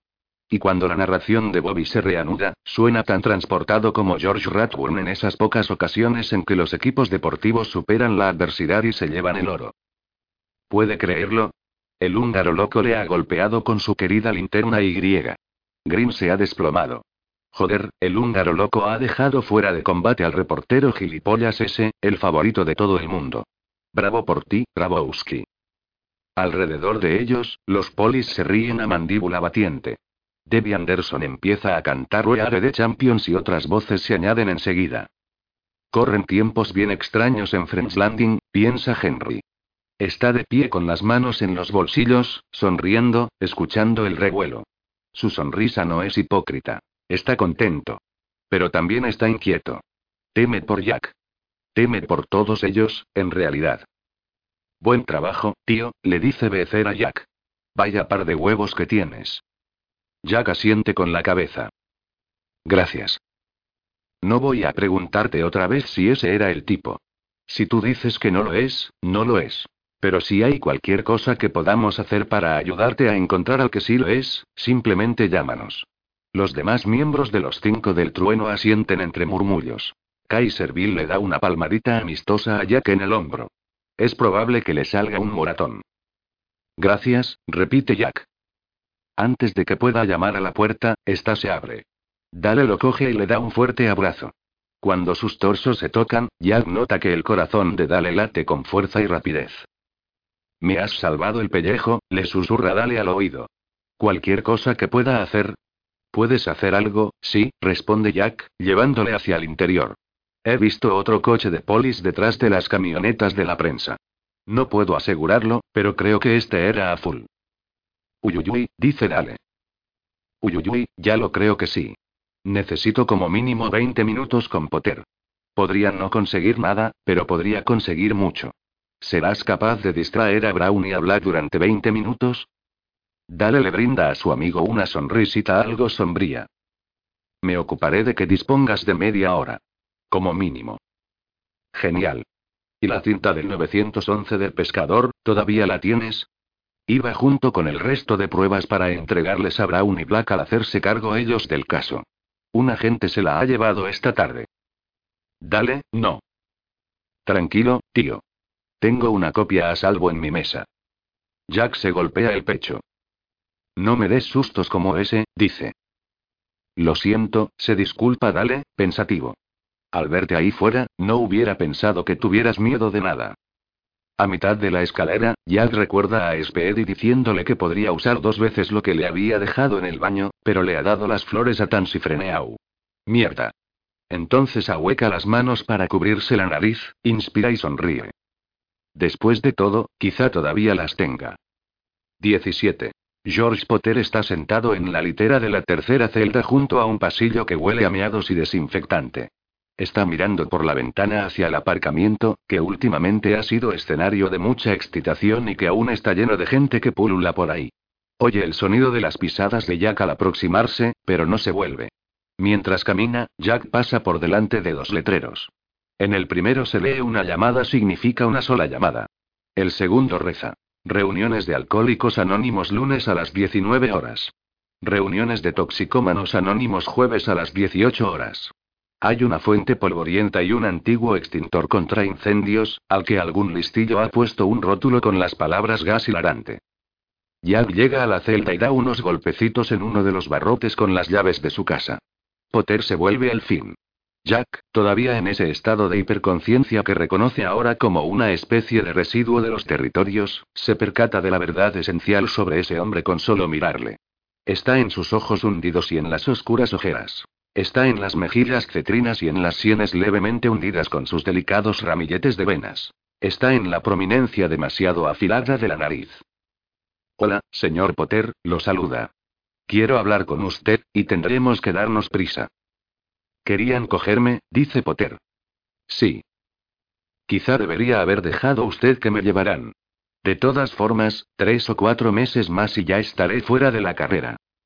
Jack lleva en el bolsillo de la camisa la tarjeta electrónica que le ha dado Dale, y la utiliza para abrir la puerta de la celda. Se oye un áspero zumbido cuando ésta se desliza pesadamente por el corto riel. Cuando Jack extrae la tarjeta el zumbido cesa. Abajo, en la sala principal de la comisaría, brillará ahora una luz ambarina y las palabras celda número 3. Jack entra y se sienta en el extremo de la litera. Ha vuelto a guardar el manojo de llaves, pues no quiere que el olor metálico estropee el perfume de los lirios. ¿Dónde lo parece? Sin preguntarle a Jack cómo lo sabe, Potter levanta una mano nudosa, la mano de un carpintero, y se toca la parte central del tronco. Luego la deja caer. Me empezó en los intestinos. Hace ya cinco años. Tomé las pastillas y me puse las inyecciones como un buen chico. Eso fue en la Riviere. Esa cosa, joder, me hacía vomitar, por los rincones y en todas partes. Una vez vomité en mi propia cama y ni siquiera me di cuenta. Desperté a la mañana siguiente con el vómito medio seco en el pecho. ¿Sabe lo que es eso, hijo? Mi madre tenía cáncer, dice Jack en voz baja. Cuando yo tenía 12 años. Luego se le fue. ¿Consiguió vivir cinco años? Más. Tuvo suerte, dice Potter. Sin embargo, al final acabó con ella, ¿no es así? Jack asiente con la cabeza. Potter asiente a su vez. Aún no son exactamente amigos, pero la cosa va en esa dirección. Es la manera de trabajar de Jack. Siempre lo ha sido. Esa mierda se le mete a uno dentro y espera, explica Potter. Mi teoría es que nunca desaparece. Sea como fuere, se acabaron las inyecciones, y las pastillas, también. Excepto las que quitan el dolor. Vine aquí para acabar de una vez. ¿Por qué? No se trata de algo que Jack necesite saber, y les queda poco tiempo, pero es su técnica, y no va a abandonar una técnica que funciona solo porque haya un par de polis estatales cabezotas esperando ahí abajo para llevarse a su hombre. Dale va a tener que retenerles, eso es todo. Es una ciudad pequeña pero bastante bonita. Y me gusta el río. Bajo todos los días. Me gusta ver el sol reflejarse en el agua. A veces pienso en todos los empleos que tuve, en Wisconsin, Minnesota, y Illinois, y otras veces no es que piense en gran cosa. Hay veces en que simplemente me quedo ahí sentado en la ribera y me siento en paz. ¿A qué se dedicaba usted, señor Potter? Empecé como carpintero, igual que Jesús. Progresé hasta hacerme constructor, entonces la cosa me fue demasiado grande. Cuando a un constructor le pasa eso, normalmente da vueltas por ahí en busca de un contratista.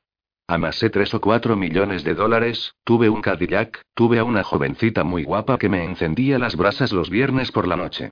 Sin problemas. Entonces lo perdí todo. Lo único que eché de menos fue el Cadillac.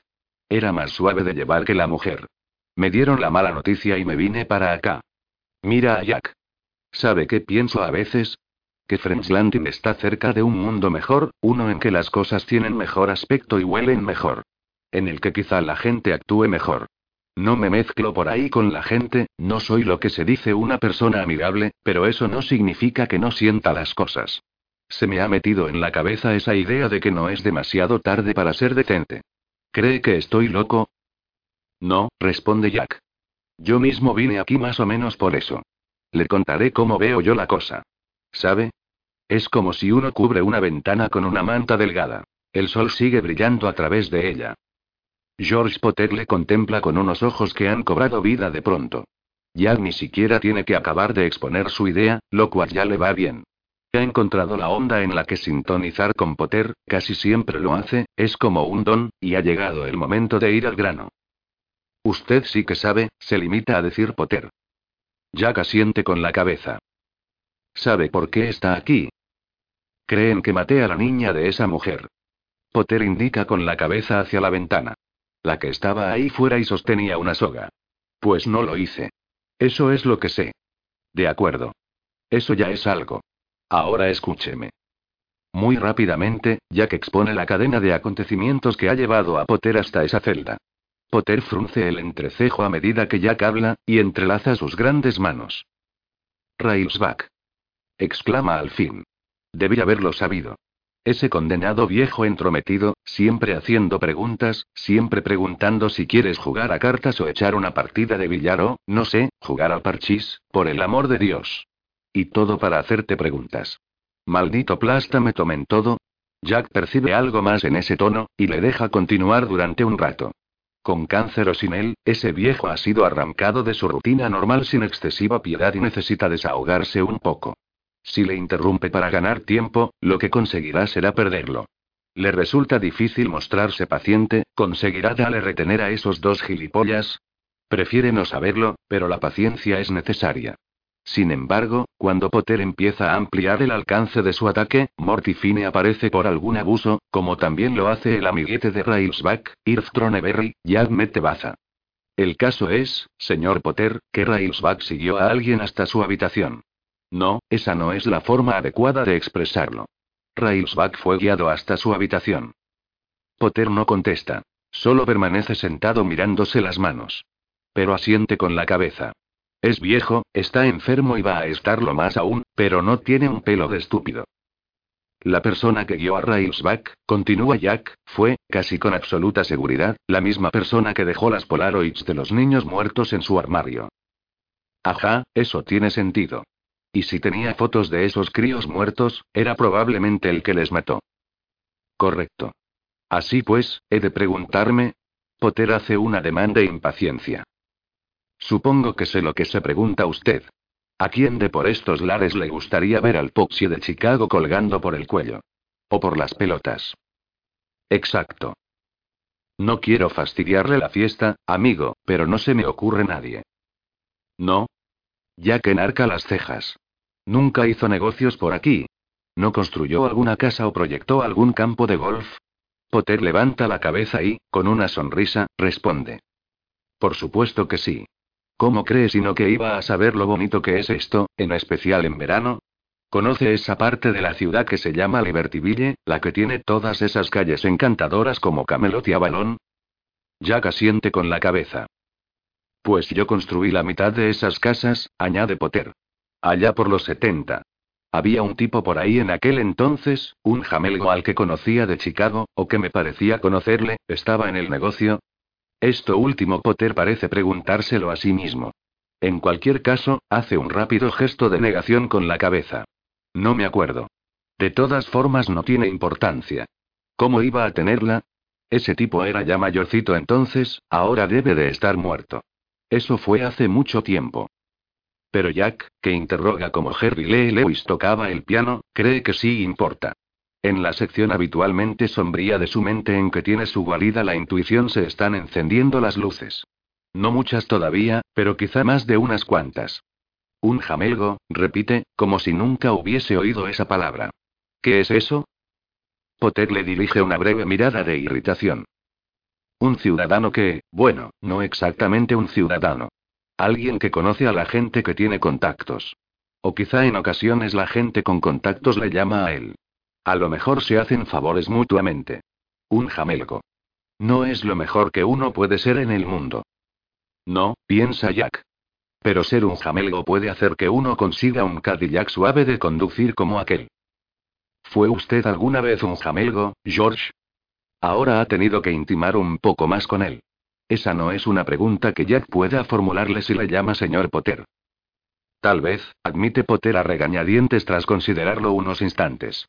Tal vez lo fue. Allá en Chicago. En Chicago, uno tenía que hacer favores y untar a la gente si quería conseguirse los contratos grandes. No sé cómo están las cosas allí ahora, pero en aquellos tiempos, un contratista limpio era un mal contratista, ¿sabe? Jack asiente con la cabeza. El mayor negocio que hice jamás fue una promoción de viviendas en el South Side de Chicago, prosigue Potter. Justo igual que en aquella canción sobre el malísimo Leroy Brown. Suelta una risilla cascada. Por un instante no está pensando en el cáncer, o en acusaciones falsas, o en que casi le linchan. Está viviendo en el pasado, y quizás sea un poco sórdido, pero es mejor que el presente. Que la litera encadenada a la pared, el retrete de acero, el cáncer desparramándosele en las entrañas. Joder, ese sí que fue grande, y no le engaño. Un montón de dinero federal, pero los peces gordos locales decidían a dónde iba a parar finalmente la pasta. Y yo y ese otro tipo, ese jamelgo, nos la disputábamos como en una carrera de caballos, se interrumpe y contempla a Jack con los ojos muy abiertos. ¿Es usted un mago o algo así? No sé a qué se refiere, responde Jack. Simplemente sigo aquí sentado. Ese tipo fue el que luego se presentó aquí. Ese era el jamelgo. No le sigo, George, dice Jack, pero cree que sí lo hace. Y aunque está empezando a sentirse excitado, no lo demuestra más que cuando la camarera le habló del pequeño gesto que hacía Kinderlin al presionarse la nariz. Es probable que no sea nada, continúa Potter. El tipo tenía un montón de razones para no sentir gran cariño hacia mí, pero debe de estar muerto. Por el amor de Dios, si ya habría pasado los 80. Hábleme de él, pide Jack. Era un jamelgo, dice Potter, como si eso lo explicara todo, y debe de haberse metido en problemas en Chicago o en los alrededores, porque cuando apareció aquí, estoy seguro de que utilizaba un nombre distinto. ¿Cuándo fue que le timó usted en el proyecto de viviendas, George? Potter sonríe, y algo en el tamaño de sus dientes y en la forma en que parecen sobresalir de las encías le permite a Jack advertir cuán rápidamente la muerte se acerca a ese hombre. Siente un leve escalofrío y la carne de gallina, pero devuelve la sonrisa con bastante facilidad. Así es también como trabaja. Si vamos a hablar de jamelgos y timos será mejor que me tutes y me llames Potsie. Muy bien, Potsie. ¿Cuándo fue que timaste a ese tío en Chicago? Eso es fácil de recordar, dice Potter. Fue en el verano en que se iniciaron las pujas, pero los peces gordos aún andaban comentando lo de que el año anterior los hippies habían acudido a la ciudad para dejarles un ojo morado a los polis y al alcalde. De modo que yo diría que corría el año 1969. Lo que ocurrió fue que yo le había hecho un gran favor al comisionado de la constructora, y que le haría otro a una anciana que pesaba mucho en esa promoción de viviendas en igualdad de oportunidades auspiciada por el alcalde. Así que cuando se hicieron públicas las pujas, la mía recibió especial consideración. Ese otro tipo, el jamelgo, no me cabe duda de que su oferta fue inferior. Sabía cómo desenvolverse en esos asuntos y debía de tener sus propios contactos, pero en esa ocasión yo jugaba con ventaja. Sonríe. Sus horripilantes dientes aparecen para volver a desaparecer. ¿Qué qué pasó con la oferta del jamelgo? Pues que de alguna forma se pierde por el camino. Llega demasiado tarde. Mala suerte. Poxy de Chicago se queda con el encargo. Entonces, cuatro años más tarde, el jamelgo aparece aquí, para pujar en la obra de Libertyville. Solo que en esa segunda ocasión en que le derroté, todo fue perfectamente limpio. No eché mano de ningún recurso. Me encontré con él en el bar del Hotel Nelson la noche antes de que se adjudicara el contrato, solo por casualidad. Y me dijo, tú eras ese tipo de Chicago. Y yo le contesté, hay montones de tipos en Chicago. Verás, ese tío era un jamelgo, pero era uno que daba miedo. Siempre le rodeaba una especie de hedor. No sé expresarlo de una manera mejor. Sea como fuere, yo era grandote y fuerte en aquellos tiempos, y podía ser violento, pero en esa ocasión fui bastante manso. Incluso después de un par de copas fui de lo más manso. Sí, me dijo él entonces, hay un montón de tipos en Chicago, pero solo uno que me estió. Aún tengo el culo pelado por eso, Potsie, y tengo muchísima memoria en cualquier otro momento, con cualquier otro tipo, quizá le hubiese preguntado qué tal seguiría su memoria después de encontrarse en el suelo con un buen golpe en la cabeza, pero con él sencillamente lo dejé correr. No intercambiamos ni una palabra más. Se marchó. Creo que nunca más volví a verle, pero supe de él de tanto en cuando mientras trabajaba en la obra de Libertyville.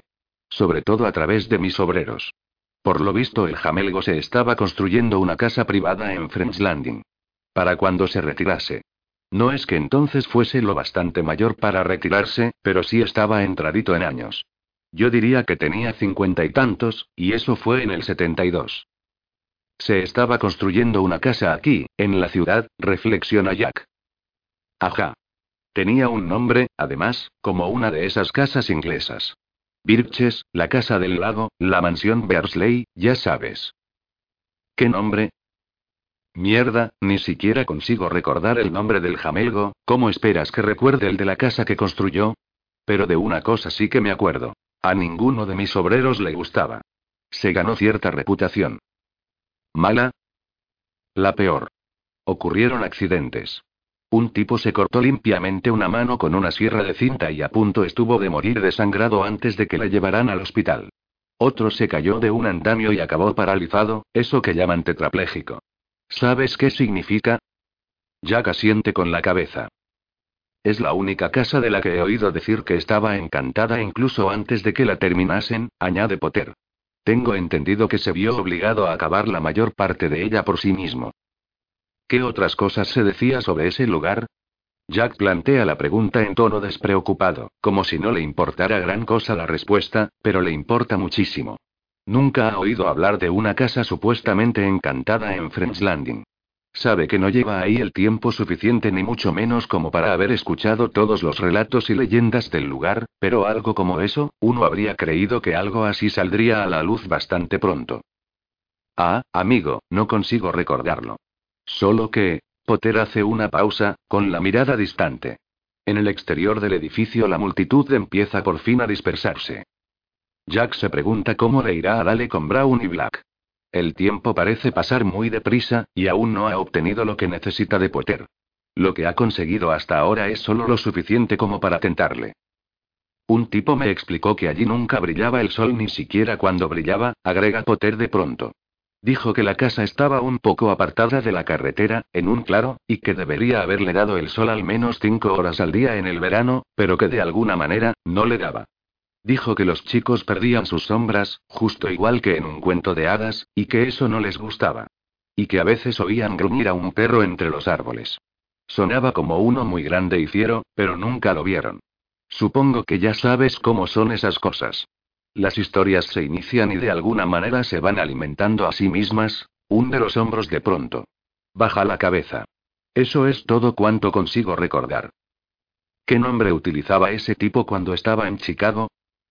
No lo recuerdo. De pronto, Jack tiende las manos para ponérselas debajo de la nariz a Potter, abiertas.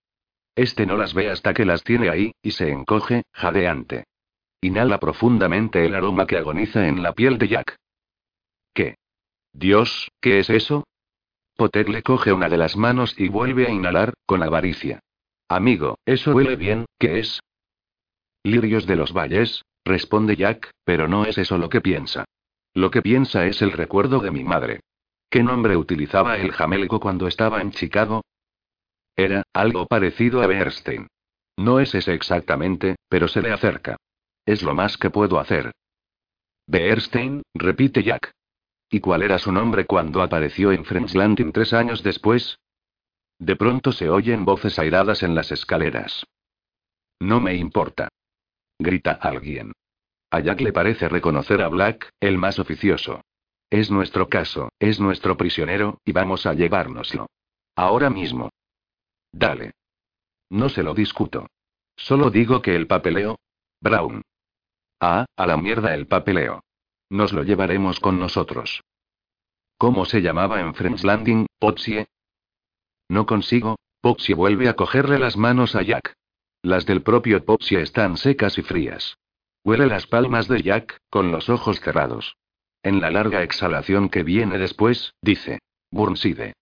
Chumi Burnside. Chumi es un apodo que se le pone a la gente agradable, pero él no lo era. El apodo era una broma. Creo que su nombre real pudo haber sido Charlie. Jack aparta las manos. Charles Chumi Burnside. Antaño conocido por Bernstein. O algo parecido. ¿Y la casa? ¿Cómo se llamaba la casa? Brown y Black se acercan ahora por el pasillo, con Dale correteando tras ellos. No queda tiempo, se dice Jack. Maldita sea, de haber dispuesto solo de cinco minutos más. Y entonces Poxie dice. Casa Negra. No sé si es así que se llamaba o es como llegaron a llamarla los obreros que trabajaban en ella, pero ese era su nombre, seguro. Jack abre mucho los ojos. Le pasa por la cabeza la imagen de la acogedora sala de estar de Henry Leiden, y de él sentado con una copa junto al codo y leyendo sobre Jardice y Jardice. ¿Has dicho casa desolada? Tos. Casa negra, corrige Popsie con impaciencia. Porque de verdad lo era. Era. Oh, por todos los santos, suelta uno de los agentes estatales con un tono como de mira a quién tenemos aquí que hace que a Jack le dé la sensación de que ha de recomponer su expresión facial. Es la voz de Brown, pero cuando ya calza la vista es al compañero de Brown al que tiene delante. Hola, chicos, saluda Jack levantándose de la litera. ¿Qué hace usted aquí, Hollywood? Pregunta Black. Solo charlar un poco y esperarles a ustedes, responde Jack, y esboza una sonrisa radiante. Supongo que quieren a este tipo. Supone bien, maldita sea, gruñe Brown.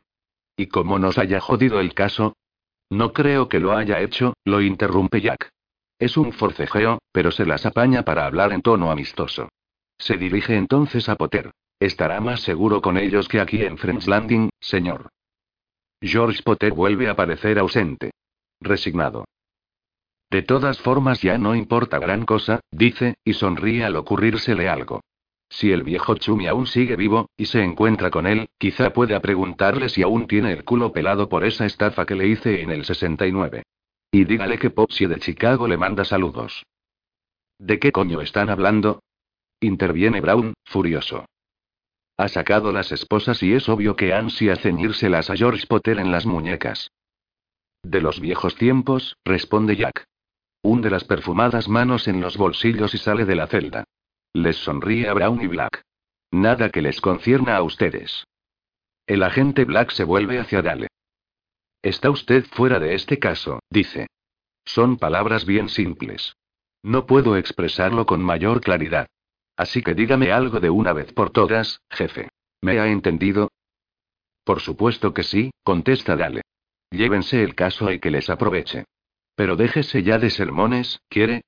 Si esperaba que me quedase cruzado de brazos mientras un atajo de borrachos del sandbar sacaba a este hombre a rastras de Lucky y le linchaba.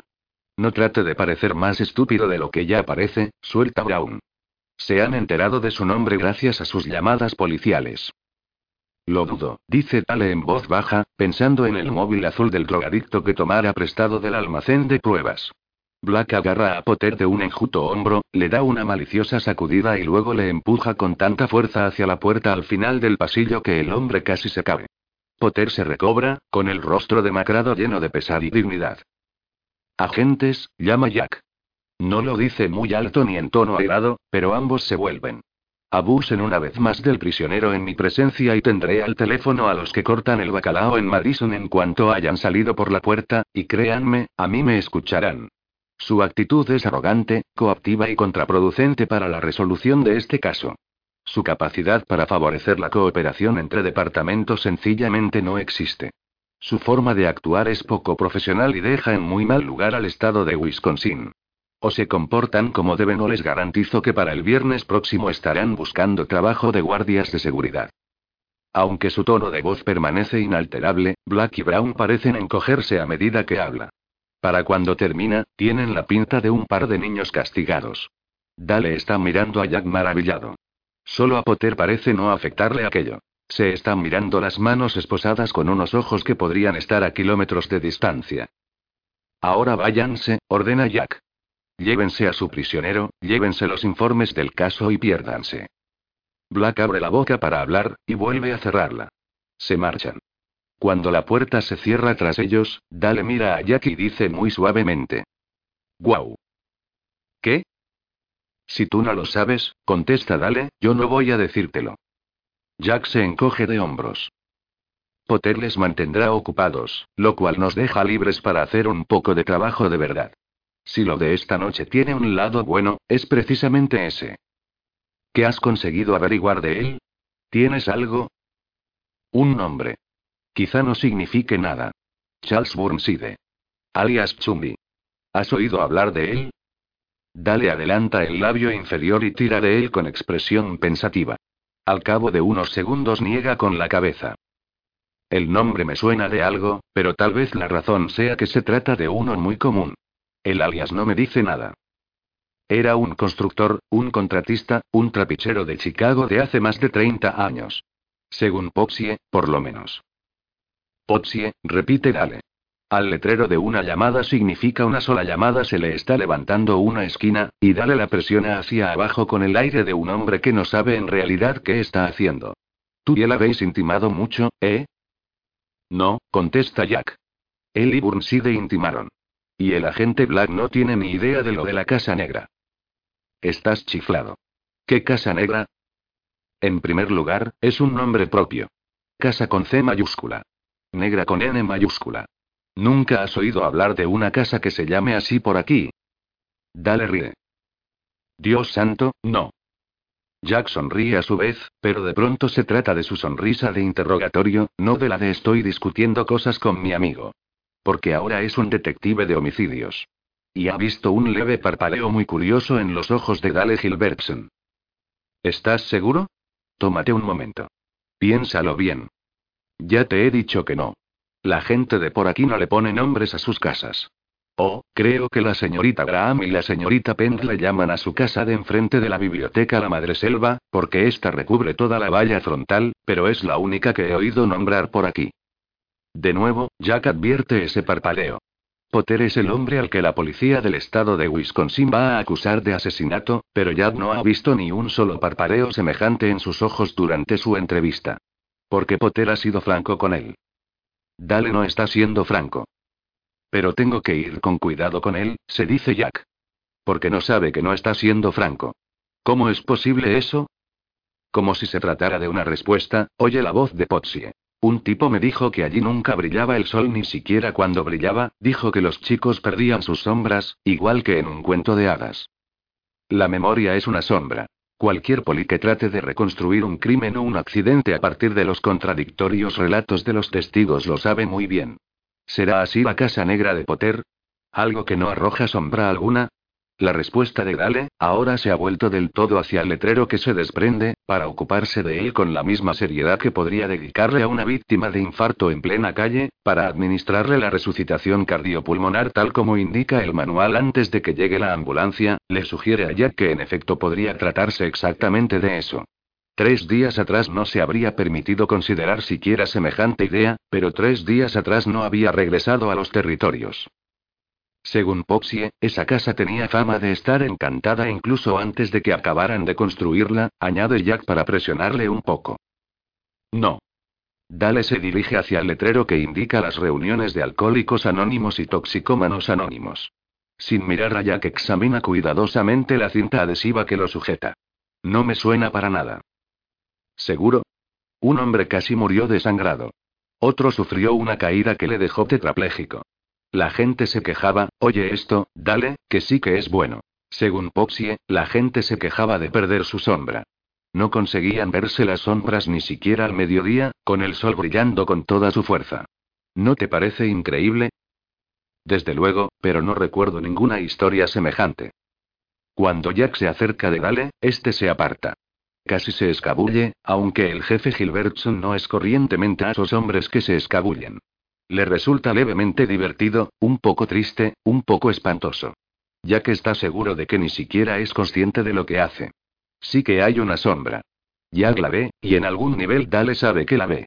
Si Jack le presiona demasiado, Dale va a tener que verla también, y Dale no quiere hacerlo. Porque es una sombra mala. ¿Es peor acaso que un monstruo que mata niños para luego comerse trozos selectos de sus cuerpos? Por lo que parece, una parte de Dale así lo cree. Podría hacerle ver esa sombra, piensa Jack. Podría ponerle las manos bajo la nariz, mis manos perfumadas de lirios de los valles, y forzarlo a verla. Una parte de él incluso desea verla. La parte de poli de homicidios. Entonces, otra parte de Jack habla con el dejo de Speedy Parker que ahora recuerda de su infancia. Podría provocarle a una crisis nerviosa, Jack. Dios sabe que está bien cerca de una, después de todo lo que ha pasado desde que se llevaron al niño Irkenam. ¿Quiere arriesgarte a eso? ¿Y para qué? No sabía el nombre, en eso sí que ha sido franco. Dale. Dale le dirige a Jack una mirada rápida, brillante, para luego volver a apartar los ojos. El dejo furtivo de esa breve mirada casi le rompe el corazón a Jack. ¿Qué? Vayamos a tomar una taza de café. Ante ese cambio de tema, el rostro de Dale se llena de agradecido alivio. Le da una palmada a Jack en el hombro. Buena idea. Una idea fantástica, aquí y ahora mismo, piensa Jack, y sonríe. Existe más de una manera de despellejar a un gato, y más de una forma de encontrar una casa negra. Ha sido un día muy largo. Tal vez lo mejor sea dejarlo correr. Al menos por esta noche. ¿Qué pasa con Railsback? Pregunta Dale cuando bajan con estruendo las escaleras. ¿Todavía quieres hablar con él? Puedes apostar a que sí, responde Jack con bastante energía, pero abriga pocas esperanzas con respecto a Andy Railsback, un testigo escogido que vio exactamente lo que el pescador quería que viese. Con una pequeña excepción, quizá. La zapatilla desparejada. Jack no sabe si con eso va a llegar a alguna parte, pero podría ser que sí. En un tribunal, por ejemplo, como eslabón identificador. Esto nunca va a acabar en los tribunales y tú lo sabes. Es posible que ni siquiera acabe en este M. Sus pensamientos se ven interrumpidos por una oleada de alegres vítores cuando entran en la combinación entre oficina policial y centro de despachos. Los miembros del departamento de policía de French Landing se han puesto en pie y aplauden. Dale se suma a ellos. Dios santo, chicos, dejadlo ya, pide Jack, riendo y ruborizándose al mismo tiempo. Pero no va a mentirse a sí mismo diciéndose que no le produce cierto placer esa ronda de aplausos. Siente la calidez que emana de ellos. Ve la luz de su admiración. Aunque esas cosas no son importantes, le hacen sentir como si volviera a casa, y eso sí lo es. Cuando Jack y Henry salen de la comisaría alrededor de una hora más tarde, Beezer, Mouse y Kaiserville aún están ahí. Los otros dos han vuelto a las casas de los clavos para poner al corriente a las distintas damas de los acontecimientos de esta noche. Sawyer, dice Becer. Sí, responde Jack. Si hay algo que podamos hacer, dínoslo. ¿Lo entiendes, tío? Cualquier cosa. Jack observa pensativo al motorista, preguntándose cuál es su historia, aparte del dolor que siente, claro. El dolor de un padre. Los ojos de Becer continúan fijos en los suyos. A un lado, un poco más allá, Henry Leiden ha levantado la cabeza para olisquear la niebla del río, tarareando algo en lo más hondo de la garganta. Mañana, alrededor de las once, pasaré a ver a la madre de Irma, dice Jack. ¿Te parece que tú y tus amigos podréis encontraros conmigo en el sandbar hacia el mediodía? Tengo entendido que ella vive cerca de allí. Os invitaré a todos a una ronda de limonadas.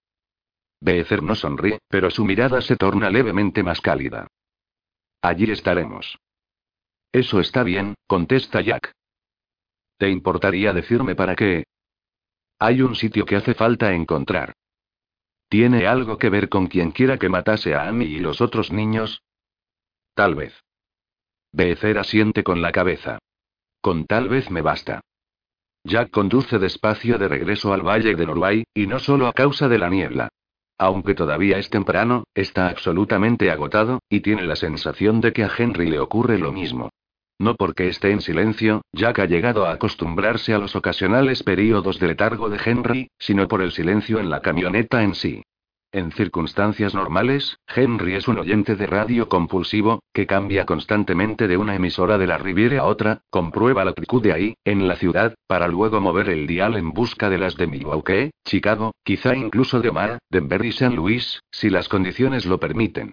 Un aperitivo de música marchosa por aquí, una ensalada de espiritual negro por allá, quizá una pizca de perry como por el extremo del dial.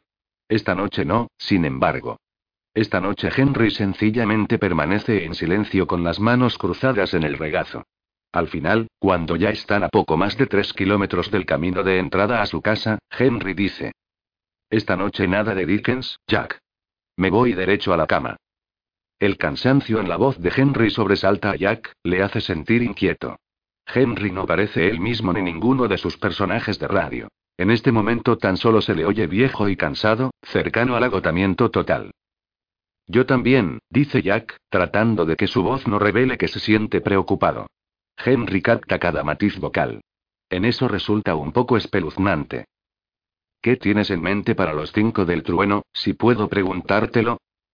No estoy del todo seguro, responde Jack, y a lo mejor porque está cansado consigue que Henry pase por alto esa mentira. Pretende que Becer y sus colegas empiecen a buscar el lugar de que le ha hablado Poxie, el lugar en que las sombras tienen la costumbre de desaparecer. Al menos allá por los años 70 lo hacían. También tenía previsto preguntarle a Henry si ha oído hablar alguna vez de una vivienda en French Landing conocida como la Casa Negra. Ahora no, sin embargo. No después de oír lo destrozado que suena Henry. Mañana, quizá. Casi seguro que lo hará, de hecho, porque Henry es un recurso demasiado bueno para no utilizarlo. Pero primero más vale dejarle reciclarse un poco. ¿Tienes la cinta, no? Henry extrae parcialmente la cinta con la llamada del pescador a 911 del bolsillo de la camisa, y vuelve a guardarla. Sí, mamá. Pero no creo que pueda escuchar esta noche a un asesino de niños pequeños, Jack. Ni aun cuando entres y la oigas conmigo. Mañana, entonces, dice Jack, confiando en que al hacerlo no esté condenando a muerte a otro niño de French Landing. No estás del todo seguro de eso. No, admite Jack, pero que escuches la cinta con los oídos embotados podría hacer más daño que bien. De eso sí estoy seguro. Será lo primero que haga por la mañana, te lo prometo. La casa de Henry está ahora delante de ellos. La luz, que solo da sobre el garaje, hace que parezca todavía más solitaria, pero por supuesto Henry no necesita luces en el interior para encontrar el camino. Henry, ¿estarás bien? Sí, responde Henry, pero a Jack no le suena muy seguro. Esta noche nada de la rata, le dice Jack con firmeza. No. Lo mismo se ha dicho de Shake, el jeque, el jaque. Henry esboza una sonrisa. Ni siquiera una cuña publicitaria de George Rathbun sobre la Chevrolet de French Landing, donde el precio es rey y uno nunca paga ni un centavo de intereses durante los primeros seis meses con el crédito autorizado. Derecho a la cama. Yo también, dice Jack. Una hora después de haberse tendido y de apagar la lámpara de la mesilla de noche, Jack sigue sin conciliar el sueño. Rostros y voces le dan vueltas en la cabeza como dementes manecillas de reloj. O como un tío vivo en un camino desierto. Tansy Freneau. Traedme al monstruo que mató a mi preciosa niña. Becer Saint-Pierre. Veremos cómo acaba la cosa.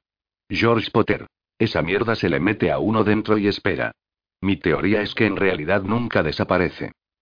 Speedy, una voz del pasado distante a través de una clase de teléfono que era ciencia ficción cuando Jack le conoció. Como un detective de homicidios le diría a otro, hijo, creo que deberías visitar el baño privado del jefe Gilbertson. Cuanto antes. Como un detective de homicidios le diría a otro, exacto. Y sobre todo, una y otra vez, Judy Marshall. Uno no dice simplemente estoy perdido y no sé cómo volver, ¿sigues en la misma dirección? Sí, pero en la misma dirección hacia dónde? ¿Dónde? Por fin se levanta y sale al porche con la almohada bajo el brazo. Es una noche cálida. En el valle de Norway, los últimos vestigios de la niebla, que en ningún momento ha sido densa, han desaparecido ya, arrastrados por un suave viento del este. Jack titubea, para descender después los peldaños, vestido en ropa interior. El porche no le parece bien, sin embargo. Fue donde encontró aquella caja infernal con los sellos de sobres de azúcar. Camina más allá de su camioneta, más allá de la pajarera hasta llegar al campo que da al norte. Encima de él hay millones de estrellas. Los grillos canturrean con suavidad en la hierba. La senda de su escapada a través del heno y el fleo ha desaparecido, o quizá ahora esté entrando en el campo en un lugar diferente. Cuando se ha adentrado un poco, se tiende boca arriba, se coloca la almohada bajo la cabeza y contempla las estrellas. Solo durante un ratito, se dice. Solo hasta que todas esas voces fantasmales hayan salido de mi mente. Solo por un ratito. Mientras piensa eso, empieza a adormecerse. Mientras piensa eso, emigra.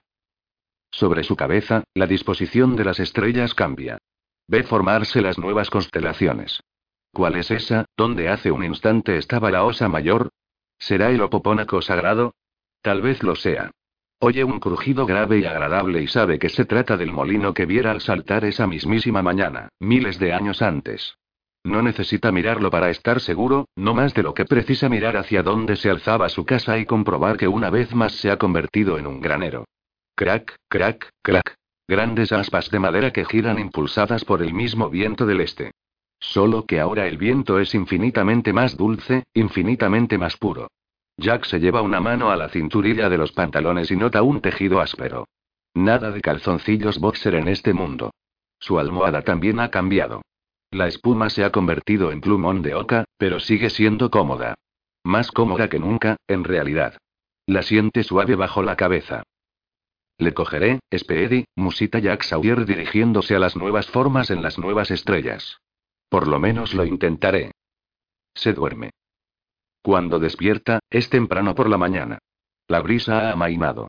En la dirección de la que procedía una brillante franja naranja ilumina el horizonte. El sol ha iniciado su camino. Se siente rígido, le duele el trasero y está mojado de rocío, pero ha descansado. El crujido constante y rítmico ha desaparecido, lo que no le sorprende. Desde el instante en que ha abierto los ojos ha sabido que estaba de nuevo en Wisconsin. Y sabe algo más. Puede regresar. Siempre que quiera. El verdadero Coule Country, el Coule Country profundo no está más que a un deseo y un ademán de distancia. Eso le llena de alegría y temor a partes iguales. Jack se levanta y vuelve descalzo hacia la casa, con la almohada bajo el brazo. Calcula que deben de ser las 5 de la mañana. Tres horas más de sueño harán que esté preparado para cualquier cosa. En los peldaños del porche, palpa el algodón de sus calzoncillos. Aunque tiene la piel húmeda, estos están casi secos. Por supuesto que lo están. Durante la mayor parte de las horas que ha dormido al raso, como pasara tantas noches aquel otoño en que tenía 12 años, ni siquiera los llevaba puestos. Estaban en alguna otra parte. En la tierra del Opopónaco, dice Jack, y entra en la casa. Tres minutos más tarde vuelve a estar dormido, esta vez en su propia cama. Cuando a las ocho despierta, con el sol derramándose a través de la ventana, casi podría creer que ese último viaje suyo ha sido un sueño. Pero en lo profundo de su corazón sabe que no es así. 18. ¿Recuerdan aquellas furgonetas de la prensa que entraron en el aparcamiento de la comisaría? ¿Y la contribución de Wendell Green al alboroto general, antes de que el agente Lagowski le golpeara con su linterna gigantesca y lo enviara al país de los sueños? Cuando los ocupantes de las furgonetas de prensa comprendieron que al parecer era inevitable una revuelta popular, podemos estar seguros de que aprovecharon la ocasión, ya que a la mañana siguiente sus filmaciones de la noche brutal dominan las pantallas de televisión de todo el estado. A las nueve en punto, la gente de Racine y Milwaukee, la gente de Madison y de la Field y los que viven tan al norte del estado que necesitan antenas parabólicas para poder ver la tele, levantan la vista de sus tortitas, de sus cuencos de cereales especial K, de sus huevos fritos y sus bollos con mantequilla para ver cómo un policía menudo y nervioso acababa con la carrera como demagogo de un rechoncho periodista, noqueándolo con un objeto contundente. Y también podemos estar seguros de otra cosa. En ningún otro lugar estas filmaciones serán observadas de forma tan amplia y compulsiva como en French y las localidades vecinas de Centralia y Arden.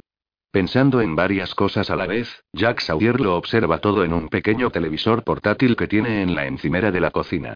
Espera que Dale Gilbertson no revoque la orden de suspensión de Arnold Drabowski, aunque tiene la fuerte sospecha de que el húngaro loco pronto irá de nuevo vestido de uniforme. Dale solo cree que lo quiere fuera de las fuerzas policiales. Tiene el corazón demasiado blando para escuchar los ruegos de Arnie sin transigir, y después de lo de anoche, hasta un ciego puede ver que Arnie va a suplicarle. Jack también tiene la esperanza de que el horrible Wendell Green sea despedido o acabe convertido en una vergüenza. Los periodistas no deben implicarse en sus historias, y ahí estaba el viejo bocazas de Wendell, aullando y pidiendo sangre como un hombre lobo. No obstante, Jack tiene la deprimente impresión de que Wendell Green sabrá librarse de sus dificultades actuales, esto es, que mentirá para librarse de ellas, y seguirá molestando y haciendo ruido. Y Jack está cavilando sobre la descripción de Andy Railsback del viejo repulsivo que trataba de abrir las puertas de la segunda planta del Hotel Nelson. Allí estaba, el pescador, al fin con forma propia. Un viejo vestido de azul y con una zapatilla a rayas negras y amarillas, como un abejorro. Andy Railsback se había preguntado si ese viejo con aspecto desagradable se habría escapado del centro Maxton. Se trataba de una idea interesante, pensó Jack. Si Chumi Burnside era el hombre que había colocado las fotos en la habitación de George Potter, Maxton sería un escondite perfecto para él. Wendell Green está viendo las noticias en la tele zombie de la habitación del hotel. No puede dejar de mirar la pantalla, a pesar de que lo que ve le afecta con una mezcla de sentimientos, rabia, vergüenza y humillación, que le revuelve el estómago.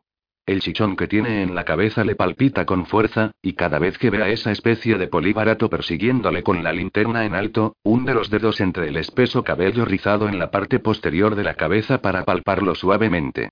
El maldito bulto es del tamaño de un tomate maduro a punto de estallar. Ha tenido suerte de no sufrir una conmoción. Ese mequetrefe podría haberle matado. De acuerdo, a lo mejor él se pasó un poco, a lo mejor dio un paso más allá de los límites profesionales. Nunca ha dicho que sea perfecto. Los tipos de la prensa local le joroban, con todas estas parridas de Jack Sawyer. ¿Quién es el mejor cubriendo el caso del pescador?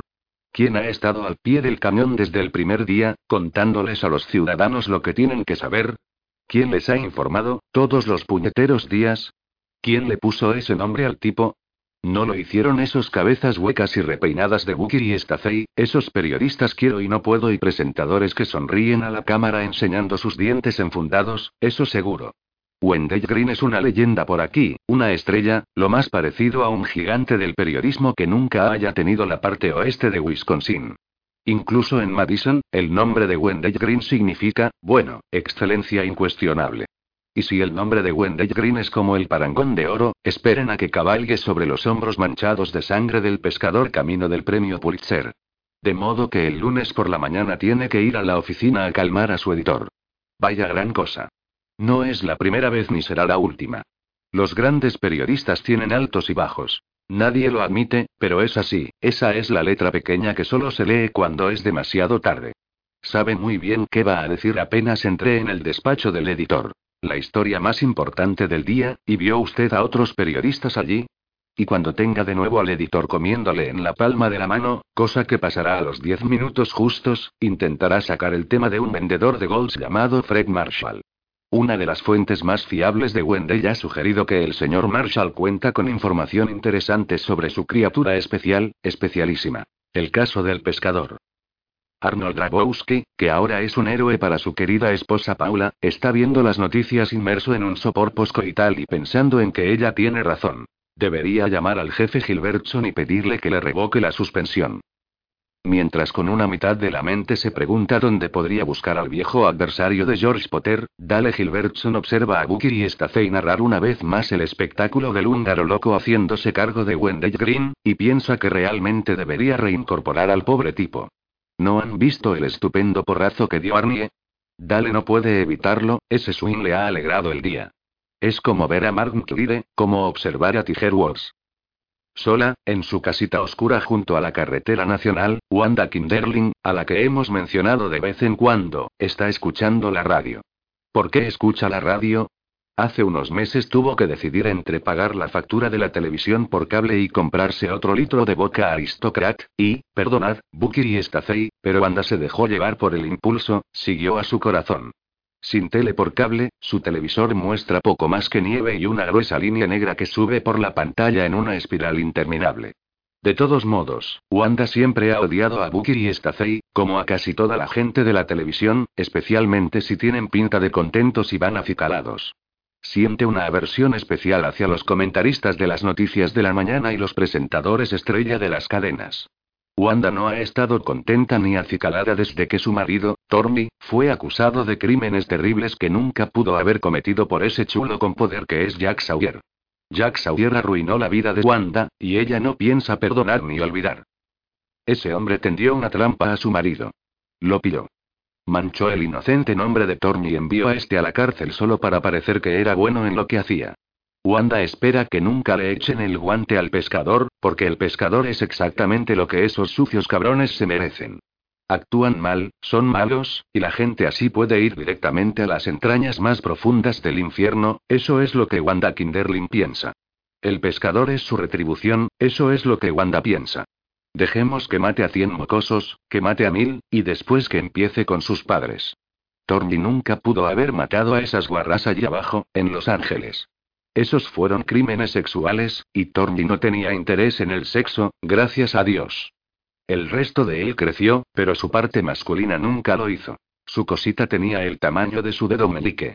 Cualquier cosa relacionada con el sexo estaba más allá de aquello a lo que podía prestar atención, y eso incluía a mujeres guarras. Pero Jack Sawyer vivía en Los Ángeles, ¿no?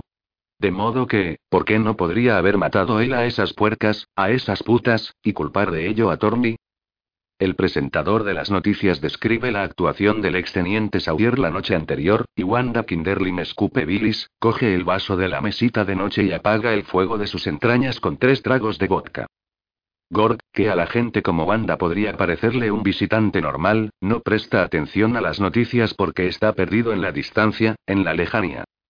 En su cama en Maxton, Charles Burnside se encuentra disfrutando de sueños que no son precisamente los suyos, ya que emanan de otro ser, de otro lugar, y conforman un mundo que nunca ha visto por sí mismo.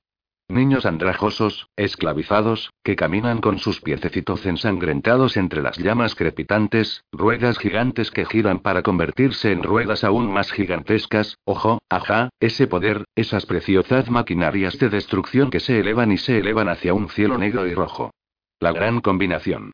Un olor agrio a metal fundido y algo realmente vil, algo como orina de dragón, impregna el aire, igual que lo hace el plomizo hedor de la desesperación.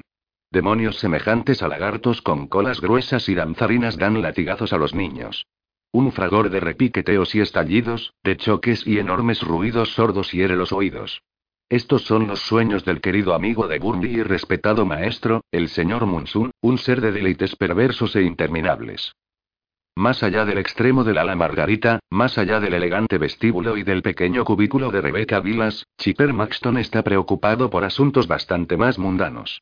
La pequeña tele en un estante, por encima de la caja fuerte, emite la imagen maravillosa del húngaro loco Rabowski dándole un buen porrazo a Wendell Green tras describir un arco precioso y limpio con su resistente linterna, pero Chipper casi no se percata de ese momento espléndido. Ha de ocuparse de los 13 mil dólares que le debe a su corredor, y solo posee la mitad de esa cantidad. Ayer, la encantadora Rebeca condujo hasta Monroe para retirar la mayor parte de lo que Chipper tenía ahorrado allí, y puede utilizar unos dos mil dólares de su propia cuenta siempre que los reponga antes de fin de mes. Eso le deja aproximadamente seis mil, una cantidad que exigirá una contabilidad muy creativa. Por suerte, la contabilidad creativa es una de las especialidades de Chipper, y cuando éste empieza a pensar en sus opciones, ve las dificultades actuales como una oportunidad. Después de todo, si se metió en negocios lo hizo para robar tanto dinero como le fuera posible, ¿no? Aparte de los servicios que le proporciona la señorita Vilas, robar es casi la única actividad que le hace realmente feliz.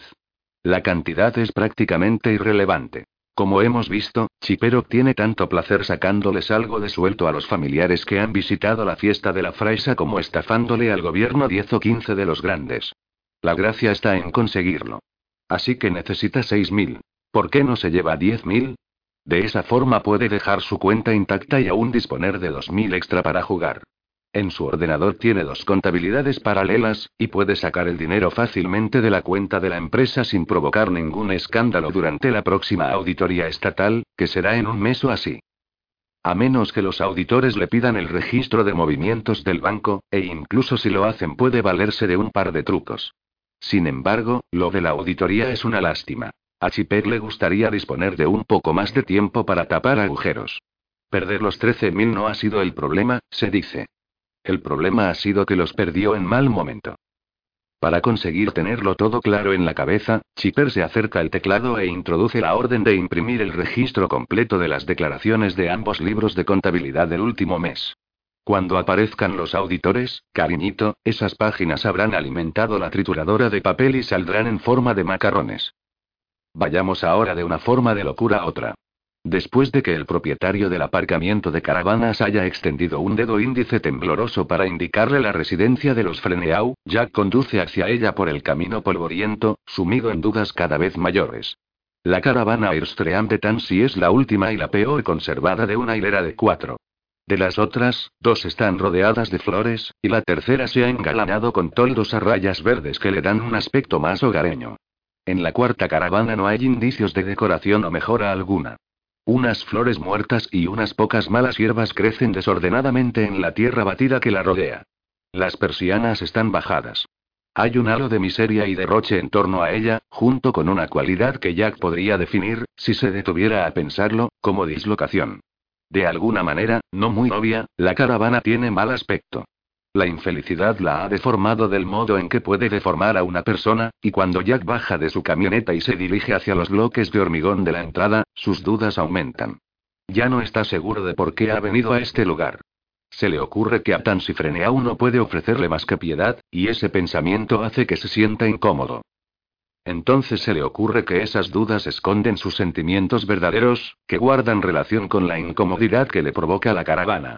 No quiere entrar en ese sitio. Todo lo demás es racionalización. No tiene otra opción que seguir adelante. Sus ojos se encuentran con el felpudo de la entrada, un vestigio tranquilizador del mundo corriente que ya siente desaparecer en torno a sí, y se encarama en el último tablón para llamar a la puerta. No ocurre nada. A lo mejor ella sigue realmente dormida y preferiría continuar así. Si él fuera Tansy, se quedaría en la cama tanto tiempo como le fuera posible. Si él fuera Tansy, se quedaría en la cama durante semanas. Una vez más, intentando librarse de sus reticencias, Jack vuelve a llamar a la puerta y pregunta. ¿Tansy? ¿Está levantada? Una vocecilla contesta desde el interior. ¿Levantada de dónde? Oh, oh, piensa Jack, y responde. De la cama. Soy Jack Sawyer, Tansy. Nos conocimos anoche. Estoy ayudando a la policía, le dije que pasaría hoy por aquí. Oye pasos hacia la puerta. ¿Es usted el hombre que me dio las flores? Ese era un buen hombre. Ese soy yo. Se oye el chasquido de una cerradura, y el pomo gira. La puerta se abre con un crujido. Un gajo de cara ligeramente aceitunada y un solo ojo brillan desde la oscuridad del interior. Es usted. Pase deprisa. Deprisa. La mujer da un paso hacia atrás y abre la puerta solo lo imprescindible para que él entre. En cuanto ya que está dentro, ella cierra de un portazo y echa la llave. La luz mortecina que arde en los bordes de las cortinas y en las persianas acentúa la oscuridad que reina en la larga caravana.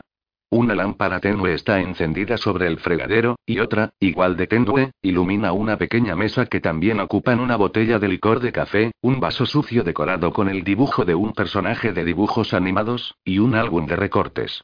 El círculo de luz que proyecta la lámpara se extiende para iluminar una silla enfundada en tela junto a la mesa. Tansy Freneau se aleja de la puerta y da dos pasos delicados hacia Jack. Inclina la cabeza y cruza las manos debajo de la barbilla. La expresión de ansiedad de sus ojos ligeramente vidriosos consterna a Jack. Esa mujer no está cuerda, ni aun cuando uno se acoja a la definición más amplia de cordura. Jack no tiene ni idea de qué decirle. ¿Quiere sentarse? Pregunta ella, y con un ademán hospitalario le indica una silla de madera con el respaldo alto. Si no le importa.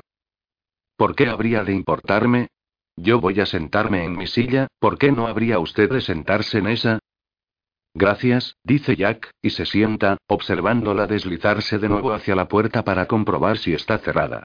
Satisfecha, Tansy le brinda una sonrisa radiante y vuelve a su silla, moviéndose casi con la gracia y los andares de pato de una bailarina clásica. Cuando se sienta, él le pregunta. ¿Tiene miedo de que venga alguien, Tansy? ¿Hay alguien a quien quiera mantener alejado de su casa? Oh, sí, contesta ella, y se inclina hacia adelante, enarcando las cejas en una demostración exagerada de seriedad infantil, pero no se trata de alguien, sino de algo. Y nunca, nunca lo dejaré entrar de nuevo en mi casa, jamás. A usted le dejo entrar porque es muy buena persona y me dio esas flores tan bonitas. Y además es muy guapo. ¿Esa Gorga quien quiere mantener alejado, Tansy? ¿Tiene miedo de Gorg? Sí, contesta ella con timidez. ¿Le apetece una taza de té? No, gracias. Bueno, yo sí voy a tomar. Es un té muy, muy bueno. Sabe como a café. Enarca las cejas y le dirige una mirada brillante e inquisitiva. Él niega con la cabeza. Sin moverse de la silla, Tansy vierte dos dedos de licor en el vaso y deja la botella sobre la mesa. Jack advierte que el personaje impreso en su vaso es Scooby-Doo. Tansy bebe del vaso. MMM. ¿Tiene usted novia? Yo podría ser su novia, ¿sabe? Sobre todo si me da más flores de esas tan bonitas. Las puse en un jarrón. Pronuncia la palabra parodiando el acento de una matrona de Boston. ¿Lo ve? En la barra de la cocina, los lirios desfallecen en un frasco de conservas parcialmente lleno de agua. Como proceden de los territorios, a las flores no les queda mucha vida por delante. Jack supone que este mundo las envenena más deprisa de lo que pueden aguantar. Cada pizca de bondad que propalan en torno surge de su esencia. Se percata de que Tansy se ha mantenido a flote gracias al residuo que han dejado los territorios en los lirios. De modo que cuando éstas mueran, el protector personaje de niña pequeña que ha asumido Tansy se convertirá en polvo, y la locura puede llegar a engullirla. Esa locura viene de Gorg. Jack apostaría su vida a que es así. En realidad sí tengo un novio, pero él no cuenta. Se llama Lester Moon. Becer y sus amigos le llaman queso apestoso, ignoro por qué. Lester no es para nada apestoso, al menos cuando está sereno. Hábleme de Gord, pide Jack. Con el dedo meñique extendido, Tansy toma otro sorbo de licor de café del vaso con la imagen de Scooby-Doo. Frunce el entrecejo y dice: Oh, ese es un tema repulsivo. Quiero saber cosas sobre él, Tansy. Si me ayuda, le aseguro que nunca más la molestará. ¿De verdad? Y me ayudará a encontrar al hombre que mató a su hija. Ahora no puedo hablar de ello. Es demasiado angustioso. Tansy se sacude el regazo con la mano, como si intentara eliminar unas migas. Contrae el rostro y una nueva expresión se apodera de sus ojos. Por un segundo, la Tansy desesperada y desprotegida emerge a la superficie y amenaza con explotar en una locura de pena y rabia. ¿Gork tiene aspecto de persona, o de cualquier otra cosa? Tansy sacude la cabeza muy lentamente. Está recobrando la compostura, recuperando una personalidad capaz de ignorar sus emociones verdaderas. Gord no tiene aspecto de persona. En absoluto. Dijo que le dio esa pluma que llevaba puesta. ¿Se parece a un pájaro? Gord no se parece a un pájaro, es un pájaro. ¿Y sabe de qué clase? Tansy se inclina de nuevo hacia adelante, y su rostro adopta la expresión del de una niña de seis años a punto de explicar la cosa más horrible que sabe. Un cuervo. Eso es lo que es, un cuervo viejo y grande. Completamente negro. Pero de un negro que no brilla. Sus ojos se agrandan por la gravedad de lo que tiene que decir. Venía de la orilla plutoniana de la noche. Eso es de un poema que la señora Normandia nos enseñó en el colegio. El cuervo, de Edgar Allan Poe. Una vez que ha ofrecido ese dato de historia literaria, Tansy se endereza. Jack piensa que quizá la señora Normandie tuviera la misma expresión pedagógica que presenta ahora la cara de Tansy, pero sin la mirada brillante y enferma de los ojos de esta. La orilla plutoniana de la noche no forma parte de este mundo, prosigue Tansy. ¿Lo sabía? Está al lado de este mundo, y fuera de él. Uno tiene que encontrar una puerta si quiere entrar en él. Jack cae en la cuenta de pronto de que es como hablar con Judy Marshall, pero una Judy sin la profundidad anímica y el increíble coraje que la rescató de la locura. En el mismo instante en que Judy Marshall le viene a la cabeza, quiere volver a verla, con tanta fuerza que Judy le parece la pieza clave del rompecabezas que le rodea. Y si ella es la clave, también es la puerta a la que ésta da acceso. Jack desea alejarse de la atmósfera oscura y retorcida de la caravana de Tansy. Quiere olvidarse de los cinco del trueno y recorrer a toda velocidad la carretera para ascender la colina hacia Arden y el sombrío hospital donde la radiante Judy Marshall ha hallado la libertad encerrada en una sala de manicomio. Pero yo no quiero encontrar esa puerta jamás, porque no quiero entrar ahí, añade Tansy con voz cantarina. La orilla plutoniana de la noche es un mundo malo. Allí todo está en llamas. ¿Cómo sabe eso?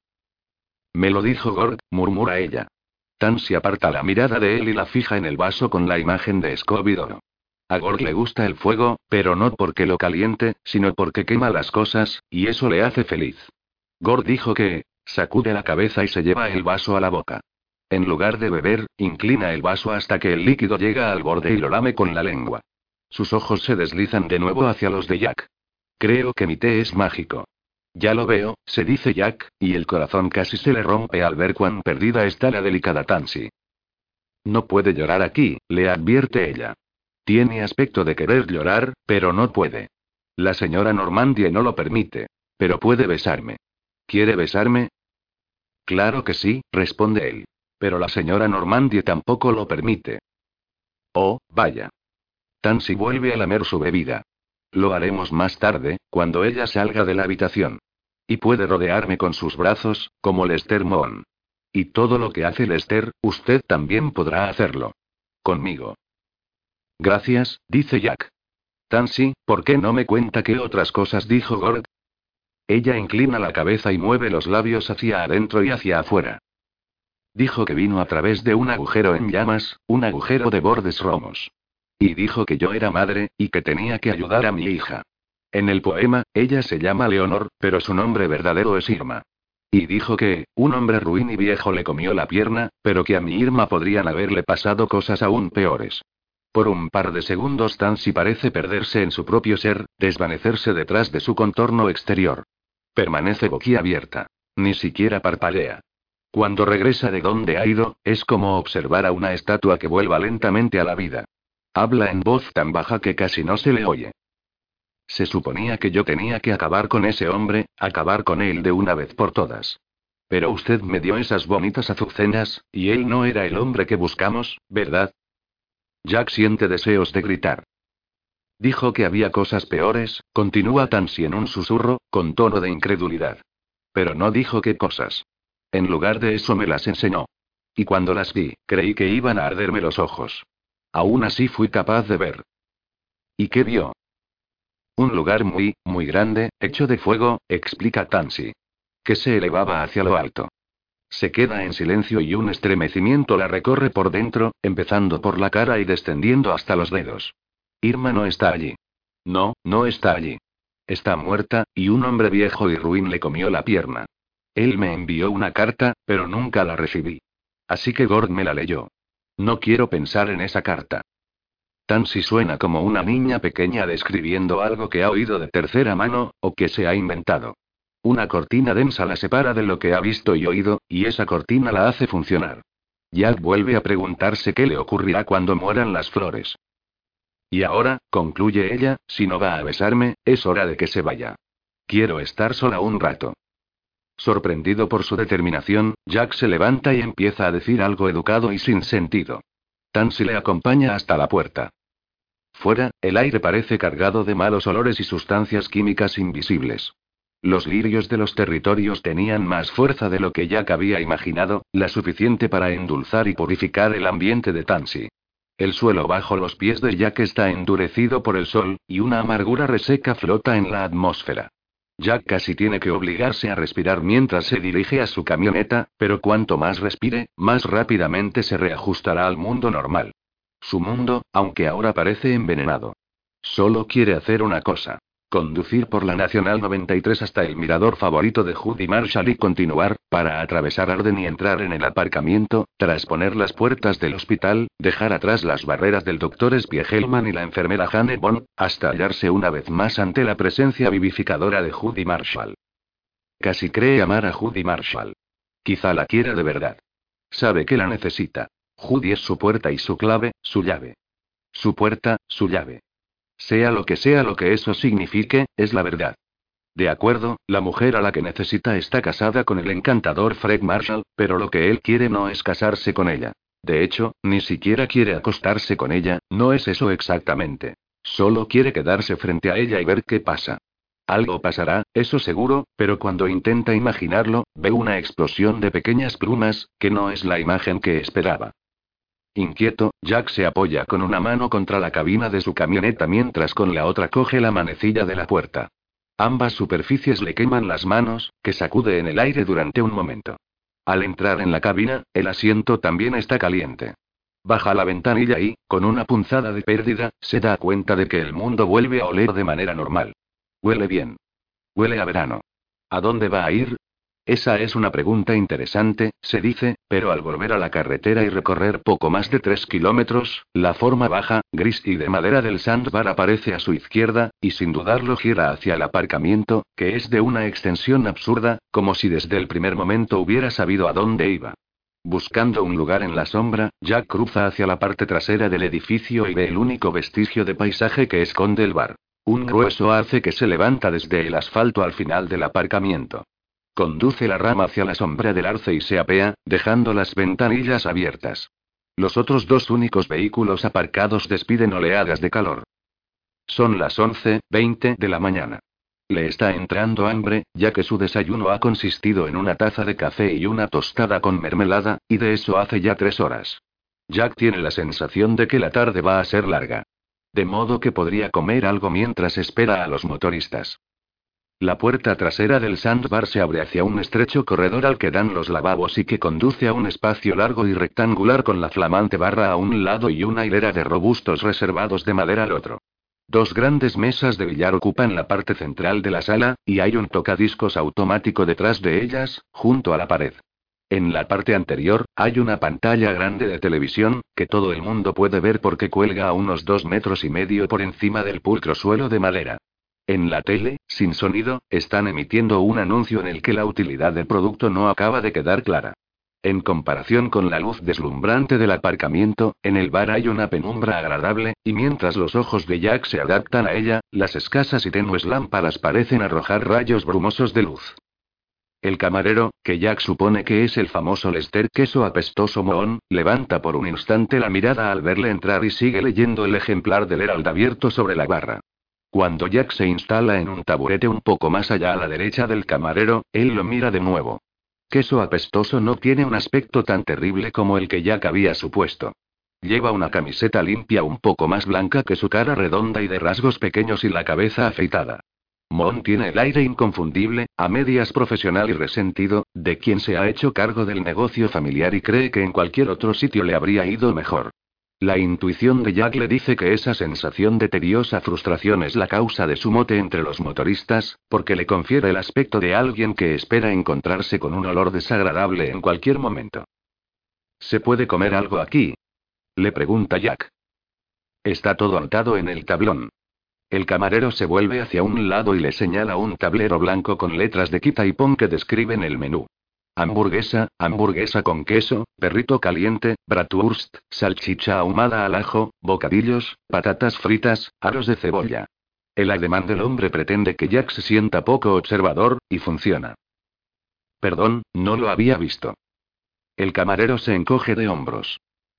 Hamburguesa con queso mediana, con patatas fritas, por favor, añade Jack. El almuerzo no se sirve hasta las once y media, lo pone en el tablón. ¿Lo ve? Otro ademán medio de burla hacia el cartel. Pero mamá está ya ahí dentro. Puedo pedírselo ahora, y empezará en cuanto esté a punto. Jack se lo agradece, y el camarero echa un vistazo a la pantalla del televisor y se encamina hacia el final de la barra para desaparecer tras la esquina. Unos segundos después regresa, vuelve a echar un vistazo a la pantalla y le pregunta a Jack qué quiere beber. Ginger ale, contesta Jack. Mirando la pantalla, Lester Mon vierte ginger ale de una máquina de bebidas en una jarra de cerveza y le acerca esta a Jack. Entonces desliza la mano hacia debajo de la barra para coger el mando a distancia y dice. Espero que no le moleste, pero estaba viendo esta vieja película.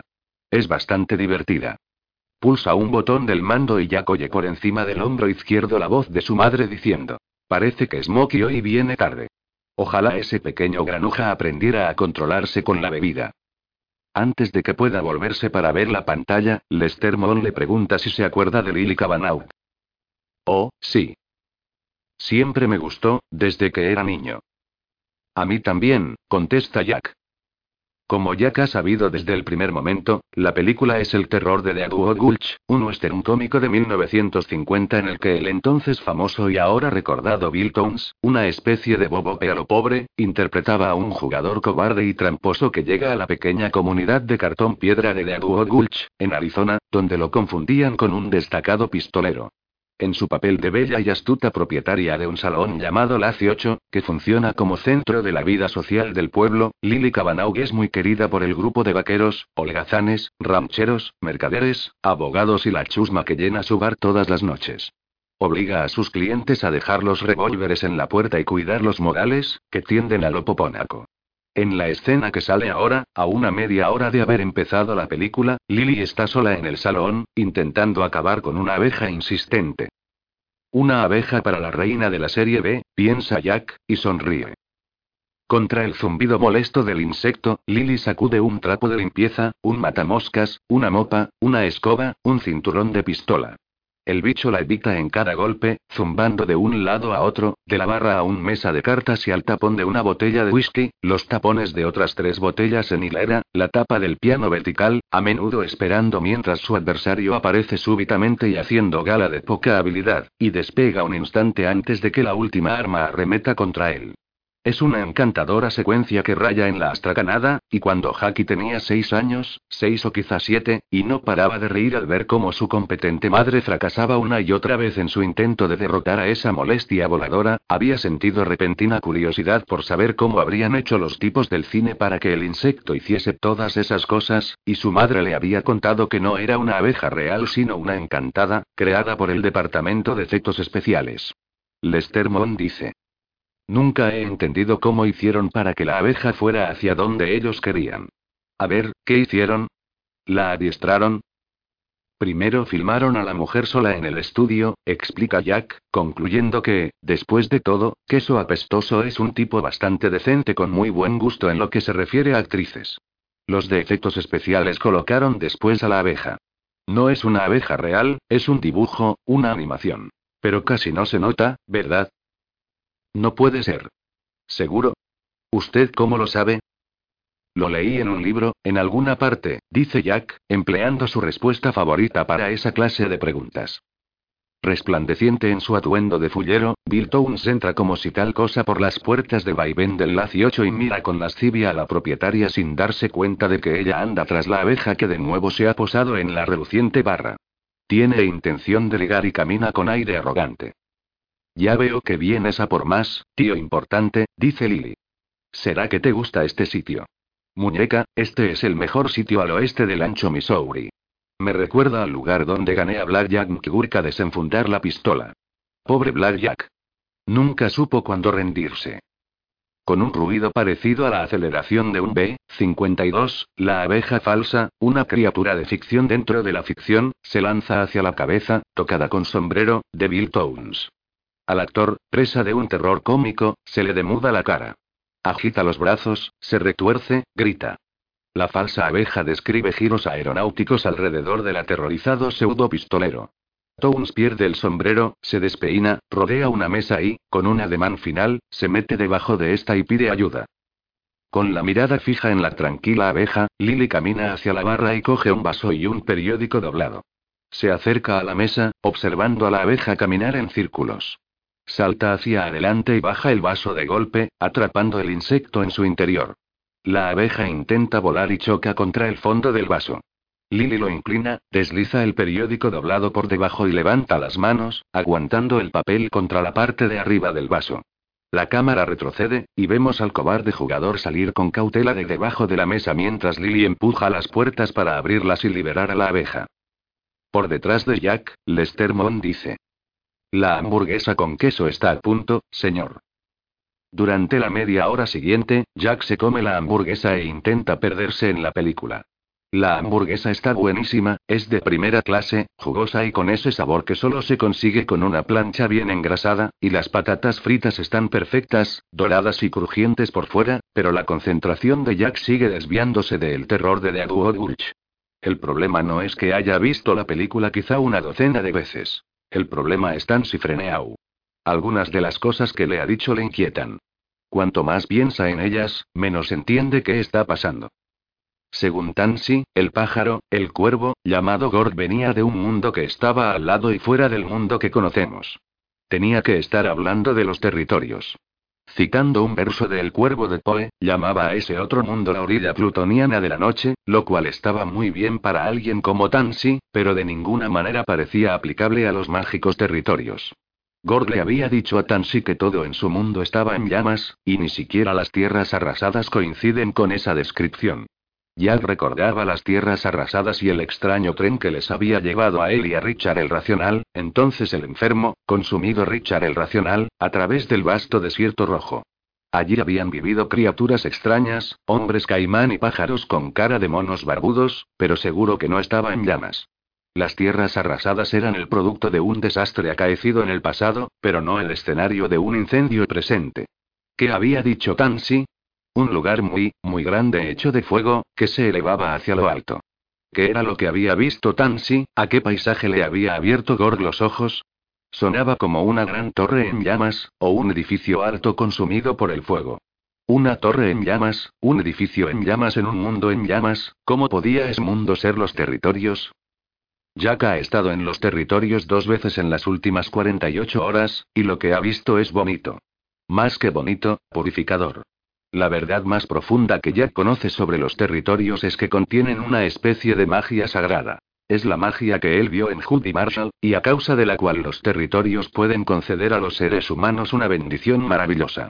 Fue un objeto de los territorios lo que valoró la vida de esa mujer extraordinariamente fuerte y muy querida que se burla de Bill Towns en la gran pantalla que tiene ante sí. Como Jack había estado en los territorios, y quizá porque había sostenido el talismán, casi cada caballo por el que apuesta llega el primero, casi cada producto que compra triplica su valor, cada mano de póker que le toca en suerte se lleva el bote.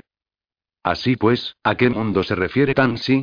¿Y qué es toda esa historia de Gold viniendo a través de un agujero en llamas? Cuando viajó el día anterior, Jack había notado algo infeliz, algo insano, lejos hacia el suroeste, y sospechó que era allí donde encontraba al gemelo del pescador. Matar al pescador, matar al gemelo. No importaba a quién matara primero, el otro se debilitaría. Pero... La cosa seguía sin tener sentido. Cuando viajas entre mundos, sencillamente te trasladas. No enciendes un fuego en la frontera del mundo y corres a través de él hacia otro mundo. Unos minutos antes de las doce, el rugir de las motos ahoga a las voces de la pantalla. Uy, señor, quizá le convendría largarse, aconseja Moon. Esos son los... Los cinco del trueno, dice Jack. Ya lo sé. De acuerdo. Es solo que suelen espantar a algunos de mis clientes. Pero mientras los trate bien, actúan correctamente. Lo sé. No hay de qué preocuparse. Quiero decir que, si les invita a una cerveza o algo, pensarán que usted está bien. Jack se levanta del taburete y mira al camarero. Lester, no hay por qué estar nerviosos. Vienen aquí para encontrarse conmigo. Lester parpadea. Por primera vez, Jack repara en que sus cejas son briznas finas y curvadas, como las de una vampiresa de los años 20. Será mejor que empiece a servir una jarra de Kingsland, dice Lester. Coge una jarra de debajo de la barra, la coloca bajo el grifo de Kingsland especial y abre la válvula. Un grueso chorro de líquido ámbar se precipita en la jarra y se convierte en espuma. Frente al local, el sonido de las motos aumenta hasta convertirse en un estruendo y desaparece de golpe. Beezer Saint Pierre abre la puerta con violencia, y le siguen Doc, Mouse y Kaiserville. Parecen vikingos, y Jack está encantado de verles. Apestoso, apaga esa puta tele, gruñe Becer. Y no hemos venido aquí a beber, así que ya puedes vaciar esa jarra en el fregadero. Total, del modo que la sirves es toda espuma. Y cuando termines, vuelve a la cocina con tu mami. Nuestros asuntos con este hombre no tienen nada que ver contigo. De acuerdo, Becer, musita Moon con voz temblorosa. Solo necesito un segundo. Eso es todo lo que te concedo, dice Becer. Becer y los demás se alinean delante de la barra, unos mirando a queso apestoso. Otros, más amablemente, a Jack. Mouse sigue con sus trencitas, y se ha puesto alguna sustancia negra antirreflejos bajo los ojos, como un jugador de rugby. Kaiser Bill y se han recogido de nuevo la melena en colas de caballo. Cerveza y espuma se deslizan de la jarra para caer en el fregadero. Vale, chicos, dice Mon. Sus pisadas se retiran por detrás de la barra. Se cierra una puerta. Los miembros de los cinco del trueno se separan para extenderse delante de Jack. La mayoría de ellos se han cruzado de brazos, y sus músculos destacan. Jack empuja el plato hacia el fondo de la barra, se levanta y dice. ¿Alguno de vosotros había oído hablar de George Potter antes de anoche? Desde su posición en el borde del billar más cercano a la puerta principal, Jack está de cara a Becer y Doc, que se echan hacia adelante en los taburetes de la barra. Kaiserville, con un dedo contra los labios y la cabeza inclinada, está de pie junto a Becer. Mouse se ha tumbado en la segunda mesa de billar, con la cabeza apoyada sobre una mano. Golpeando un puño contra otro y con el entrecejo fruncido, Son camina de un lado para otro entre la barra y la máquina de discos. ¿Estás seguro de que no dijo casa desolada, como la novela de Dickens? Estoy seguro, responde Jack, recordándose que no debería sorprenderse cada vez que uno de esos tipos demuestra que fue a la universidad. Era Casa Negra. Vaya, casi me parece que... Mouse sacude la cabeza. ¿Cómo se llamaba el constructor? Pregunta Becer. Burnside. De nombre seguramente era Charles, a veces conocido como Chumby. Hace mucho tiempo se llamaba algo parecido a Bernstein, y luego se lo cambió. ¿Bernstein? ¿Bernstein? Eso, dice Jack. ¿Y tú crees que es el pescador? Jack asiente. Becer lo observa como si intentara verle la nuca. ¿Estás completamente seguro? En un 99%. Dejó las Polaroids en la habitación de Potter. Mierda. Becer se levanta del taburete y se dirige hacia detrás de la barra.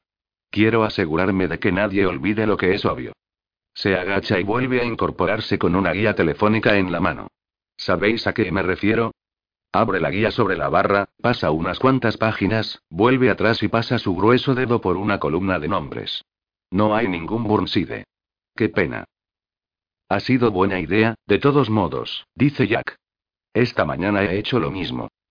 Son mi se detiene procedente del tocadiscos automático y hunde un dedo en el brazo de Jack. ¿Cuánto hace que se construyó esa maldita casa? Casi 30 años. En los 70. Mierda, por entonces todos éramos unos niños, allí en Illinois. ¿Cómo vamos a saber nada de la casa? Vosotros os movéis mucho. He pensado que a lo mejor habíais tenido ocasión de vería. El lugar es espeluznante. La gente suele hablar de casas como esa. Es lo que se hacía en los casos normales, como mínimo, se dice Jack. En los casos normales, las casas espeluznantes lo eran porque llevaban vacías un par de años, o porque había ocurrido algo terrible en ellas. En este caso, piensa, la casa en sí misma era terrible, y la gente que hubiera hablado de ella apenas si podía recordar haberla visto. A juzgar por la respuesta de Gale, la casa negra había desaparecido en su propia sombra inexistente. Pensad en ello, prosigue. Intentad recordar. En los años que lleváis viviendo en Friends Landing, ¿habéis oído hablar de una casa que parecía estar maldita? La casa negra provocó heridas a las personas que la construyeron. Los obreros odiaban el lugar.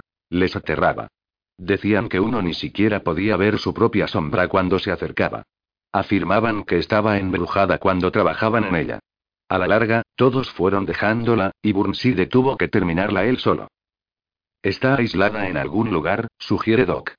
Desde luego, no está a la vista de cualquiera. No aparece en ningún proyecto urbanístico como Libertyville. No vais a encontrarla en la calle Robin Hood. Exacto, interviene Jack. Debería haberlo mencionado antes. Potter me dijo que fue construida apartada de lo que él llamó la carretera, en una especie de claro. Así que está en el bosque, Doc, tienes razón. Aislada. Eh, eh, eh, dice Mouse, balanceando las piernas por el costado del billar e incorporándose. Ha cerrado los ojos con fuerza, y se golpea la frente con una de sus manos carnosas. Si pudiera acordarme, suelta un grito de frustración. ¿Qué? La voz de Becer está al doble de volumen de lo normal, y la palabra suena como una losa chocando contra una acera de cemento. Sé que he visto ese puto sitio, dice Mouse. Tan pronto como has empezado a hablar de él, he tenido la sensación de que me sonaba familiar. Lo tenía dándome vueltas en la cabeza, pero no me salía. Cuando intentaba pensar en ello, ya sabes, forzándome a recordar, seguía viendo esas luces centelleantes. Cuando Jack ha dicho que estaba en el bosque, he sabido de qué estaba hablando. He tenido la imagen clara del lugar. Rodeado por todas esas luces centelleantes. Eso no parece demasiado la casa negra, comenta Jack. Sí que lo parece. Las luces no estaban realmente allí, solo las he visto. Mouse ofrece esta observación como si fuera completamente racional. Sonmi suelta una risotada, y Becer sacude la cabeza y dice. Mierda. No lo entiendo, admite Jack. Becer mira a Jack, levanta un dedo y le pregunta a Mouse. ¿Estamos hablando de julio o agosto de hace dos años? Naturalmente, responde Mouse. El verano del ácido definitivo. Mira a Jack y sonríe. Hace dos años, tuvimos un ácido espectacular. Te tomabas uno y te pasabas cinco o seis horas en los juegos mentales más increíbles. Nunca nadie tuvo una mala experiencia con eso. Todo era buen rollo, ¿sabes a qué me refiero? Supongo que me lo imagino, responde Jack. Incluso podías trabajar con eso. Seguro, hasta se podía conducir, tío. Te subías a la moto y podías ir a cualquier lugar que se te ocurriera. Hacer cualquier cosa normal era pan comido. No estabas jodido, eras capaz de funcionar mucho mejor de lo normal, a tope. Timothy Leary no estaba del todo equivocado, interviene Doc. Dios, esa sí que era mercancía de la buena, prosigue Mouse. Estuvimos tomándolo hasta que se terminó, y entonces acabó todo. Dejamos los ácidos por completo. Si uno no podía tomar ese, no tenía sentido tomar nada más. Nunca supe de dónde venía. No querrías saber de dónde venía, apunta Becer. Créeme. De modo que estabas tomando ese ácido cuando viste la casa negra, dice Jack. Sí. Por eso vi las luces. Muy despacio, Becer pregunta. ¿Dónde está, Mouse? No lo sé exactamente. Pero espera, Becer, déjame hablar. Ese era el verano en que yo estaba con Little Nancy Ale, ¿te acuerdas? Claro, responde Becer. Eso fue una putada. Mira a Jack y añade. Little Nancy Ale murió justo después de ese verano. Me dejó destrozado, cuenta Mouse. Se volvió alérgica al aire y a la luz del sol, de repente. Estaba enferma todo el tiempo. Le salían erupciones por todo el cuerpo. No soportaba estar al aire libre, porque la luz le hería los ojos. Doc no sabía qué podía tener, así que la llevamos al gran hospital de la Riviere, pero tampoco supieron descubrir lo que le pasaba. Hablamos con un par de tipos de la Mayo, también sin éxito. Murió luchando, tío. Te rompía el corazón verlo. A mí me lo rompió, eso seguro. Permanece en silencio un buen rato, durante el cual baja la mirada hacia su panza y sus rodillas, y nadie pronuncia una palabra. Bueno, dice finalmente Mouse, levantando la cabeza.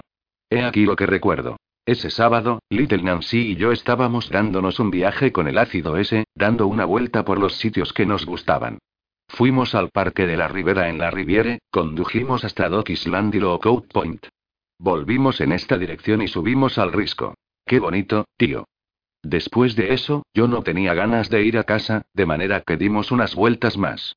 Little Nancy vio un letrero de prohibido pasar en un sitio por el que yo debía de haber pasado un millar de veces antes sin haberlo visto.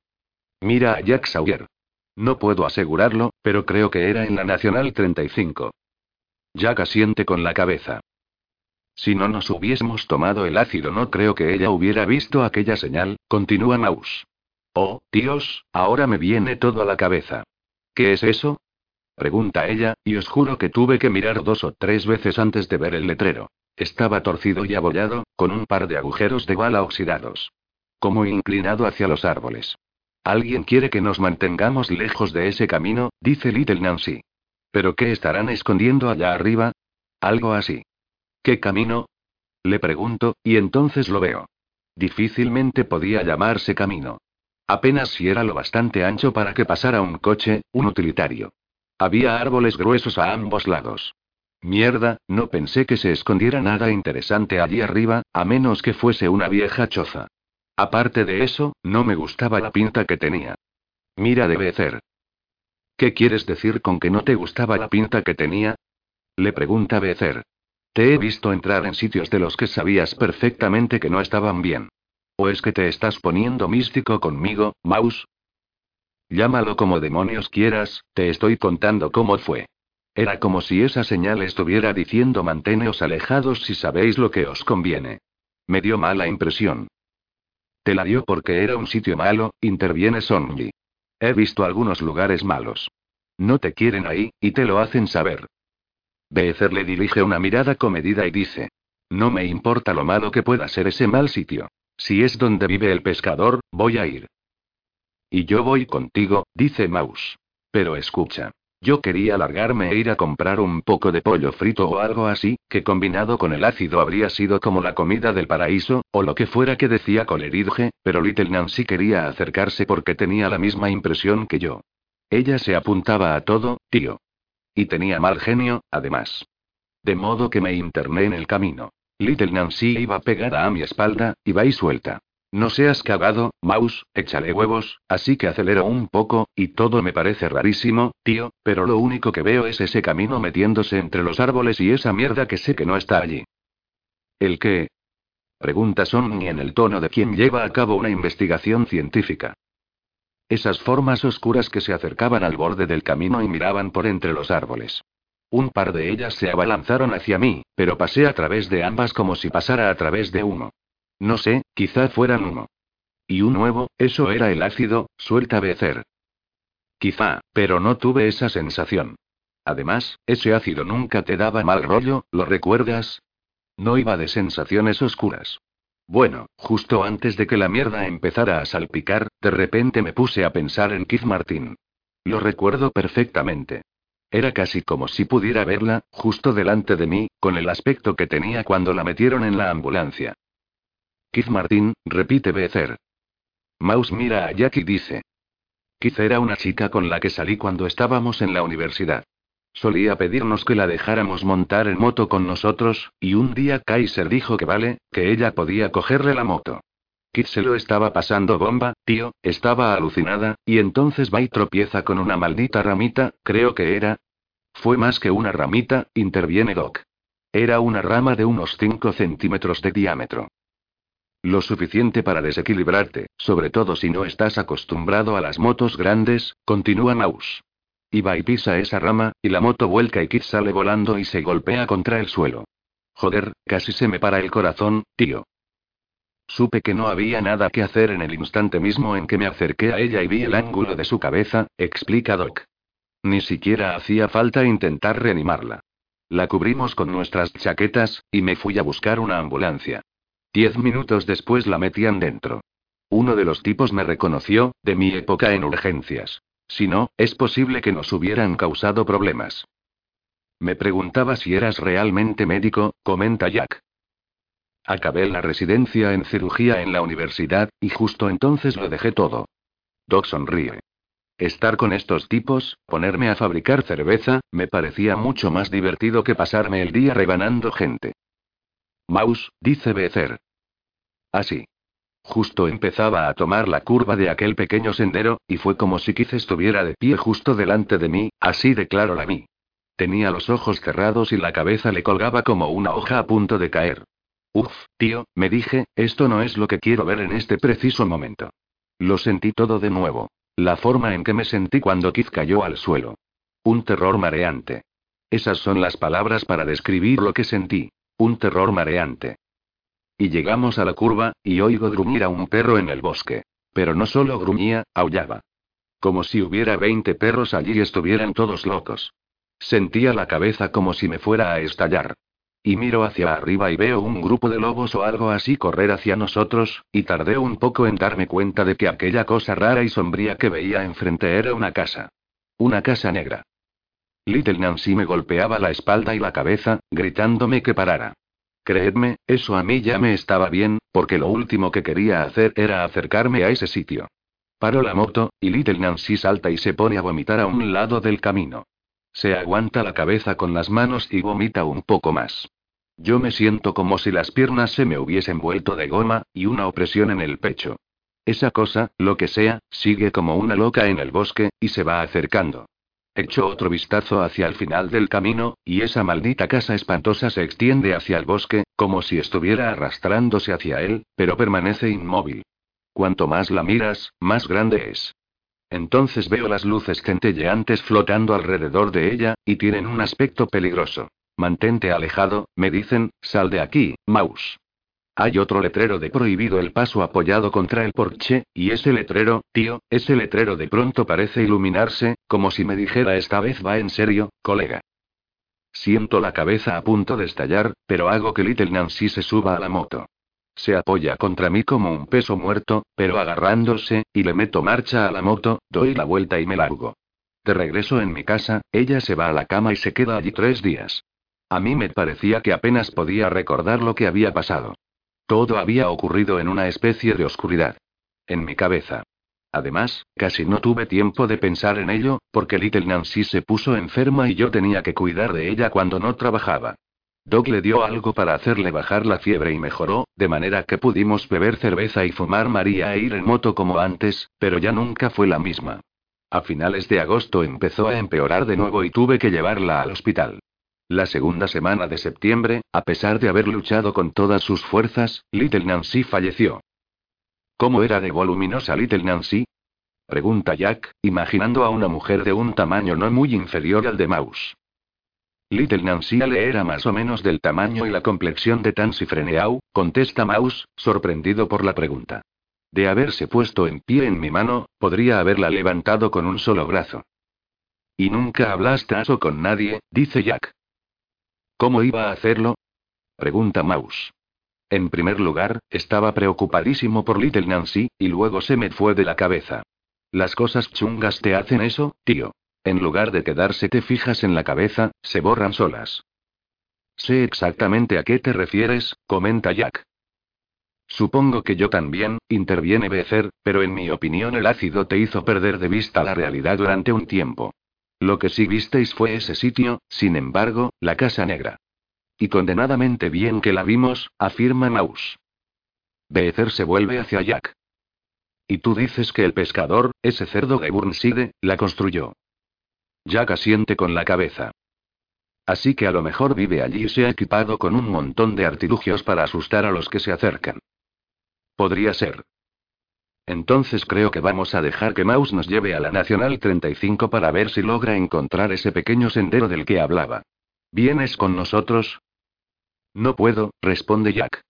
Primero tengo que ir a ver a una persona en Arden, a alguien que creo que también puede ayudarnos. Ella tiene otra pieza del rompecabezas, pero no os puedo explicar de qué se trata hasta que la vea. ¿Esa mujer sabe algo? Oh, sí, contesta Jack.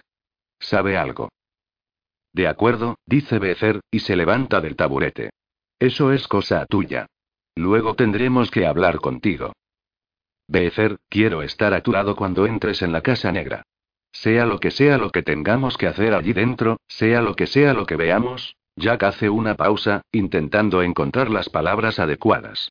Becer se balancea sobre los talones, a punto de reventar de pura ansiedad por encontrar la guarida del pescador. Vais a necesitarme allí. En ese asunto hay más de lo que imaginas, Becer. Sabrás de qué te hablo en poco tiempo, y entonces podrás asumirlo. Creo que todos podréis, pero si intento describíroslo ahora, no me creeríais. Cuando llegue el momento, me necesitaréis para ayudaros a entrar, si es que conseguimos entrar. Os alegraréis de que yo esté allí. Ahora nos encontramos en un punto peligroso, y ninguno de nosotros quiere estropearlo. ¿Qué te hace pensar que voy a estropearlo? Pregunta Becer en tono suave, algo decepcionado. Cualquiera podría estropearlo, si no dispone de la última pieza del rompecabezas. Ve allí. Intenta que Mouse encuentre la casa que vio hace dos años. Échale un vistazo. No entres. Para hacerlo me necesitas. Cuando la hayas visto, regresa, y te veré tan pronto como pueda. Supongo que estaré de vuelta a las dos y media, las tres como muy tarde. ¿Dónde estarás en Arden? Quizá tenga que llamarte. Hospital Luterano del Condado de French. Sala Si no me encuentras, déjale un mensaje a un tal doctor Spiegleman. ¿Con qué la sala eh? Comenta Becer. Bueno, supongo que hoy todo el mundo se ha vuelto loco. Y me imagino que quedaré satisfecho con solo echarle un vistazo a la casa, mientras sepa que en algún momento de esta tarde podré contar contigo para que me hables de todas esas piezas que no logro entender porque soy demasiado estúpido. Será pronto, Becer. Estamos estrechando el cerco. Y lo último que diría de ti es que eres estúpido. Supongo que debías de ser un poli de narices, comenta Becer. Aunque creo que la mitad de lo que dices son chorradas, no puedo evitar creerte. Se vuelve en redondo y golpea la barra con los puños. Queso apestoso. El peligro ha pasado. Ya puedes sacar ese culo blanco que tienes de la cocina. 19. Jack sigue a los cinco del trueno al salir del aparcamiento, y por el momento le dejaremos solo en su camino en dirección norte por la Nacional 93 hacia el mirador de Judy Marshall y la sala de confinamiento de esta. Al igual que Jack, los motoristas se encaminan hacia lo desconocido, pero en su caso lo desconocido está al oeste por la Nacional 35, hacia la tierra de un pasado que se va recuperando, y queremos saber qué encontrarán allí. Estos hombres no parecen nerviosos. Todavía irradian la sólida seguridad en sí mismos con la que suelen irrumpir en el sandbar. La verdad es que nunca dan muestras de nerviosismo, pues la mayor parte de las veces esas situaciones que a otros les preocuparían o les harían ponerse nerviosos, a ellos les tornan más agresivos. También el miedo les afecta de un modo distinto que al resto de la gente en general. En las contadas ocasiones en que lo han experimentado, han tendido a disfrutarlo. A sus ojos el miedo representa una oportunidad que les ha concedido Dios de enfocar su concentración colectiva. Debido a su excepcional solidaridad esa concentración es formidable. Para aquellos de nosotros que no somos miembros de una pandilla de moteros o del cuerpo de marines, la solidaridad no significa mucho más que el compasivo impulso que nos lleva a consolar a un amigo afligido. Para Becer y su alegre pandilla, solidaridad es la seguridad de que siempre hay alguien que te apoya. Están unos en las manos de otros, y lo saben. Para los cinco del trueno la seguridad está en la compañía. Sin embargo, en su experiencia no cuentan con precedentes o analogías del encuentro hacia el que se apresuran. La Casa Negra es algo nuevo, y esa novedad, la pura novedad de la historia de Maus, hace que todos sientan un nudo en el estómago. A unos 13 kilómetros al oeste de Centralia, donde los terrenos llanos en torno a la propiedad de 30 años de antigüedad de Poxie ceden el paso a un largo tramo de bosque que continúa hasta los de Maxton, Mouse y Becer conducen uno al lado del otro delante de los demás. De vez en cuando Becer mira a su amigo y le dirige una mirada inquisitiva. La tercera vez que Mouse niega con la cabeza añade un ademán indicando hacia atrás que quiere decir, deja ya, de fastidiarme, cuando lleguemos te avisaré. Becer se queda atrás. Sonny, Bill y Doc asumen inmediatamente que Becer les está haciendo una señal y se colocan en fila india. A la cabeza de la columna, Mouse desvía la vista de la carretera una y otra vez hacia la derecha. El pequeño sendero es difícil de detectar, Mouse lo sabe, y a estas alturas debe de encontrarse más abandonado de lo que lo estaba dos años atrás. Está intentando divisar el fondo blanco del maltrecho letrero que indica prohibido el paso, pero es posible que haya quedado oculto por la maleza. Reduce la velocidad a unos 50 por hora. Los cuatro hombres que le siguen se adaptan al cambio fácilmente, con la suavidad que confiere una larga práctica. De los cinco del trueno, Mouse es el único que ya ha visto su destino, y en lo más hondo de su alma apenas puede creer que esté yendo allí de nuevo. Al principio le había complacido la facilidad y rapidez con que sus recuerdos habían salido de su negro sótano. Ahora, en cambio, en lugar de sentir que ha recuperado sin esfuerzo una parte perdida de su vida, tiene la sensación de estar a merced de aquella tarde perdida. Lo que entonces fuera un grave peligro, y no le cabe duda de que una gran y peligrosa fuerza le rozó con la mano como advertencia, es ahora un peligro mayor. El recuerdo le ha devuelto una conclusión miserable que creyó cierta mucho tiempo atrás que la horrible estructura que Jack Sawyer llamó Casa Negra mató a la pequeña Nancy Ale con la misma certeza que si sus vigas le hubiesen caído encima. Más moral que física, la fealdad de la Casa Negra exhaló humos tóxicos. El invisible veneno que llevaba la mano que les advirtió mató a la pequeña Nancy. Ahora Mouse tiene que contemplar ese convencimiento sin parpadear. Siente las manos de Lucky en los hombros, y sus delgados huesos están cubiertos de carne putrefacta. Si yo hubiese medido un metro sesenta centímetros y pesado poco más de 45 kilos en lugar de medir casi 1,90 y pesar 130 kilos, ahora también me estaría pudriendo, se dice. Mouse bien puede estar buscando el angosto sendero y el letrero con los ojos de un piloto de combate, pero algún otro tendrá que verlos, pues él nunca lo hará. Su inconsciente lo ha sometido a votación y el resultado ha sido unánime. Cada uno de los otros hombres, Sonny, Doc, Kaiser, e incluso Becer, ha relacionado también la muerte de la pequeña Nancy con la Casa Negra y las mismas consideraciones sobre peso y estatura han cruzado sus mentes. Sin embargo, Sonny Cantinaro, Doc Amberson, Kaiser Bill Strasner y especialmente Becer Saint Pierre asumen que fuera cual fuese el veneno que envolvió la Casa Negra, este fue creado en un laboratorio por seres humanos que sabían lo que se hacían. La antigua y primitiva confianza que se tienen entre sí esos cuatro hombres se la proporciona la mutua compañía de la que han disfrutado desde el instituto. Si algo les hace sentir un tanto preocupados es que sea Maus Bauman y no Becer el que encabeza la fila. Aun cuando Becer ha permitido que Maus le indicase que se quedara detrás, la posición de Maus contiene un toque de insurrección, de motín. El universo ha sufrido un sutil desorden. A unos 20 metros del extremo trasero de la propiedad del centro Maxton, Sonmi decide poner fin a esa farsa, le pega un acelerón a su Harley Softail, pasa a sus amigos con estruendo y se sitúa paralelo a Maus. Este le mira con un asomo de preocupación y Sonmi se acerca al arcén. Cuando ya todos se han hecho a un lado, Maus pregunta. ¿Qué problema tienes, Sonmi? Tú, responde Sonmi. O te has saltado el desvío o te has inventado toda esa jodida historia. He dicho que no estaba seguro de dónde era. Se percata, con inmenso alivio, de que las manos muertas de Nancy ya no le aferran con fuerza los hombros. Claro que no. Estabas de ácido hasta las cejas. De ácido del bueno. Bien, pues más allá no existe un solo camino, eso sí lo sé yo. Hasta el asilo de esos viejos cabrones no hay más que árboles. Maus reflexiona sobre el tramo de carretera que queda, como si al fin y al cabo el camino tuviera que estar ahí, aunque sabe que no es así. Mierda, Maus, ya casi hemos llegado a la ciudad. Desde aquí se ve hasta la calle Queen. Ajá, dice Maus. Vale. Piensa que si consigue llegar a Queen Street, esas manos no le agarrarán nunca más. Beezer conduce su Harley Electra Glide hasta superar a los otros y dice. Vale que, Maus, ¿Estás de acuerdo en que el camino está atrás o en algún otro lugar? Con cara de pocos amigos, Maus vuelve la cabeza hacia atrás para mirar la carretera. Maldita sea. Creo que está por ahí cerca, en algún sitio. Aquel día estaba muy. Jolín, ¿cómo ha podido pasar esto? Dice Sonny. Me he fijado en cada centímetro de terreno por el que hemos pasado y estoy completamente seguro de no haber visto un camino. ¿Y tú, Beezer? ¿Y qué hay de un letrero de prohibido el paso? ¿Has visto alguno? No lo entendéis, dice Maus. Esa mierda no quiere que la vean. Quizá deberías haber ido a la sala de Consauer, se burla Sonny. Allí la gente entiende a los visionarios. Basta ya, Sonny, interviene Becer. Yo he estado allí antes, y tú no, dice Maus. ¿Quién de nosotros sabe de qué está hablando? Ya he oído suficiente, chicos, concluye Becer.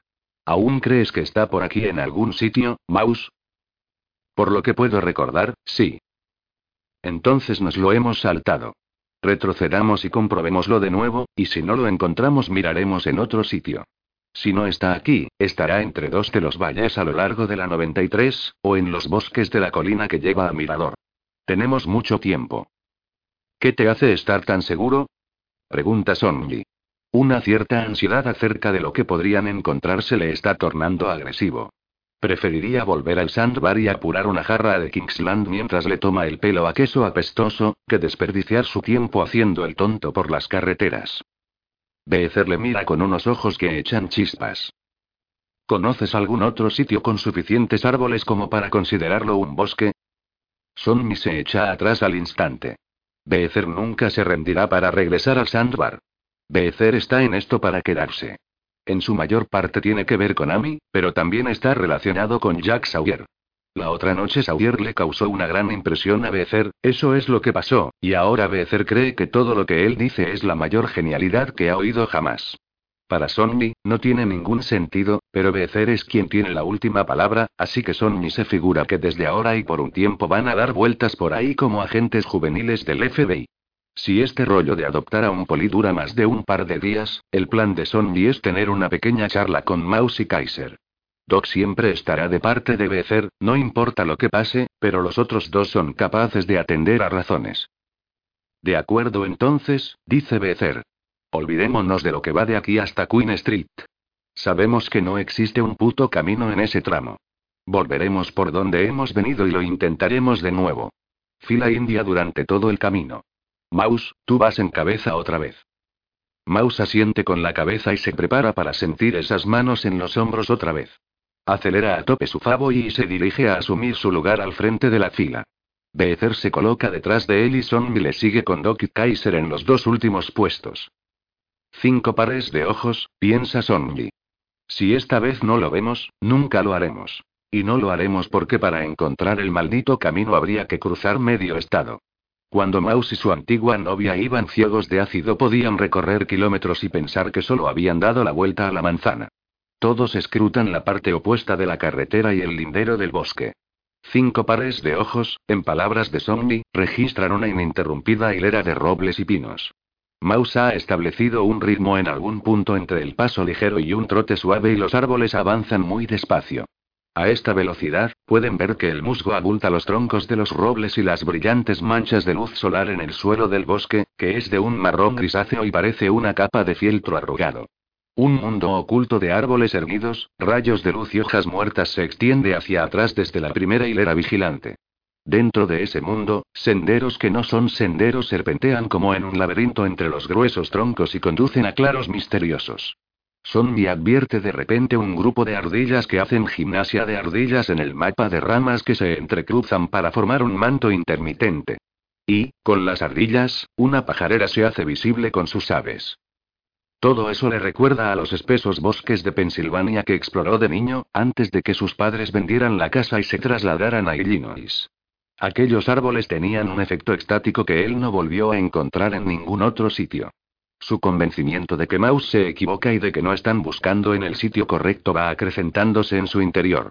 Antes, Sonmi había hablado de sitios malos, de los cuales tenía la certeza de haber visto por lo menos uno. Según su experiencia, los sitios malos, los que te hacen saber que no eres bienvenido, tienden a estar en las fronteras o junto a estas. Durante el verano después de graduarse en el instituto, él y sus dos mejores colegas, todos ellos fantásticos motoristas, acudieron con sus vehículos a Rice Lake en Wisconsin, donde tenía dos primas lo bastante enrolladas para presentárselas a sus amigos. Sal y Harris mostraron encantados con las chicas, y ellas pensaron que los moteros eran sexys y exóticos. Tras un par de días en los que sintió que literalmente estaba de más, y, según cómo se viera, por partida doble, Sonny propuso alargar el viaje una semana y, con el propósito de ampliar su educación, ir directos a Chicago y gastar el resto de su dinero en cerveza y putas hasta que tuvieran que volver a casa. A Sal y Harry les encantó la idea, y en su tercera velada en Rice Lake enrollaron los fardos y partieron con estruendo hacia el sur, armando tanto escándalo como les fue posible. Hacia las diez se las habían arreglado para estar completamente perdidos. Quizá fuera por la cerveza, quizá fuera por la falta de atención, pero por un motivo u otro se habían salido de la carretera y, en la profunda oscuridad de una noche en el campo, se encontraron a sí mismos en el linde de un pueblo casi inexistente llamado Arco. Arco no salía en su mapa de la estación de servicio, pero tenía que estar cerca de la frontera con Illinois, a un lado o al otro. Arco parecía consistir en un motel abandonado, unos almacenes en ruinas y un molino de grano vacío. Cuando los chicos llegaron a este último, Sal y Harry se quejaron de lo cansados y hambrientos que estaban y dijeron que querían volver y pasar la noche en el motel. Sonny, que no se sentía menos cansado, condujo de vuelta con ellos, y en el instante en que entraron en el oscuro patio del motel tuvo un mal presentimiento acerca de aquel sitio. El aire parecía más pesado, la oscuridad más oscura de lo que debería haber sido. A Sonny le pareció que espíritus malignos e invisibles rondaban aquel lugar. Podía percibirlos entrando y saliendo de los búngalos. Sal y Harry se burlaron de sus reservas. Era un cobarde, un marica, una niña. Forzaron una puerta y desenrollaron sus sacos de dormir en una vacía y sucia estancia rectangular. Él cogió su saco, cruzó la calle y durmió en un prado. El amanecer le despertó, y sintió la cara húmeda de rocío. Se levantó de un salto, echó una meada en la alta hierba y comprobó que las motos siguieran al otro lado de la carretera. Allí estaban, las tres, apoyadas en sus caballetes delante de una puerta rota.